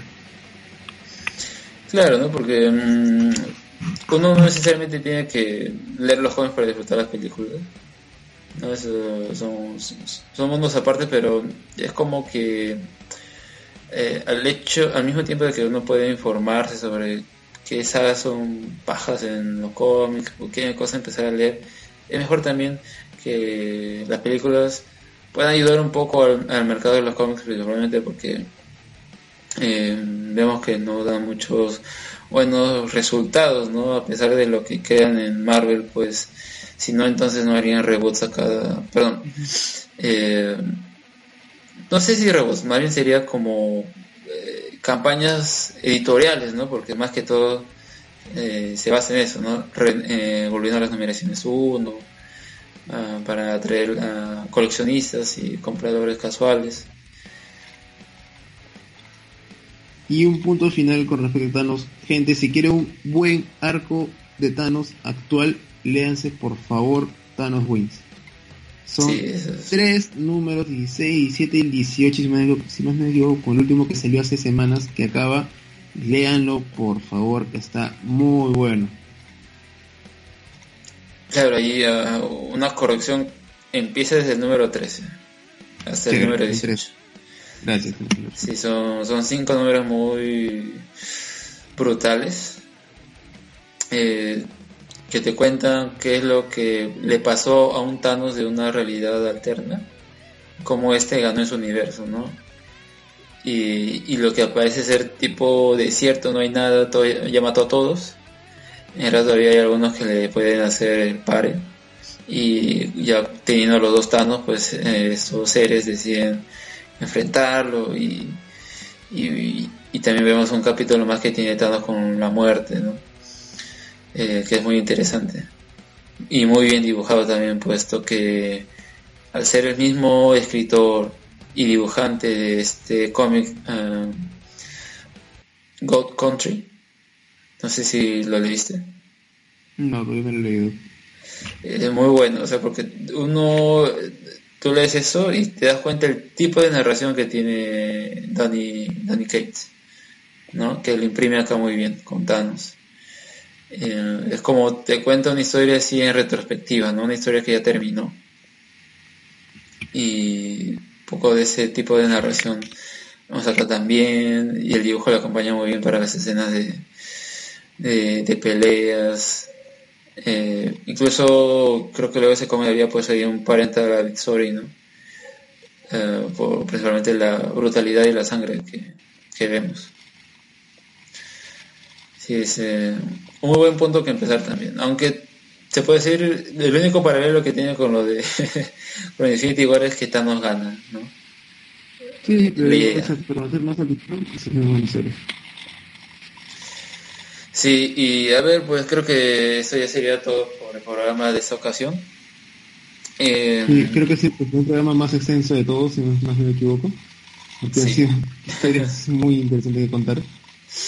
Y, y creo que lo último que quisiera comentar sería sobre, ya que en el anterior eh, mencionaste esta noticia de Book y lo que va a lanzar por Ah, Legacy. Eh, ¿Viste cuál va a ser el precio? Ya, ya anunciaron ya, ¿no? Ya está cantado el precio. ¿Qué te parece? ¿Razonable? ¿No razonable? Yo creo que sí, ¿eh? Sí, es un precio... Mm, diría que pagable, pero va por ahí.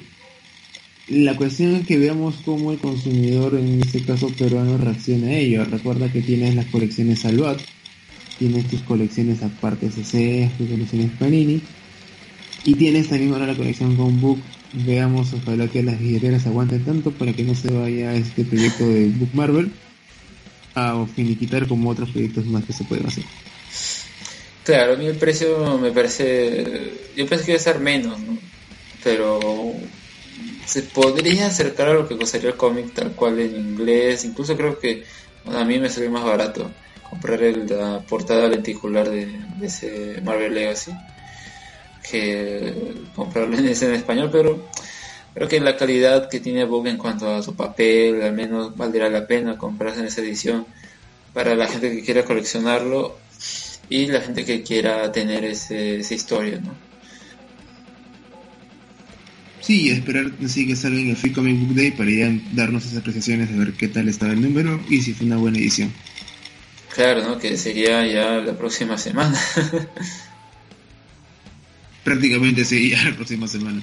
Sí, eh, bueno, ya veremos eh, qué sucede en esa fecha, qué noticias se dan. Por ejemplo, DC no va a tener, creo que su cómic para el Free Comic Book Day, sino más bien el miércoles van a lanzar este DC Nation Zero, ¿no? que van a poner historias de Tom King, Bendis y Snyder. O sea, ya para qué más, pues, ¿no? es al precio de 0.25 centavos de dólar. Un precio, ¿Cuánto lo venderán aquí? Ya pronto sacaremos información. bueno, creo que sería todo por esta edición de Midnight Comics. Casi digo, hablemos de cómics o algo así. sí, como que ya veremos qué nombre le colocamos al programa ya. Lo que sí, gente, recomendaría, y cosa que también voy a hacer esos días, es a, si alguien sigue a Grant Morrison, ha salido en Netflix una serie nueva llamada Happy, justamente basada en uno de sus cómics, así que denle una revisada, justamente también voy a darlo voy a tratar de verlo entre semana para comentar ya en el próximo podcast qué tal estaba. Sí, yo me vi el primer capítulo hace ya tiempo, cuando, cuando estaba dándose por sci-fi. Y me pareció interesante, pero de ahí ya no lo vi más porque por el tiempo principalmente, pero ahora bueno que está en Netflix, pues eh, ya mayor público va a poder verlo y jugar, ¿no? Y justamente van a hacer una segunda temporada, ¿no? No sé si el cómic dará tanto o al fin y al cabo tal vez son historias paralelas, ¿no? Que es lo más probable. Algo así como lo que van a hacer con Watchmen. Con Watchmen. Claro. Eh, bueno, eso sería todo. ¿Recomendaciones finales eh, breves? Bueno, creo que decías tu recomendación, ¿no? Lean Infinity. sí, yo también recomiendo. Lean, Infinity, Lean Infinity Gauntlet, que como mencioné son unos imprescindibles, ¿no? Tanto como lectura como coleccionar. Y por favor, vayan a ver Infinity War. Y participen del día del cómic gratis. Eh, los oficiales, no los oficiales. Hay varios eventos, así. La cuestión es que si disfruten el tema del cómic, compartanlo con otras personas para que se empapen también el tema del comiquero y más que nada disfrutar cada historia que salga. Así es. Y con esto decimos chao, hasta la próxima edición. Hasta el final de viñeta y hasta el próximo hoja. Hasta luego. Y tienes también ahora la conexión con Book. Veamos, ojalá que las billeteras aguanten tanto para que no se vaya este proyecto de Book Marvel a finiquitar como otros proyectos más que se pueden hacer. Claro, a mí el precio me parece. Yo pensé que iba a ser menos, ¿no?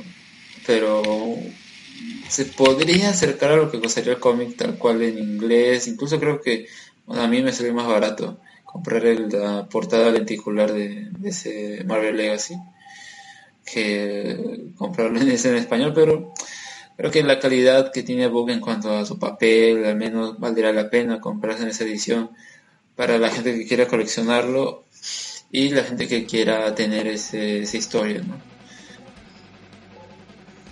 Sí, esperar así que salga en el Free Comic Book Day para ya darnos esas apreciaciones, a ver qué tal estaba el número y si fue una buena edición.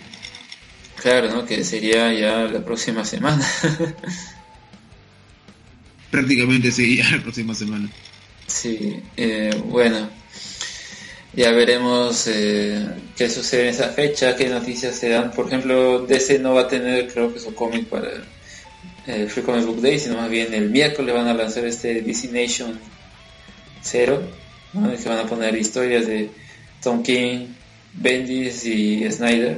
O sea, para qué más, pues, ¿no? Es al precio de 0.25 centavos de dólar. Un precio, de banda. ¿Cuánto lo venderán aquí? Ya pronto sacaremos información. bueno, creo que sería todo por esta edición de Midnight Comics. Casi digo, hablemos de cómics o algo así. sí, ya como que ya veremos qué nombre le colocamos al programa ya. Lo que sí, gente, recomendaría y cosa que también voy a hacer esos días es, ah, si alguien sigue a Grant Morrison, ha salido en Netflix una serie nueva llamada Happy, justamente basada en uno de sus cómics, así que denle una revisada, justamente también voy a darlo voy a tratar de verlo entre semana para comentar ya en el próximo podcast qué tal estaba. Sí, yo me vi el primer capítulo hace ya tiempo, cuando, cuando estaba dándose por sci-fi. Y me pareció interesante, pero de ahí ya no lo vi más porque por el tiempo principalmente, pero ahora bueno que está en Netflix, pues eh, ya mayor público va a poder verlo y juzgar, ¿no? Y justamente van a hacer una segunda temporada, ¿no? No sé si el cómic dará tantos o al fin y al cabo tal vez son historias paralelas, ¿no? Que es lo más probable. Algo así como lo que van a hacer con Watchmen. Con Watchmen. Claro. Eh, bueno, eso sería todo. ¿Recomendaciones finales uh, breves? Bueno, creo que hiciste tu recomendación, ¿no? Lean Infinity. sí, yo también recomiendo. Lean, Infinity, Lean Infinity Gauntlet, que como mencioné son unos imprescindibles, ¿no? Tanto como lectura como coleccionar. Y por favor, vayan a ver Infinity War. Y participen del día del cómic gratis. Eh, También. Los oficiales, no los oficiales. Hay varios eventos, y la cuestión es que si disfruten el tema del cómic, compártanlo con otras personas para que se empapen también el tema comiquero y más que nada disfrutar cada historia que salga. Así es. Y con esto decimos chao, hasta la próxima edición. Hasta el final de viñeta y hasta la próxima hoja. Hasta luego. Pues, ¿Qué tal estado? Sí, yo me vi el primer capítulo hace ya tiempo, cuando, cuando estaba dándose por sci-fi. Y me pareció interesante, pero de ahí ya no lo vi más porque por el tiempo principalmente, pero ahora bueno que está en Netflix, pues eh, ya mayor público va a poder verlo y juzgar, ¿no? Y justamente van a hacer una segunda temporada, ¿no? No sé si el cómic dará tanto o al fin y al cabo tal vez son historias paralelas, ¿no? Que es lo más probable. Algo así como lo que van a hacer con Watchmen. Con Watchmen. Claro. Eh, bueno, eso sería todo. ¿Recomendaciones finales uh, breves? Bueno, creo, que hiciste tu recomendación, ¿no? Lean Infinity. sí, yo también recomiendo. Lean, lean Infinity, Lean Infinity Gauntlet, que como mencioné son unos imprescindibles, ¿no? Tanto como lectura como coleccionar. Y por favor, vayan a ver Infinity War. Y participen del día del cómic gratis. Eh, los oficiales, no los oficiales. Hay varios eventos, y la cuestión es que si disfruten el tema del cómic, compártanlo con otras personas para que se empapen también el tema de comiquero y más que nada disfrutar cada historia que salga. Así es. Y con esto decimos chao, hasta la próxima edición hasta el final de viñeta y hasta la próxima hoja. Hasta luego. Son unos imprescindibles, ¿no? Tanto como lectura como coleccionar. Y por favor, vayan a ver Infinity War. Y participen del día del cómic gratis. Eh, los oficiales, no los oficiales. Hay varios eventos, y la cuestión es que si disfruten el tema del cómic, compártanlo con otras personas para que se empapen también el tema de comiquero y más que nada disfrutar cada historia que salga. Así es. Y con esto decimos chao, hasta la próxima edición. hasta el final de viñeta y hasta la próxima hoja. Hasta luego. En el tema comiquero y más que nada disfrutar cada historia que salga. Así es. Y con esto decimos chao, hasta la próxima edición. Hasta el final de viñeta y hasta la próxima hoja. Hasta luego. Chao, hasta la próxima edición. Hasta el final de viñeta y hasta la próxima hoja. Hasta luego. Próxima hoja. Hasta luego.